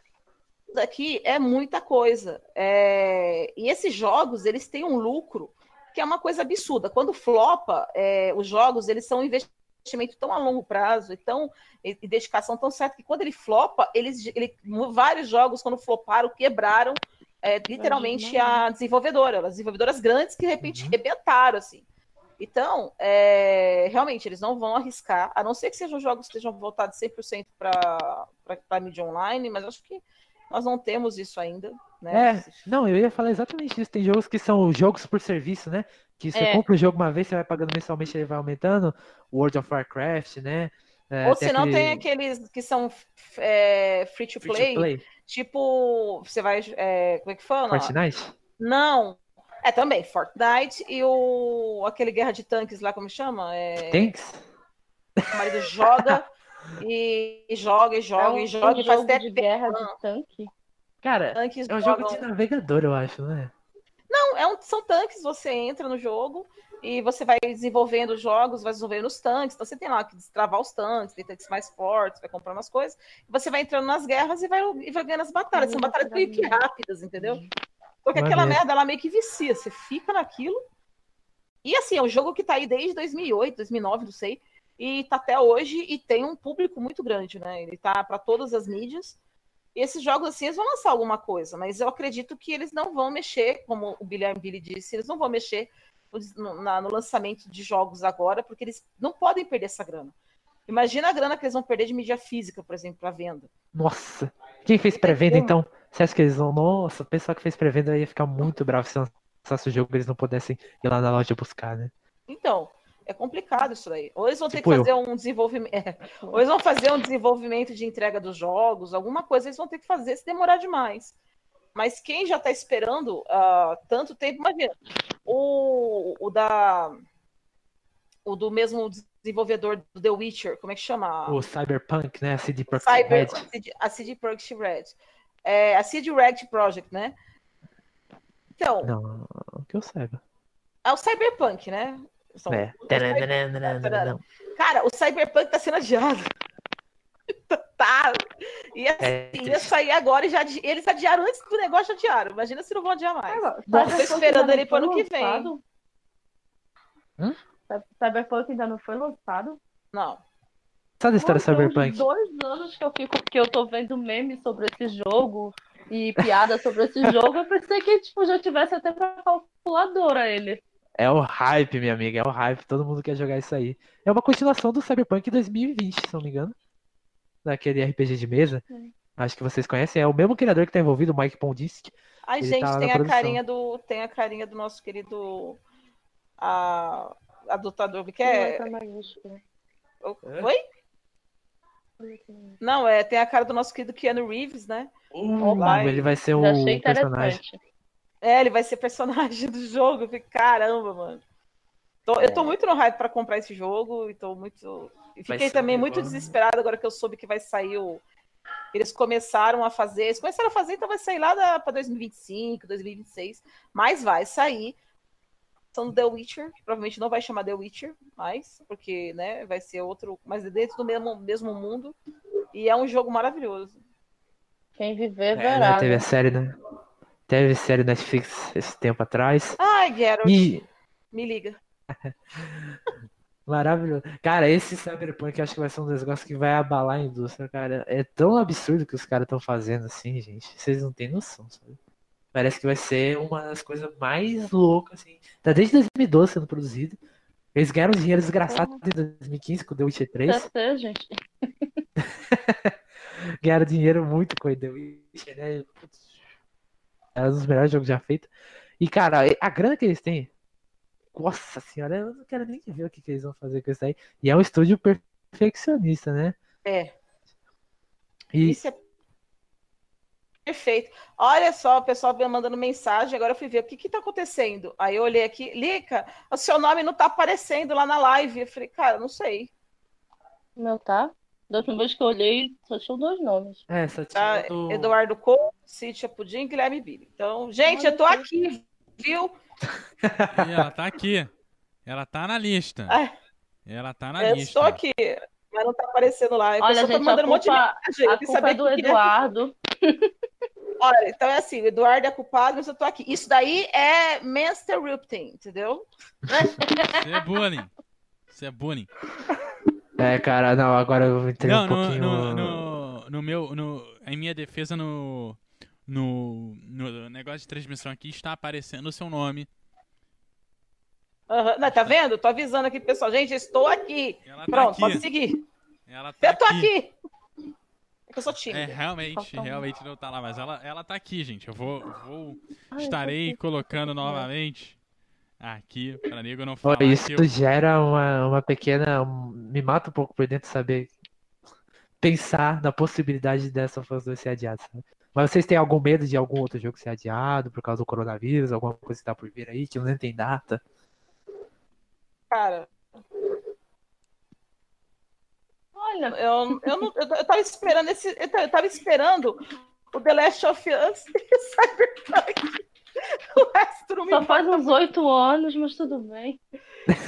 Mas, é que- mas quem gosta de games sabe que a vida é essa, né? Não tem o que fazer. E demora. É, Demora, fim de demora. geração, fim de geração é feio.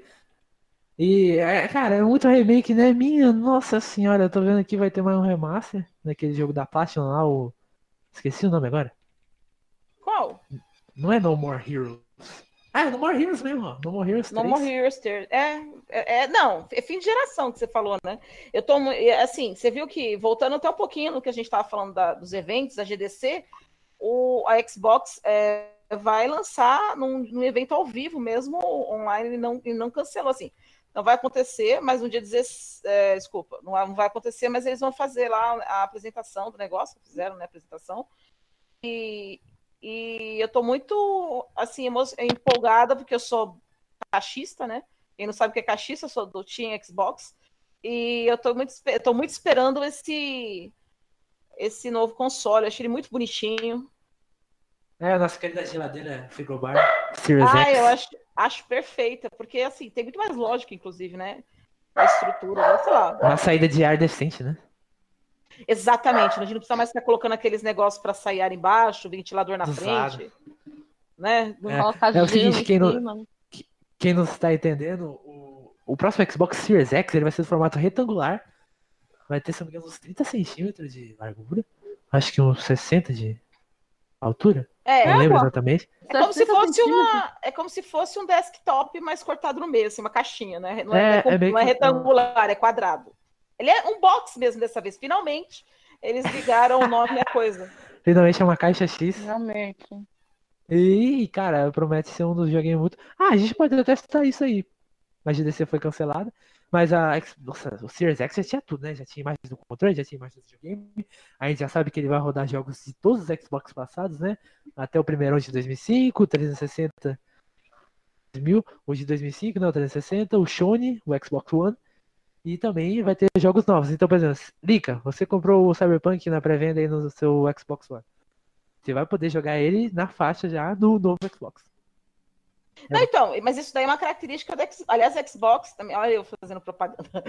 É, paga nós. Mas sou cachista sempre. É, você tem a live, a diferença da live para PSN é que você, por exemplo, tem o jogo e acabou. Se você parar de assinar, você não perde o jogo, ele é seu pra Nossa, sempre. isso seria bom, hein?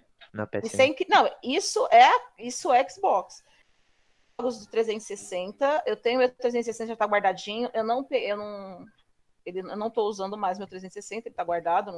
Não, eu não me despaço dos meus jogos, gente. Eu tenho até hoje o meu Mega Drive, eu tenho todos os meus consoles, eu tenho mania de guardados. Mas assim, o legal é que eles trouxeram, eles fizeram a retrocompatibilidade e agora estão todos na, na estão todos na live e eu tenho acesso à minha biblioteca de todos os jogos que eu já te comprei antes e agora estão, estão nessa geração.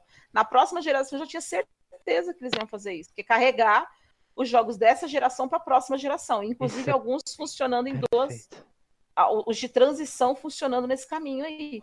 O que eu acho exatamente perfeito. O que, eu, o que só não é ruim para quem trabalha. Se tiver mídia física, ela não vai para lá. Então eu tenho alguns jogos de mídia física que eu não tenho essa, que eu não tenho como rodar no outro, porque é física, né? Então eu já parei muito tempo de comprar mídia física. Agora é só mídia digital. Não, entre o 360 e o Sony X e o Xbox original tem tem retrocompatibilidade com a mídia física sim.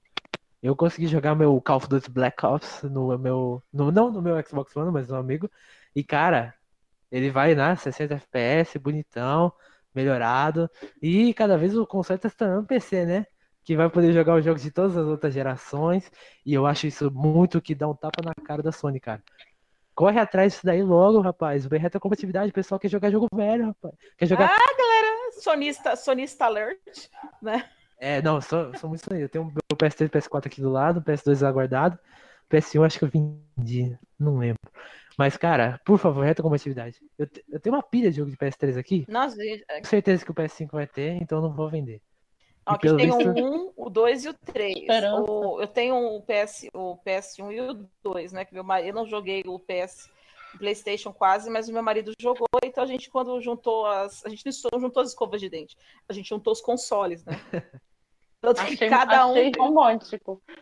Cada um tem o é. seu aqui em casa. A gente é... E o PS3 tinha no. Desculpa te interromper. Não, fala aí. Fala aí. Quantidade com o primeiro PlayStation e o 2. E era perfeito. Você botar o disco, rodava lindo. E alguns que até pirateiam o PS3, tem como você colocar emulador de Nintendo 64, Nintendinho. Cara, o PS3 assim, se você souber piratear ele, você consegue rodar acho que todas as gerações passadas dele. É uma coisa maravilhosa. E o PS4 ficou a, a mercê dos remasters. E é um negócio tão chato, cara. Tão chato isso. Eu odeio remaster, remake. É um negócio que, poxa, você só fica repetindo as coisas. Eu quero coisa nova, eu quero coisa. Entendeu? Ideias novas e tudo mais, cara. Mas ao mesmo tempo eu falo, mano, se sair um God of War 2 remake aí, eu, eu pago o pau, eu compro, eu faço pré-venda, compro meus amiguinhos jogar também. Mas, aliás, aliás, aliás, aliás, CD Projekt Red, eu, por favor, remake do The Witcher 1. Uh. Por favor. Porque aquele jogo é muito bom, só que ele é um, um desastre para jogar, né? Ele é muito ruim de jogar. História é muito boa, a jogabilidade é um absurdo de chata. Então faz um remake aí, remasteriza essa merda, porque eu nunca te pedi nada. Eu acho que vai ter um reboot de The Witcher, cara. Eu acho. Ai, por favor. Não, dos jogos lá. Agora, o 2 não precisa, ele tá bonitinho, tranquilo, mas assim, vai ter a sequência, só não vai ter mais o Geralt, né? O que é meio lógico, né? Porque ele já Geraldão. fechou o ciclo. Geraldão, cara lindo, né? Geraldão na banheira. Geraldão na banheira. Cara, um amigo meu falou: se você jogar The Witcher sem ler os livros, você está cometendo um ato de heresia. Deu beleza. Eu tava lendo os livros aqui boladão. Daí eu consegui o The Witcher 3, cara, só que eu parei de ler. Daí eu agora não sei se eu começo, se eu deixo ele de lado. ah, você tá em quarentena, aproveita para terminar os livros, mas assim, você não vai perder muita coisa, mas é, é que os livros, é, eles, têm, eles têm uma história fechada, e ali, pá, o fio, os jogos começam exatamente onde acabam os livros. É mesmo? Então, é, exatamente. Então você por isso que eu falei, o seu amigo falou certo, você precisa jogar do 1. Só que assim, o 1 só tem, um tem de graça, inclusive. No, na Steam eu acho que custa 10 reais. E tem aquele outro que eu tenho aqui, que deixa eu ver se eu acho. Ah, não, não acho porque eu joguei fora. É... Aqui. Tem um outro Cara, desses mas... de lá, tem outros desses de Steam, tipo a Steam. Tem um outro desse que. Dá... Tem o Origin, se eu não me engano, né? Tem aquela Epic Store. É, ela, ela tem de graça esse o The Witcher 1. 1.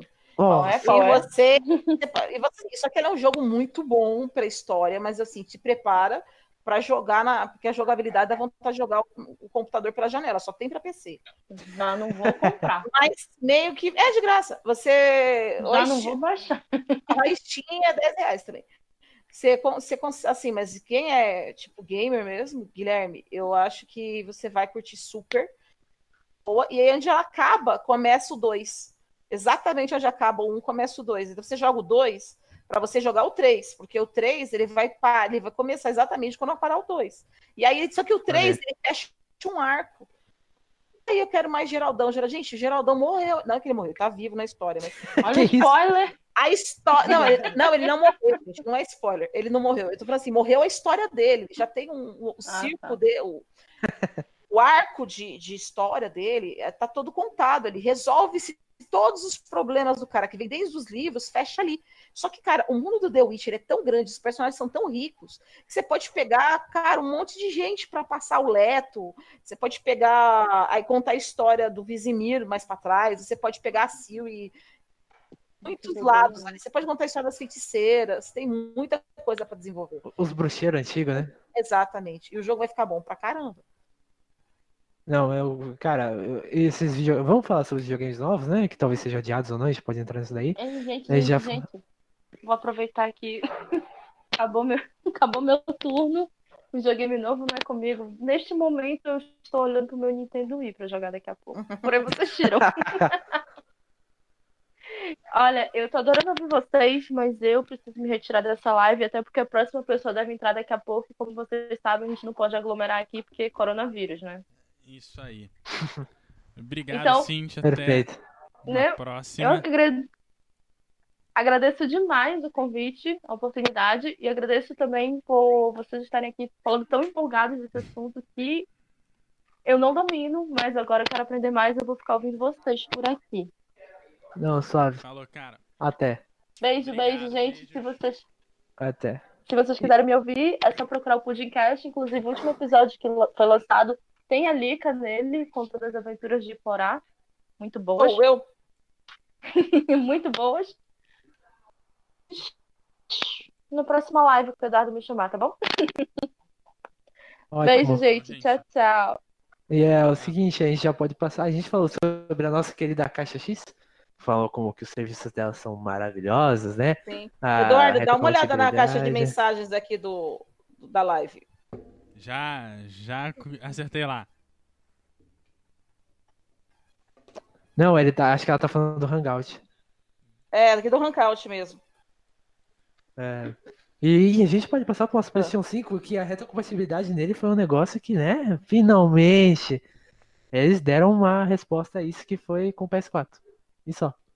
Eu fiquei decepcionado. Você também ficou liga? Então, foi, fiquei. Foi um balde de água fria. É. Poxa, é, vão ser apenas 4 mil jogos, né? De primeira, que vão estar disponíveis. Alguns vão ser aprimorados, né? Para o nosso querido 4K, 60 FPS.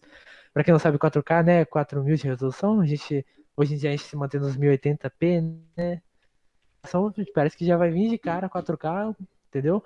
Compre sua TV 4K para jogar do Bloodborne naquela qualidade maravilhosa. Aquele FPS sem cair, Bloodborne sem cair FPS. Será que isso vai finalmente virar uma verdade?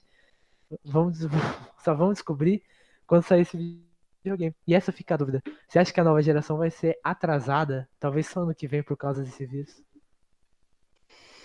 Não sei o que vai acontecer, cara. Aliás, a gente tá tem, tem, aí uns jogos muito bons pra gente trabalhar nessa fase, né, de apocalipse zumbi aí. Eu não sei o que, eu não sei o que vai acontecer, o que vai rolar, cara. Eu tô meio sem. Ainda tá meio. Parece. Você não tem a sensação de que escalonou tudo muito rápido? Da geração? Cara, eu acho que é o seguinte. Não, o que escalonou é essa crise muito rápido e a gente meio que tá vendo as nossas coisas que a gente gosta, meio que ficando pra é. trás, né? O nosso dia. a dia... Começa... É, nosso dia a dia gamer, por exemplo, tá, tá, tá sendo destruído um pouquinho de cada vez. Cara, eu fico triste demais com isso. Você não tem noção, porque quem acompanha games já tá ligado. Estão parando nos Estados Unidos. E até. É. Tanto que eu não entendi, cara, por que tu não tá vazando a GDC, cara? É só um resfriado, né? Coisa estranha. É. Daí agora eu tá vejo. Okay. Não, agora. É só reteada, rapaziadinha. Não tem nada, não. Vai na praia, toma um banho. Vai, vai na igreja, vai na igreja, vai na praia, vai tudo. Então, dá a mão pro presidente aí, tosse na cara dele se puder. Não, não, não nego. E a gente vê que, cara, é uma mídia que envolve internacionalmente muita gente, né? Então eventos param muito rápido, e principalmente as produções. Aos pouquinhos a gente vai ver que vai ficar bem morno as coisas, né? Eu acho que esse Final Fantasy VII e Resident Evil 3 vão ser os últimos jogos grandes desse ano. A gente ficou ano passado inteiro falando, nossa, ano que vem vai ser top, não sei o quê. E, cara, eu acho que vai ser apenas isso, cara. Esse vírus vai detonar com força a nossa pequena, a nossa querida indústria, né? É, é indústria que só a gente gosta, entende? O pessoal fica olhando pra gente por que isso, por que aquilo, mas é isso aí. Eu tô muito triste, muito chateada. Mas também é o momento da gente tentar voltar a jogar os, os, os jogos mais. O backlog. É. O nosso backlog. E, e, fica nessa, né? Eu acho que o videogame é a melhor coisa pra essa quarentena, não é mesmo, Porque vamos pegar o The Witcher 3. 400 horas no mínimo pra fazer tudo, eu espero, né? É. E, cara, quarentena é o negócio certo pra você. Tirar tudo que tem o salvo aqui, ó. Vou, tô olhando pra minha pilha de jogos físicos, hein? Nem é digital. Outro jogo que eu tenho que fazer aqui, ó. Um, dois, três, quatro, cinco, seis. Contar os online, né? Que você pode jogar o quanto você quiser que vai embora. Então acho que aqui a gente poderia recomendar uns joguinhos pra se jogar na quarentena. Ah, pode. Adivinha que jogo que eu vou recomendar? Me julguem. É The Witcher. Pensei que já era jabá. Fiquei com sus. Não, The Witcher, cara. Vamos lá, The Geraldão, nunca critiquei. Não, não, Lica, na moral, eu vou pegar o The... Ó, Olha, se você tiver afim, se você tem tempo, vamos lá. É, The Witcher 1, não, não me xinga, mas vale a pena. Você tá na... Ah, é, gente. Tá na Steam, só tem pra PC. A gente citou a Epic Store aí, Epic Store. Eu acho que toda semana, toda quinzena, ele dá dois jogos de graça. São jogos sensacionais. Meus amigos, na moral, se você pegasse jogos que ia dar por quinzena, você teria jogos para jogar a quarentena inteira. Eles deram já Fast, Celeste, Horas, é, Super Hot. Eles deram, cara, cada indie sensacional, assim, que eu fico chocado. Por que, que estão dando isso de graça? Não pode, cara. Isso é contra as leis da, da, Não da, pode, da, eu paguei por eles. Por que, que você vai dar? É, não pode dar as coisas, tem que ser de graça. Eu tenho que trabalhar para conseguir. Tem que pagar, exatamente. Mas esses jogos, cara, que eles acabam dando de graça, acabam movimentando, chamando gente pra indústria gamer, né, cara? Muita. É, acaba sendo o jogo de entrada da, da galera também, né? É bom que sejam é, bons exatamente. jogos. A nossa querida Devolver, que a gente já citou aqui, deixou os jogos delas em promoção, um até de graça. Devolver é nosso publicador de jogos independentes. Uhum. Recomendo demais. Você tem que ter um Switch aí, um PC. Só tem, os jogos dela só tem pra especial, o negócio eh, chega até a ser triste. São jogos divertidíssimos, muito inteligentes, cada um é muito diferente do outro. Recomendo. Devolver Digital, pesquisem. Olha, eu vou dizer uma coisa para vocês, o quanto ser eficaz, né? Eu quando assinei a, eu tinha parado, como eu falei, fiquei um bom tempo. Os anos 2000 inteiro eu fiquei sem o videogame, né? Eu fui comprar um videogame no Xbox é, 360 lá em 2008 já, quase na metade pro fim da geração, né? Até 2012. Enfim. Foi até 2016 quando eu peguei o PS4. Desculpa. não, tem pro, não tem problema. A, a, vantagem de você ser gamer né, e velho é que você tem grana para comprar os negócios antes de chegar. E foda-se, eu não quero saber. Ah, depois a gente vai esperar depois. Eu não quero depois, eu quero agora. Pode fazer coisa que a gente não pode fazer. Eu, por exemplo, posso fazer isso. Porque eu tô juntando meu dinheiro e já sei que vai sair, você já meio que faz as suas poupancinhas para comprar o seu videogame. Né? Tem gente que gasta com cachaça, com cigarro, com maconha. Não, eu compro videogame.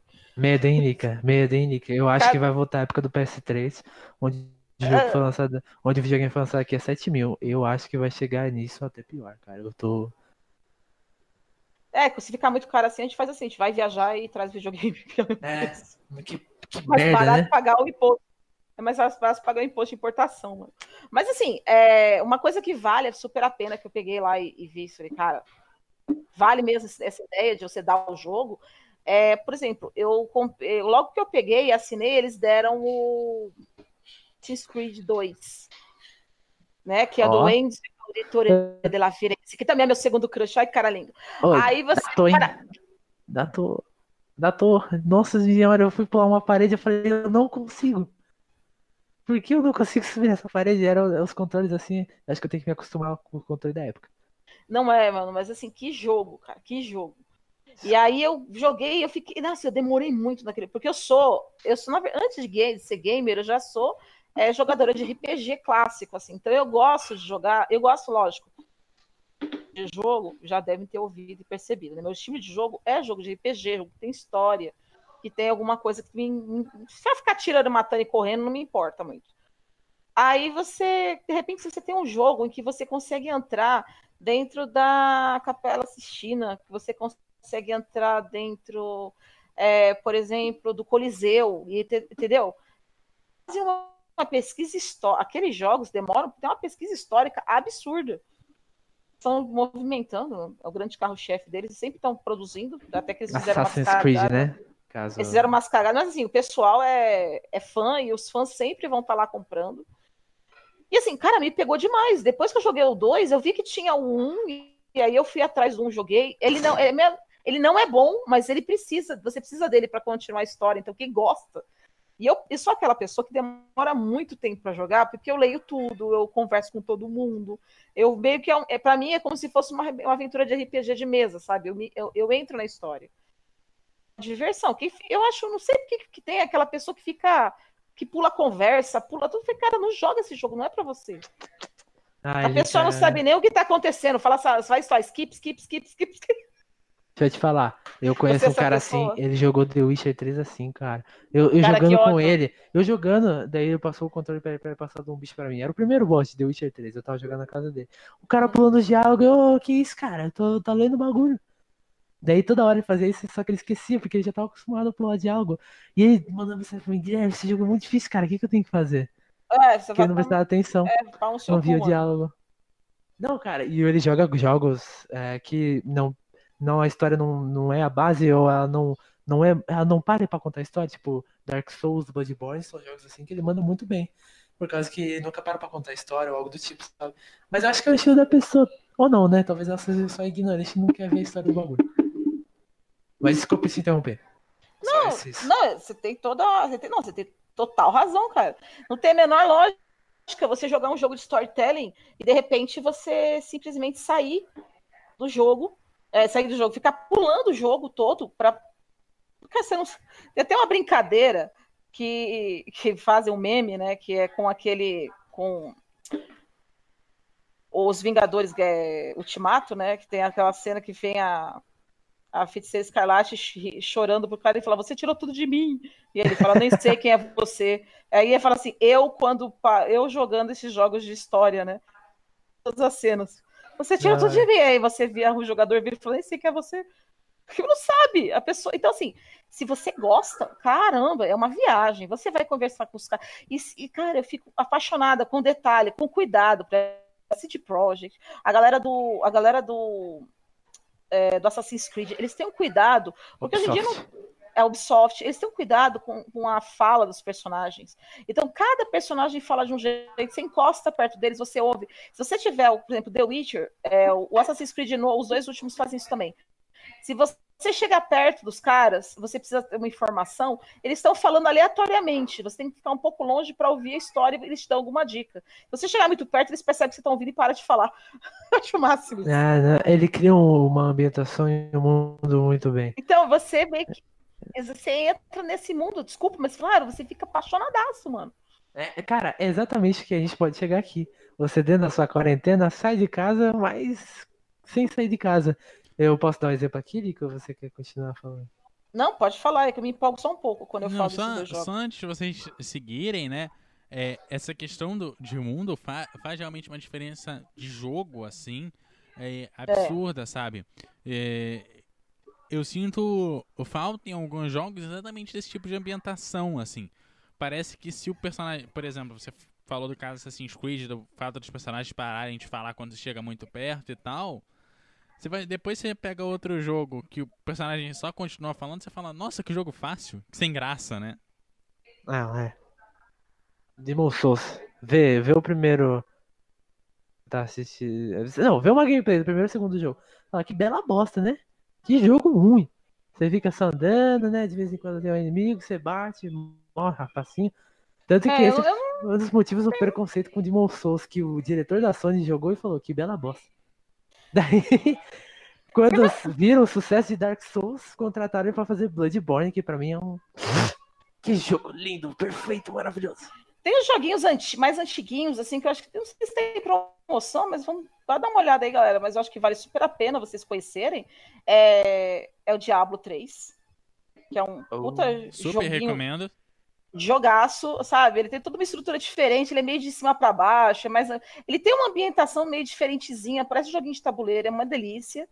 E é um puta jogo bom, só que também é assim, se você for o cara do skip, você tá lascado, né? Porque aqui se você ficar pulando todas as coisas você nem joga. E o Eleanor, que a pessoa fala, é, é Lei Noir, eu sei, gente, mas a gente fala em português Eleanor, que é o Los Angeles, né, Noir que é um jogo de detetive que é bom demais. Só que assim, não tem é, legenda em português. Então fica a dica aí, let's speak English. Vamos aproveitar a quarentena para treinar inglês? É, né? Professora de inglês, tradutora, professora. aí, ó, de aluninhos, amores da minha vida, aproveitem. Joga esse joguinho, treina o seu inglês. Porque assim, o jogo é muito bom. São casos que ele vai resolvendo.